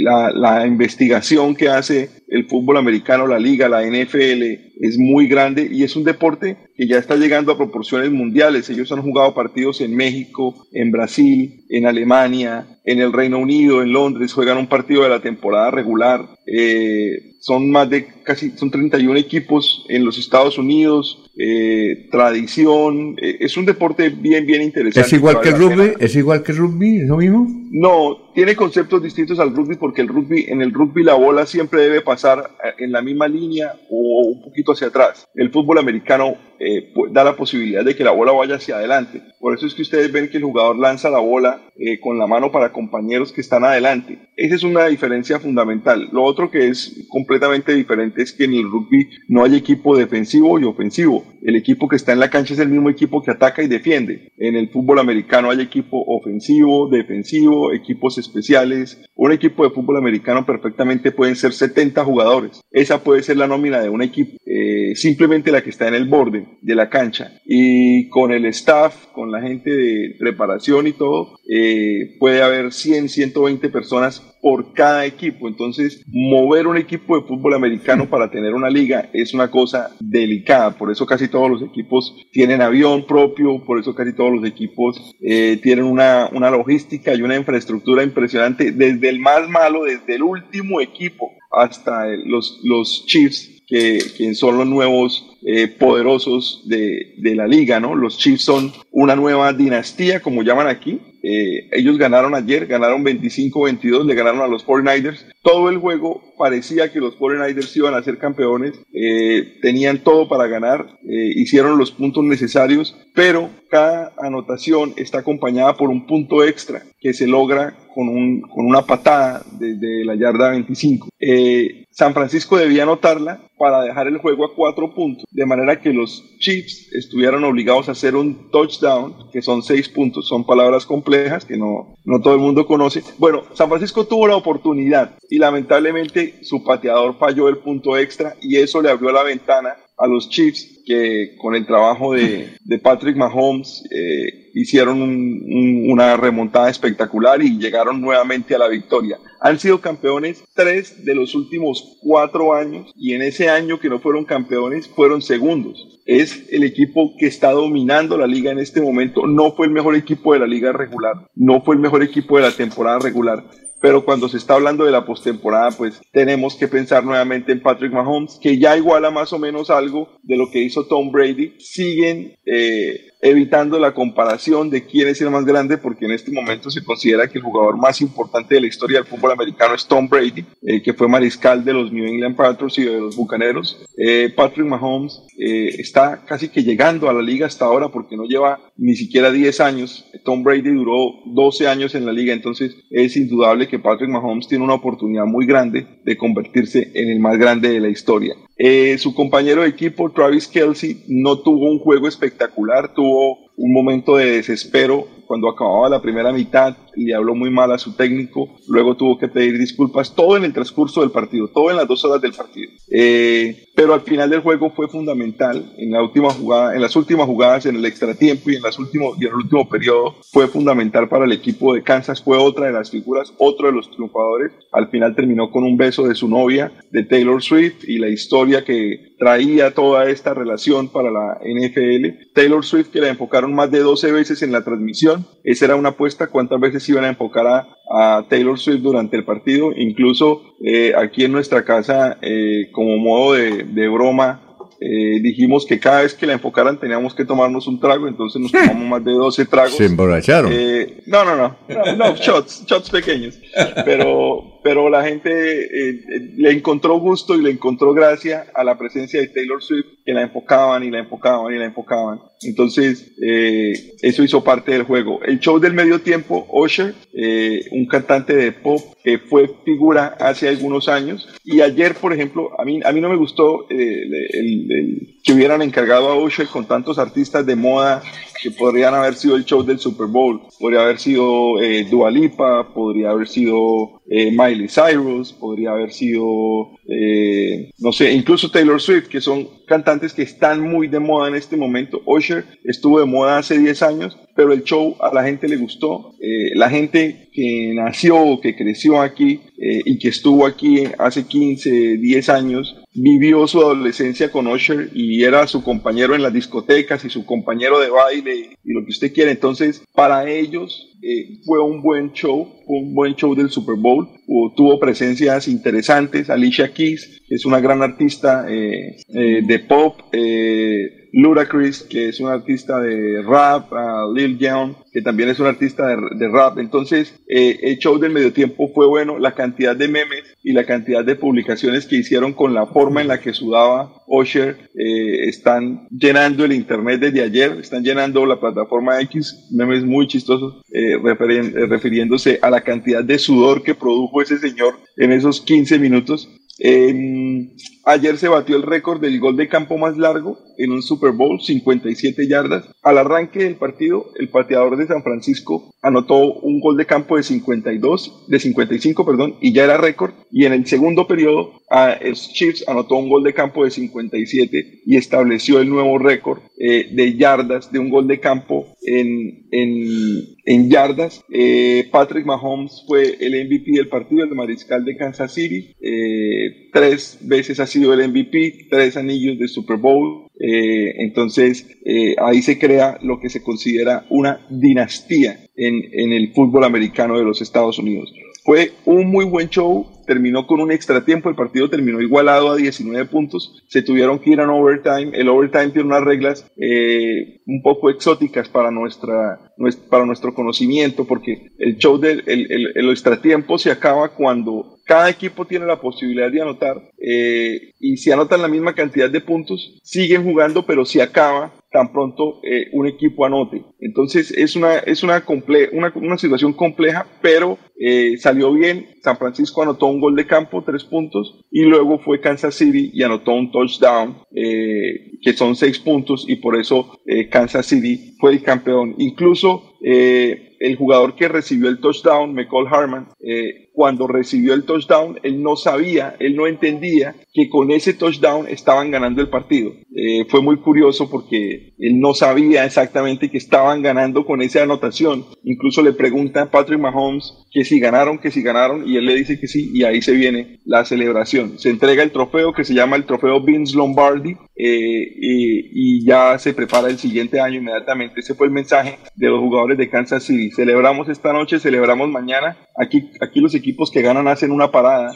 hacen una fiesta en la calle, una fiesta que va a ser en Kansas City seguramente mañana, pasado mañana, y eh, a trabajar nuevamente porque la próxima temporada se viene ya en octubre, entonces hay que volver a empezar. Este deporte que es el deporte más importante, este evento que es el evento más importante del deporte en los Estados Unidos, eh, no es el evento que más sigue gente en el mundo. Eh, ayer hablábamos del tema con algunos amigos, es el evento, es el quinto evento que más sigue afición por el mundo. El primero que más tiene afición es la final de la Copa del Mundo de Fútbol. El segundo es eh, los Juegos Olímpicos de invierno, perdón, el segundo es eh, la final del cricket de la India, el tercero es eh, los Juegos Olímpicos de invierno, el cuarto es el Tour de Francia y el quinto es el Super Bowl. Eso es en el mundo. En los Estados Unidos no hay nada que le gane, no hay nada que le gane al Super Bowl que fue ayer, Alfonso. El Super Bowl 58 con un título para Kansas City. Bueno, oiga Diego, gracias, ¿no? Muy amable. Un gusto. Un gusto, Alfonso. Que esté muy bien y nos encontramos mañana. Espero que hayan disfrutado el Super Bowl, los que lo vieron, y espero que hayan disfrutado el show del medio tiempo, aprendido un poquito. Es un deporte muy entretenido. Vale la pena, realmente vale la pena seguir. Hay que tener un poquito de paciencia porque va en contra de muchos de nuestros conceptos de continuidad del juego y no entendemos por qué paran tanto. Eh, acuérdese que cada propaganda costó 7 millones de dólares. Entonces, eh, ellos tienen que parar porque tienen que poner propagandas. Ahí está su negocio. Entonces, hay, hay incluso propagandas del, en el partido que son obligadas por las cadenas de televisión para poder poner eh, publicidad en esas transmisiones, Alfonso. Bueno, muchas gracias. Muy amable, Diego. Éxitos y mañana nos vemos. ¿Le parece? Sí. Sí, señor, me parece. Un, saludo para todos y que esté muy bien. muy bien. Ahora sí tenemos a la doctora María Fernanda Escudero, muy joven, que ya es directora de la oficina de cabecera de Ecofuturo. Bienvenida. Muchísimas gracias, Alfonso. Bueno, gracias por este espacio, por dejarnos pues llevarle a cabo a todos tus a, toda la audiencia pues lo que es Cofuturo. Eh, le comento, un, le hago un resumen. Qué buenas noticias hay. Ustedes, bueno, Cofuturo siempre trae muy buenas noticias. Excelente. Bueno, Cofuturo lleva 33 años eh, siendo pues especialistas en crédito educativo. Ya somos 12 oficinas a nivel nacional donde pues financiamos el 100% de la matrícula, sí. o sea, llámese pregrado, posgrado, eh, maestrías, técnicas o educación continua. ¿sí? Lo bonito de Cofuturo es que es muy fácil, muy rápido solicitar el crédito, únicos requisitos, fotocopia del documento de identidad del estudiante. No hay tanto exigencia. Y... No, mira que no. Cofuturo, como te digo, requisitos, fotocopia del documento y la orden de pago que te pide la universidad. ¿sí? 100% virtual, lo que le permite a cada estudiante hacerlo desde su comunidad de la casa, visitándonos pues en nuestra página www.confuturo.com. Solicita el crédito aquí. Respuesta súper ágil, en 10 minutos ya tiene su respuesta, su ¿Ah, crédito aprobado. Sí, señor, somos, eso es, una ventaja que tiene Confuturo. ¿Y, para comprar dólares también? no, no, no, ¿Ah, todavía no. No, está ayudando, doctor. Entonces, como le comentaba...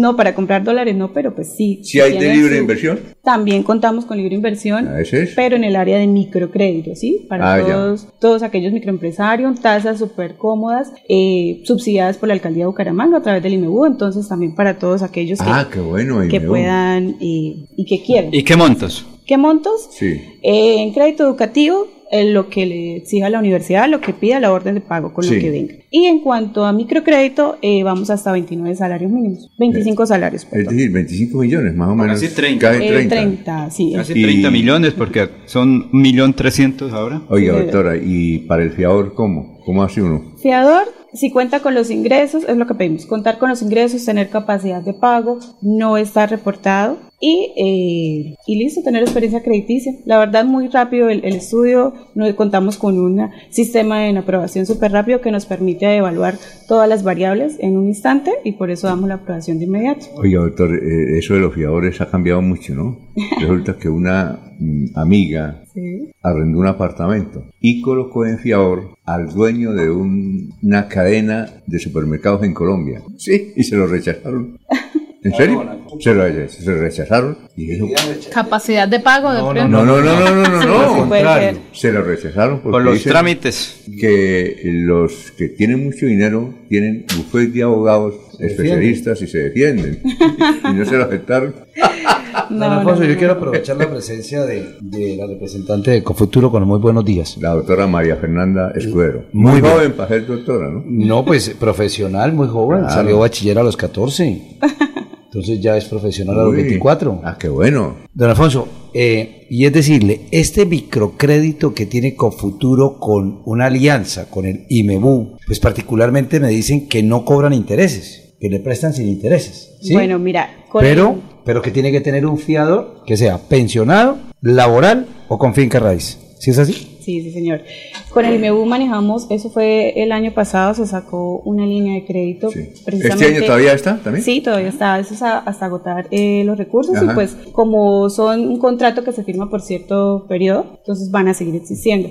Esa línea de crédito, la que habla el compañero, eh, efectivamente es con tasa al 0%, el IMEU es el que subsidia pues eh, la tasa de interés, solamente pagas pues el capital y el seguro de vida pues del crédito, de la cuota. ¿Cómo, ¿O para quién va dirigida esa línea? Mejor, va dirigida para el sector moda. Todos los que manejen o maquilen, produzcan lo que es eh, confecciones, eh, joyería, eh, marroquinería, ¿sí? va dirigida a toda esa población de productores en la ciudad de Bucaramanga. ¿Cuánto es? El monto es hasta 4 millones. Ah, perfecto. Ahí sí son 4 millones, ahí ya no son 29 o 30 millones, sí, son 4 ese millones. Sí va, ese va un poco, digamos que limitado, pero igual pues es una gran oportunidad para todos los microempresarios que quieran adquirir algún activo fijo de pronto eh, pues para su, sus tareas diarias. Y ese crédito, perdón, y ese crédito se puede aplicar para estudio. Por ejemplo, quien es pensionado pues ya tiene, digamos, unos ingresos definidos. Y si su hija o su nieta va a estudiar, ¿ahí se puede utilizar eso o no? No, son dos líneas completamente aparte. Sí, de pronto que si su hija necesita un portátil para, para la universidad, ¿sí? Sí lo pueden acceder, ¿sí? Ah, qué bueno. Pero, para la matrícula para la matrícula no. Sí, ya son dos líneas completamente diferentes. Ah, presta para portátil, ¿sí? Sí, claro, si la persona lo necesita, con el ah, dinero que le entrega la alcaldía pueden comprar su activo. Eso es lo que se llama un emprendimiento, porque el portátil va a ser alguna actividad. Compra mm. activos fijos. ¿El préstamo se lo hacen directamente al estudiante para comprar el portátil? Eh, bueno, en ese caso iría, si lo vamos a manejar por el lado del microcrédito, iría pues eh, a nombre del microempresario, ¿sí? De la persona que esté emprendiendo o que ya tenga su negocio. Créditos. Ya lo que es la línea de crédito educativo, siempre sí o sí va a ir el estudiante como titular del crédito, siempre y cuando sea mayor de edad. De pronto más puntual la pregunta, doctora. ¿A un estudiante le pueden facilitar recursos para que él compre su propio computador? Claro, si él puede comprobar o quiere iniciar alguna actividad también como independiente, lo puede solicitar. No, no, pero para, simplemente para estudiar. No, en ese caso, no. Sería solamente a través de la línea de microcrédito o a través de otra persona, un tercero. Bueno, algo más para aprovechen. ¿Y cuánto dinero tienen ahí disponible? Porque eso es lo que ahorita que mucha gente está buscando crédito para estudiar porque se inician los segundos semestres, especializaciones y todo. No, bueno, eh, en cuanto a lo que es crédito educativo, nosotros tenemos eh, convenios con más de 120 universidades a nivel nacional. ¿120 universidades? Sí, señor, 120 ¿Están todas? prácticamente sí, las, principales. Eh, y pues acá en Bucaramanga prácticamente con todas contamos con convenio. Ah, qué bueno. Como te decía, el, el cupo es ilimitado porque es lo que la universidad desea. O sea, no, me refiero al monto que ustedes tienen disponible para créditos. ¿Cuánto? Por eso, para pregrado es ilimitado. No, me refiero con futuro tiene. lo que quiere saber es cuánta plata tiene con futuro. ¿Cuánto hay en el banco para prestar? no, me toca llamar a la tesorera. Salió competidor Aguilis, que aquí ya es bien complicado. Oiga. No, Me, refiero porque es que mucha gente dice, ay, ¿será que mañana en todo voy hay plata? O sea, suficiente dinero hay para eso. No acaba. En cuanto a microcrédito, claro, sí, eh, igual como eso se va recolocando, de lo que se va, de lo que va recaudando, se va recolocando. Entonces sí contamos. ¿Y si son buenos pagos los, los, que hacen los créditos? Claro, claro que sí. Liliana Paredes. contamos con un sí. Si no, pues tiene el fiador. Liliana Paredes de Puerto Rico pregunta que si el crédito que futuro es más barato que el ICETEX. Mm, no tanto, la verdad. Porque pues digamos que el ICETEX maneja ahorita lo que es la tasa del IPC, no es mal, pero digamos si usted ve cuál es la ventaja de Cofuturo. Cofuturo usted paga su semestre en su semestre, no va a salir con una deuda de pronto enorme cuando termine pues, ah, pues sus nueve semestres. Eso es bueno. Sí, entonces digamos que usted puede salir de una vez a, a, laborar y no tiene que ir o estar preocupado porque tengo que empezar a pagar. Una eh, pregunta, en las líneas del crédito educativo no hay ninguna que no se requiera codeudor, todas sí o sí requiere codeudor. Eh, no, pues es que eso varía, depende del titular, pues digamos si el estudiante mm. labora y él mismo puede sostener sustentar sus ingresos, no hay problema, ¿sí? O sea, no necesitamos un coautor. okay. Si el estudiante, pues por lo general cuando inicia su primer semestre, pues son apenas que salen del colegio, cumplen su, mayoría de edad, pues no cuentan pues con esa experiencia y de pronto no tienen su, su vida eh, crediticia e, y su estabilidad laboral, sí vamos a, pedirle pues un coautor. Pero si el estudiante, por ejemplo, en posgrado, la mayoría financia ellos mismos su... ¿En microcréditos sí o sí fiador? Por lo general, sí. Es, pasa igual. Si son montos pequeños, más o menos hasta 5 millones, la personita, si puede eh, eh, demostrar que tiene su capacidad de pago, lo puede hacer. Sí, claro, pero es que, pero es que, permítame, doctora, porque es que ahí hay, es que estoy haciendo una averiguación. Sí, señor, tranquilo. ¿Para, un sobrino? Para, no, no, para, mí, va a empezar a estudiar, va a empezar a estudiar. No, no, eh, pero de microcrédito, de libre inversión. Pero para ah. estudiarlo. No, no, no, de libre inversión. ¿O para el negocito que Entonces, entonces me dicen, nosotros aquí no le miramos data crédito, allá no miran data crédito, allá le miran si fin. Nosotros aquí no le pedimos estratos bancarios, que era lo que yo llevaba. Entonces, no, eso no, no nos sirve. A nosotros nos sirve es que usted traiga el RUT, la fotocopia de la cédula y la fotocopia del recibo del agua. Pero no le podemos prestar más de 5 millones. Ah, yo le dije, oiga, sí, de pronto hasta me sirven esos 5 millones. Ah, pero traiga fiador. Sí o sí. La doctora nos dice que si la persona demuestra la capacidad de pago y yo llevaba los estados bancarios y me dijeron que no. ¿Va a colocar caso, Oiga, Jorge, Jorge, ¿va a colocar papelería? algo así. Socio, socio. Algo así. Pero doctora, en Hago la aclaración, sí. En ese caso, cuando no se pide un codeudor, primero pues que tenga eh, historial crediticio, sí. que haya manejado el monto que esté solicitando, mm, ¿sí? Segundo, si usted posee un bien raíz, pues usted mismo se puede codeudar. Ah, claro. O si son empleados, porque hay personas que son empleadas y a su, vez tienen pues, su actividad independiente, también puede. O pensionado. O pensionado. Ah, no, claro, sí, sí. Donde es independiente, no. Eh, eh, la página de Cofuturo, ¿cómo es? www.cofuturo.com. Ahí está todo. Ahí está todo, solicitar tu crédito, microcrédito, eh, educativo. Y pues pueden comunicarse a, nuestra línea principal, que es la, 317-404-6430. Esta es una cooperativa a nivel nacional que empezó en la ciudad de Bucaramanga. Ah, y por si no lo saben, Cofuturo inició eh, como un proyecto de grado del el área de Contaduría Pública de la Universidad de Santo Tomás. Ah, pues, ah, buena bueno. Por eso la la oficina, o no sé si está todavía ahí, era diagonal a la Santo Tomás. Sí, en la calle sí, Ahí comenzó, ahí, empezó, comenzó. Ahí empezó. Saludos a la, a la doctora Betty, a la doctora Viviana, a la doctora Angélica. Puras mujeres, ¿no? sí, mire, nuestra sede principal ahorita está ubicada en la calle 48 33 33 en el barrio Cabecera, para que pues los que quieran también pueden acercarse y solicitar su crédito desde allá. No, y ahí hay electrodomésticos también, ¿no? Eh, ahorita no, ¿Ya no? contamos. ¿Ya los quitaron? Sí, señor. Ah, ahí encuentra de una vez el área de microcrédito y pues la ah, línea de... O sea, ustedes están en la parte financiera, ¿cierto? Sí, sí, señor. Ah, bien. ¿Y cómo les ha ido? Excelente, gracias a Dios. Cada año pues crecemos en número de asociados, en número de la cartera. Y lo bueno de Ecofuturo es que maneja un buen indicador de cartera. Entonces nos mantiene. Muy bien. ¿Y cómo se hace para ser eh, asociado? Sencillamente ir a la oficina, asociarse con su fotocopia del documento y eh, 8.600 pesos, que es lo que vale. ¿Para celular, ¿Para celular prestan plata o no? No, no, señor. Ah, eh, gracias. El de libre inversión. Y ¿Para libre, libre inversión? Sí, hay libre inversión o no. Microcréditos. microcrédito. Ah, bueno. Y educativo. Porque si vas a sacar, por ejemplo, yo soy periodista, digo, necesito eh, cambiar mi celular. el iPhone. Que, eh, que, vale 4 millones de nuevo. Claro, es para mi empresa, para hacer los videos ahí. Eso lo puede hacer, eso le aplica perfectamente. Claro. que sí se puede, porque va a ser una empresa, ¿cierto? Y como ahora se requiere este aparatijo para Es una necesidad, entonces. O sea, para eso hay crédito. Sí, señor. Gracias, María Fernanda Escudero, directora de oficina de cabecera de Ecofuturo. Gracias. Muchísimas gracias a ustedes por este espacio. Muy bueno. Oye, Jorge. Pues ahí tiene Jorge el crédito para cambiar el celular. Eh, sí, es que no, no, no pude porque no era que es independiente. Es para colocar una papelería. no, pero es que, por ejemplo, en el caso, Alfonso, pero se puede por dos razones. Demostrar que va a ser el emprendimiento en comunicaciones. Sí, claro. Es un emprendimiento. Va a montar su propia página, va a hacer eso y puede conseguir los 4 millones de crédito porque es un crédito para emprendimiento. Voy a, eh, comprar, voy a comprar uno que sale más barato por aquí cerquita. El doctor Julio le, sirve de fiador. Ahí queda, vea, posibilidad de Cofuturo que lleva bastantes años definitivamente apoyando todo el tema de créditos educativos para que estudien. no, mire, y este convenio con la alcaldía, cero intereses. Y Eva va a quedar con dos papelerías entonces. Muchas gracias. Esto. Eh, Jorge, es que eh, eh, usted conoce a un fotógrafo que llama Sebastián Cabarcas. Sebastián Cabarcas, dimos la noticia la ah, semana anterior, don Alfonso, sí, ah, Sebastián Cabarcas es un joven de 24 años, es camarógrafo y es hijo de Alejandro Cabarcas, el corresponsal de RCN en Barranca Bermeja. Ah, Fue víctima de, un atraco allí en el distrito petrolero.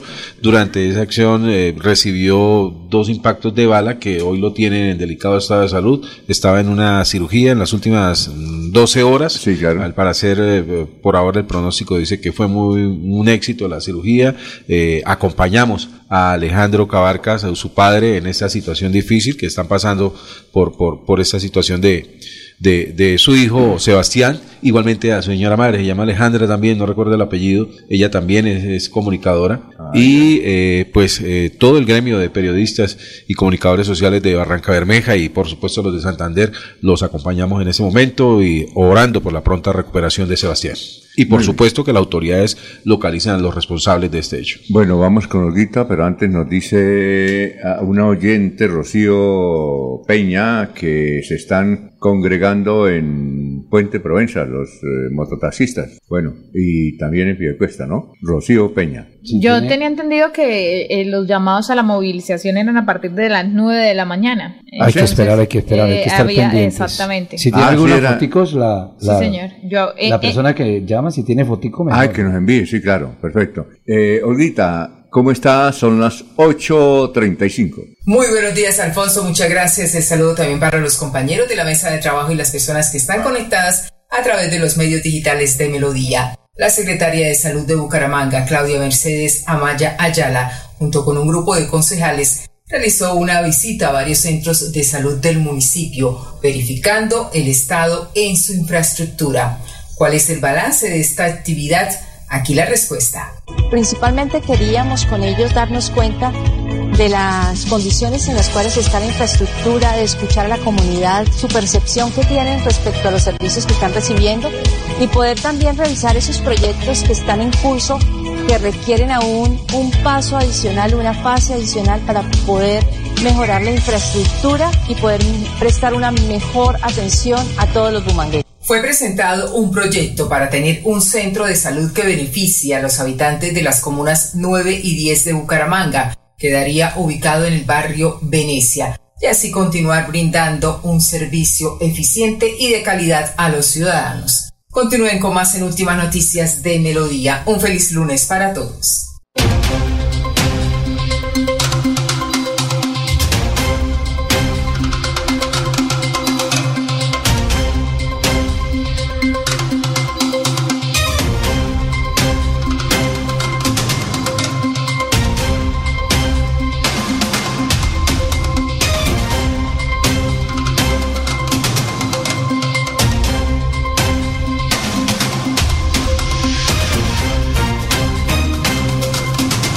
Este es el resumen de últimas noticias hoy, lunes 12 de febrero.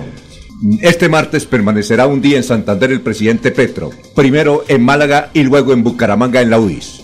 La Procuraduría General de la Nación formuló cargos al gerente del hospital del Valle, municipio de Valle de San José por la pérdida de una ambulancia. El Ministerio Público califica de manera provisional la falta de la gerente como grave a título de culpa gravísima.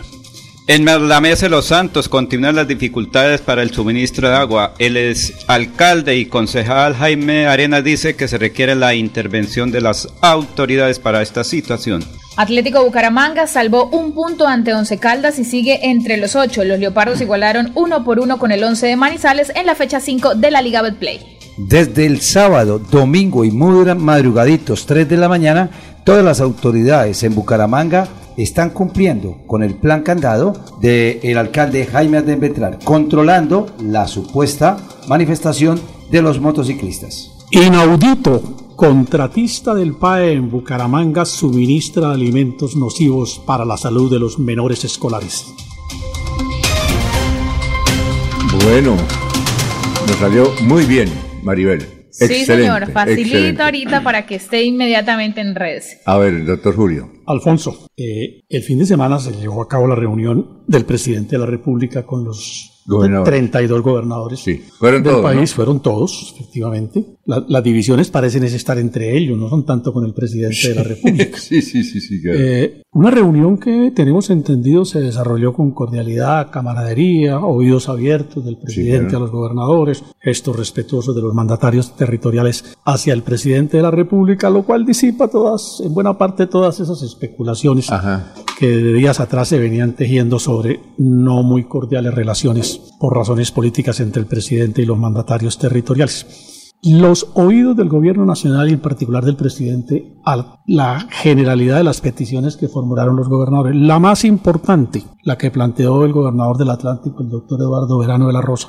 en representación de todos los mandatarios eh, departamentales. La reforma al sistema general de participaciones tuvo la acogida inmediata del presidente de la República y se acordó conformar una comisión técnica que elabore un proyecto de ley que reforme la regulación actual para permitirle a las entidades territoriales en el inmediato futuro tener mayores recursos para sus necesidades locales. Oiga, eh, y entonces hubo cordialidad en la reunión y salieron cosas buenas. Entonces. Sí, sí, ah. Y fue una buena semana para el presidente de la República en medio de todas las turbulencias políticas que pudo haber suscitado el suceso de la Corte Suprema de Justicia. Y digo una buena semana porque además de esta positiva reunión con los gobernadores, recordemos que la semana pasada se prolongó el cese al fuego con el Ejército de Liberación Nacional y se acordó en una conversación que creo que inicia esta semana instalar la mesa de diálogo con las disidencias de la FARC, con el grupo conocido como la Nueva Marquetalia que orienta este eh, Iván, Márquez. Luego, me parece que en ese sentido fue una buena semana para el presidente de la República y por consiguiente para el país. ¿Y usted sabe qué hizo Milei en, en Argentina? Llegó y le dijo a los gobernadores, le voy a rebajar el 90% de las transferencias, no las voy a enviar porque ustedes lo roban. Así, así de sencillo. ¿Ah? ¿Qué tal? Sí, sí, ese es el derecho del presidente argentino. Eh, Jorge, noticias. Es, don Alfonso, ampliación de nuestro titular con respecto a eh, la que la, la, Procuraduría General de la Nación formuló cargos al gerente del hospital del municipio de Valle San José. Eh, la Procuraduría General de la Nación profirió cargos en contra de la gerente del Hospital San José del municipio del Valle de San José, Giovanna Montes Meneses, por la presunta responsabilidad en la pérdida de una ambulancia que era propiedad del centro asistencial. De acuerdo a Valente de Control, se investiga la conducta de la gerente cuando al parecer, sin un acto administrativo ni contrato que soportara el trabajo, ordenó a un, al conductor de la ambulancia que la llevara a un taller en el municipio de San Gil para un, para un peritaje. Además, dice el Ministerio Público que está investigando si la conducta de la funcionaria no se habría ajustado al principio de responsabilidad. También si se tuvo en cuenta que en días anteriores ya se había realizado un contrato para que otra persona realizara el avalúo de otras dos ambulancias que son propiedad del Hospital del Valle de San José. Por esto, la Procuraduría califica de manera provisional la falta de la gerente como grave a título de culpa gravísima. A ver, Jorge. Una noticia y un comentario, don Alfonso. La noticia es que gracias a la gestión del gobernador y el INDER Santander, 20 niños del municipio de Bolívar pudieron venir a ver el partido de Bolívar de Alcalútico Bucaramanga y el ¿Ah, sí? el sábado. Ah, Bolívar Santander. Ellos vinieron, ah, los pasearon por algunas partes y los llevaron a ver el partido y así van a ser en, varios municipios, pues poco a poco, pero la gobernación de Santander y el INDER Santander eh, eh, en esta labor, eh, qué chévere que la sigan haciendo. y un saludo, perdón, Maribel, y un saludo al capitán Jiménez que dice, la, el trancón se va a generar tipo 9 y 30 a 10 y 30, porque hay ¿En mucho... En Bucaramanga, no, él, dice, es que hay mucho venezolano que se levanta tarde y desayuna despacio. Quería eh, complementar la información de El Líbano con relación a los 20 niños de Bolívar Santander que estuvieron apreciando el partido Atlético Bucaramanga. Previo a eso conocieron las instalaciones del Estadio Alfonso López y posterior a eso, de acuerdo al material compartido por parte del Inder Santander, eh, estuvieron también en el Parque Nacional del Chicamocha. Y lo que ellos dicen es que es un, va a ser un programa que va a permanecer con todos los municipios de Santander para que esos niños, que de hecho en muchos casos no conocen ni siquiera la capital santanderiana, puedan venir y disfrutar de un partido de fútbol o de vivir esa experiencia. Bueno, eh, ¿cuál es su Twitter? Mi Twitter o mi cuenta de X, arroba maribelgallo-bajo. ¿Y el de Jorge? Jorge Caicedo. Arroba J Caicedo 6. ¿Y el de Jorge? Arroba Jorge 4420. ¿Arroba qué? Arroba Jorge 4420. Ah, ¿Y el doctor qué? ¿Twitter? Sí. No, yo no tengo, Alfonso. Pues, ¿Y a Laurencio? Y vivo feliz. sí, pero ahí lo tengo, pero ahorita. ¿Laurencio cuál es? Sí, ahí lo tengo, pero arroba Laurencio Gamba. ¿Sí? Ah, sí, eso ahí está hace años.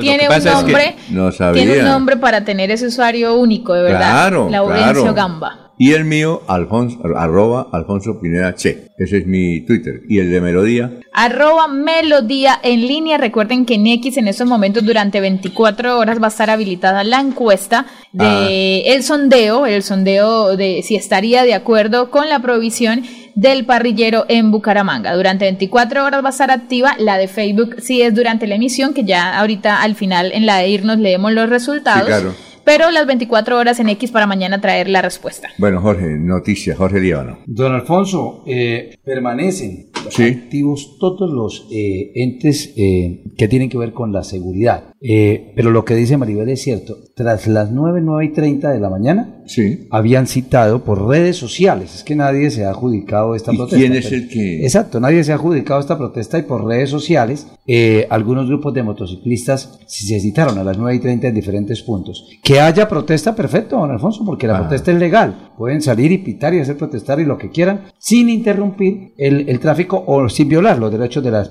demás personas que tenemos derecho a transitar libremente. Doctor Julio Enrique, cuando hay protesta se debe pedir permiso para eso, ahora no. o sea, para garantizar la seguridad de... El derecho a la protesta es un derecho de carácter constitucional y es de aplicación inmediata. No, ya no hay necesidad. Aunque el tráfico se detenga, van a poder hacerlo. A esta hora, don Alfonso, se presenta bloqueo en la vía, en el corredor que comunica a Girón con Bucaramanga, exactamente en el punto denominado El Palenque, precisamente por eh, motociclistas que han logrado eh, eh, detener ah, el flujo vehicular en esta zona, reclamando precisamente dentro de la jornada de protesta que eh, anunciaron para hoy. Sí, pero recordemos que se, pues, debe estar trabajando de manera articulada el área metropolitana, porque no solamente los derechos de los residentes en la meseta de Bucaramanga, también la de los demás eh, ciudadanos que viven en los otros municipios del área. Bueno, Laurencio, noticias. Usted tiene un invitado. Alfonso, sí, ya estoy mirando aquí. A ver, son las 8.46. Es que a dañarle la fiesta, porque por ahí tengo un ciudadano muy importante que habla que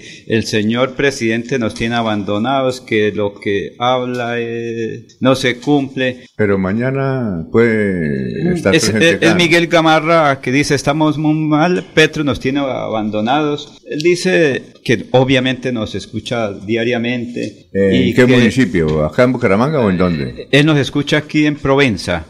Él es natural del municipio de Galán. Recuerde que el Galán fue fundado por familias eh, eh, Gamarra, como muchos municipios, y entonces uno piensa que Gamarra es de norte, de Bolívar, de otras regiones del país, pero ya está precisamente Miguel Gamarra aquí para que nos hable qué piensa sobre la situación que la gente que está viviendo en Bucaramanga, cómo ve el futuro.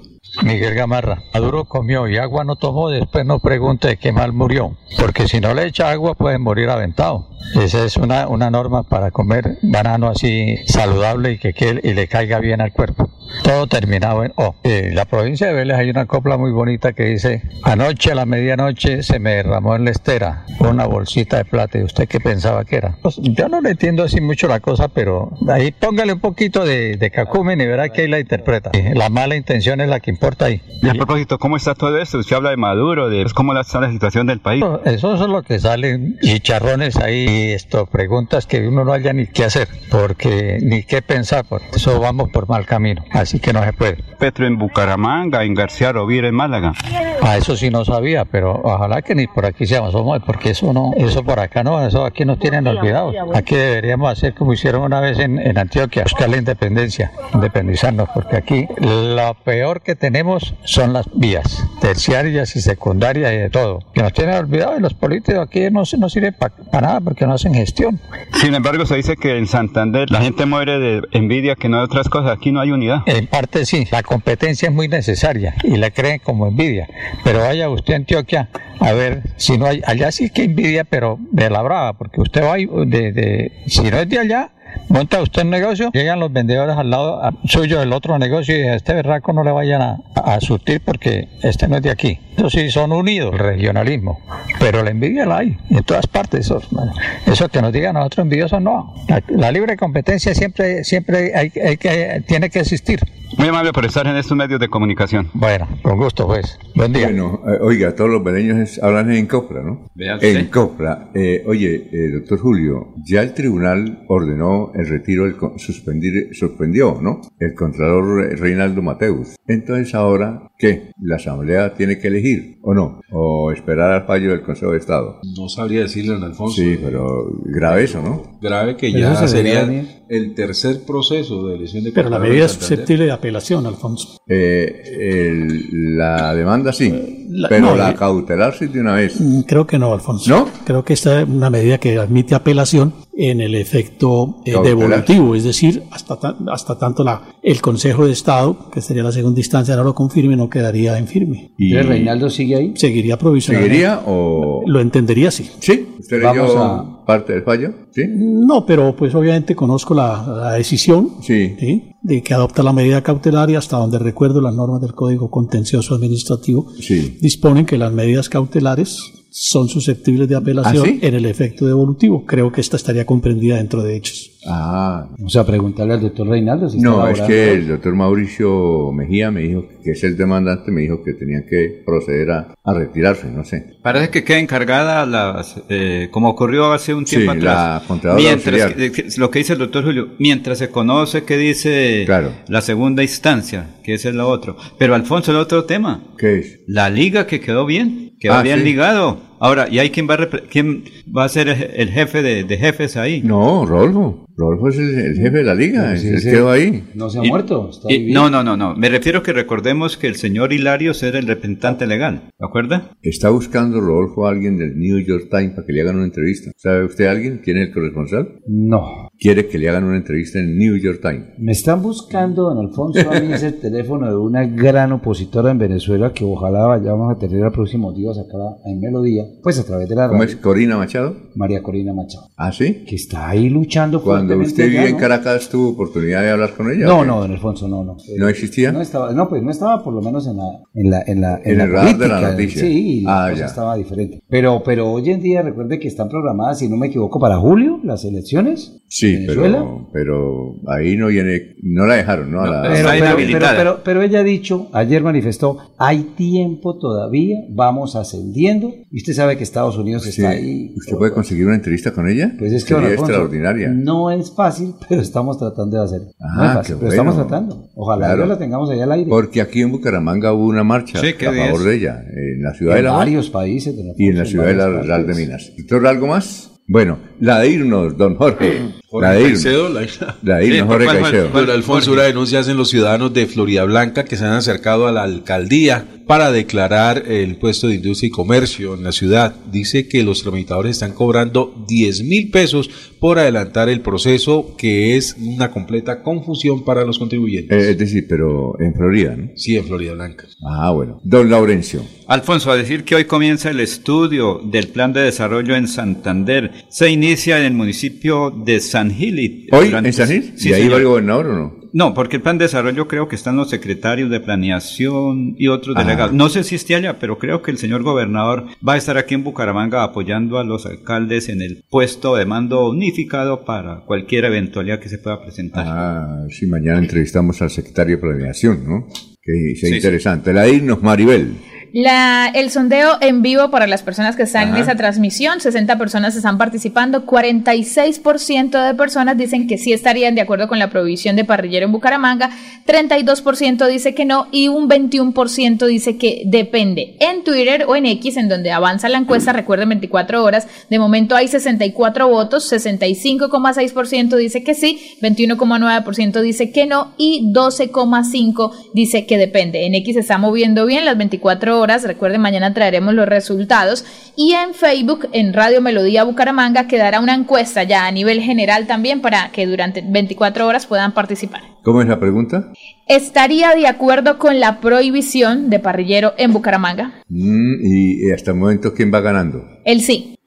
claro. Alfonso, que son medidas que, claro, son impopulares, pero poco a poco, porque hay una sentencia, bien lo dijo el señor alcalde, hay que cumplirla. ¿Cuándo? Ese es, hoy es una prueba de todo eso, Alfonso. Ah, pero las autoridades han dicho, estamos aquí pendientes que no se presenten los bloqueos, porque es que nadie responde por el bloqueo son fantasmas, personas que están ahí. Sí, entonces, por eso eh, dijeron que venga y hablemos, que es lo, cómo vamos a solucionar, a socializar todas estas medidas que se van a tomar, Alfonso. Poco a poco, yo sé que eso la cuestión es difícil, pero que poco a poco se van a tomar. La de irnos. Mañana sobre las 5 y 30 de la tarde está programado que llegue el señor presidente de la República a la ciudad de Bucaramanga en las instalaciones de la Universidad Industrial de Santander. Eh, y ahorita les hago una pregunta rápida a ustedes, la de irnos, doctor Julio. A propósito del carnaval de Barranquilla, Tranquilla, Alfonso, permítame hacerla en verso. Se va el fiscal, se va el fiscal, se va para la ignominia, se va el fiscal, se va el fiscal, corte llene su silla. Oiga, eh, doctor, ¿usted sí cree que Petro viene a Santander y a Bucaramanga? Eh, le mm. entendí que viene a las cinco y media de la tarde. ha dicho el doctor Carlos Ramón González a través de su X que estará a las 5 y 30 de la tarde, después de un paso por García Rovira, va a la Loma Cesar, en bueno, fin. Pregunta, Pero yo también lo pondría en duda. La pregunta, ¿usted cree que viene Petro mañana a Bucaramanga? Creo, Alfonso, en principio que pues si está programado seguramente vendrá, pero, pero obviamente los contratiempos a esa hora de un día político. Recuerde que el Congreso inicia sesiones esta semana y debe haber una gran agitación política. Oye, el crimen al aeropuerto, uno no sabe. A ver, Jorge Líbano, ¿usted cree que viene Petro a Bucaramanga? Yo la verdad no creo que alcance a llegar ah, mañana. Jorge. Yo le creo a Carlos Ramón González. ¿Sí? Además porque la hora, el día y la hora escogidos son uno, ya ha iniciado la semana, ha superado cualquier tipo de actividad que lo haya agotado durante el fin de semana, ¿sí? Y la hora ya a 5 de la tarde uno está completamente despierto y lúcido. Ah, bueno, ¿Laurencio cree que viene? Él creo que viene, llega por aquí a las 9 de la noche si viene, porque Málaga, va a otra región, Alfonso. En Málaga se va a demorar porque los señores alcaldes allá le tienen... Eh, Maribel, ¿usted cree que viene Petro? 9 y media de la noche es el caso. Yo creo que viene Petro. Muy bien, eh, sigan en melodíaenlínea.com y mañana a las 5. Últimas noticias los despierta bien informados de lunes a viernes en todas las áreas de la información regional, nacional e internacional. Un periodista de Últimas Noticias registra la información en melodíaenlínea.com. En Facebook y YouTube, Radio Melodía Bucaramanga. En Instagram y X, arroba Melodía en línea. Y nuestra aplicación Radio Melodía. Dirige Alfonso Pineda Chaparro.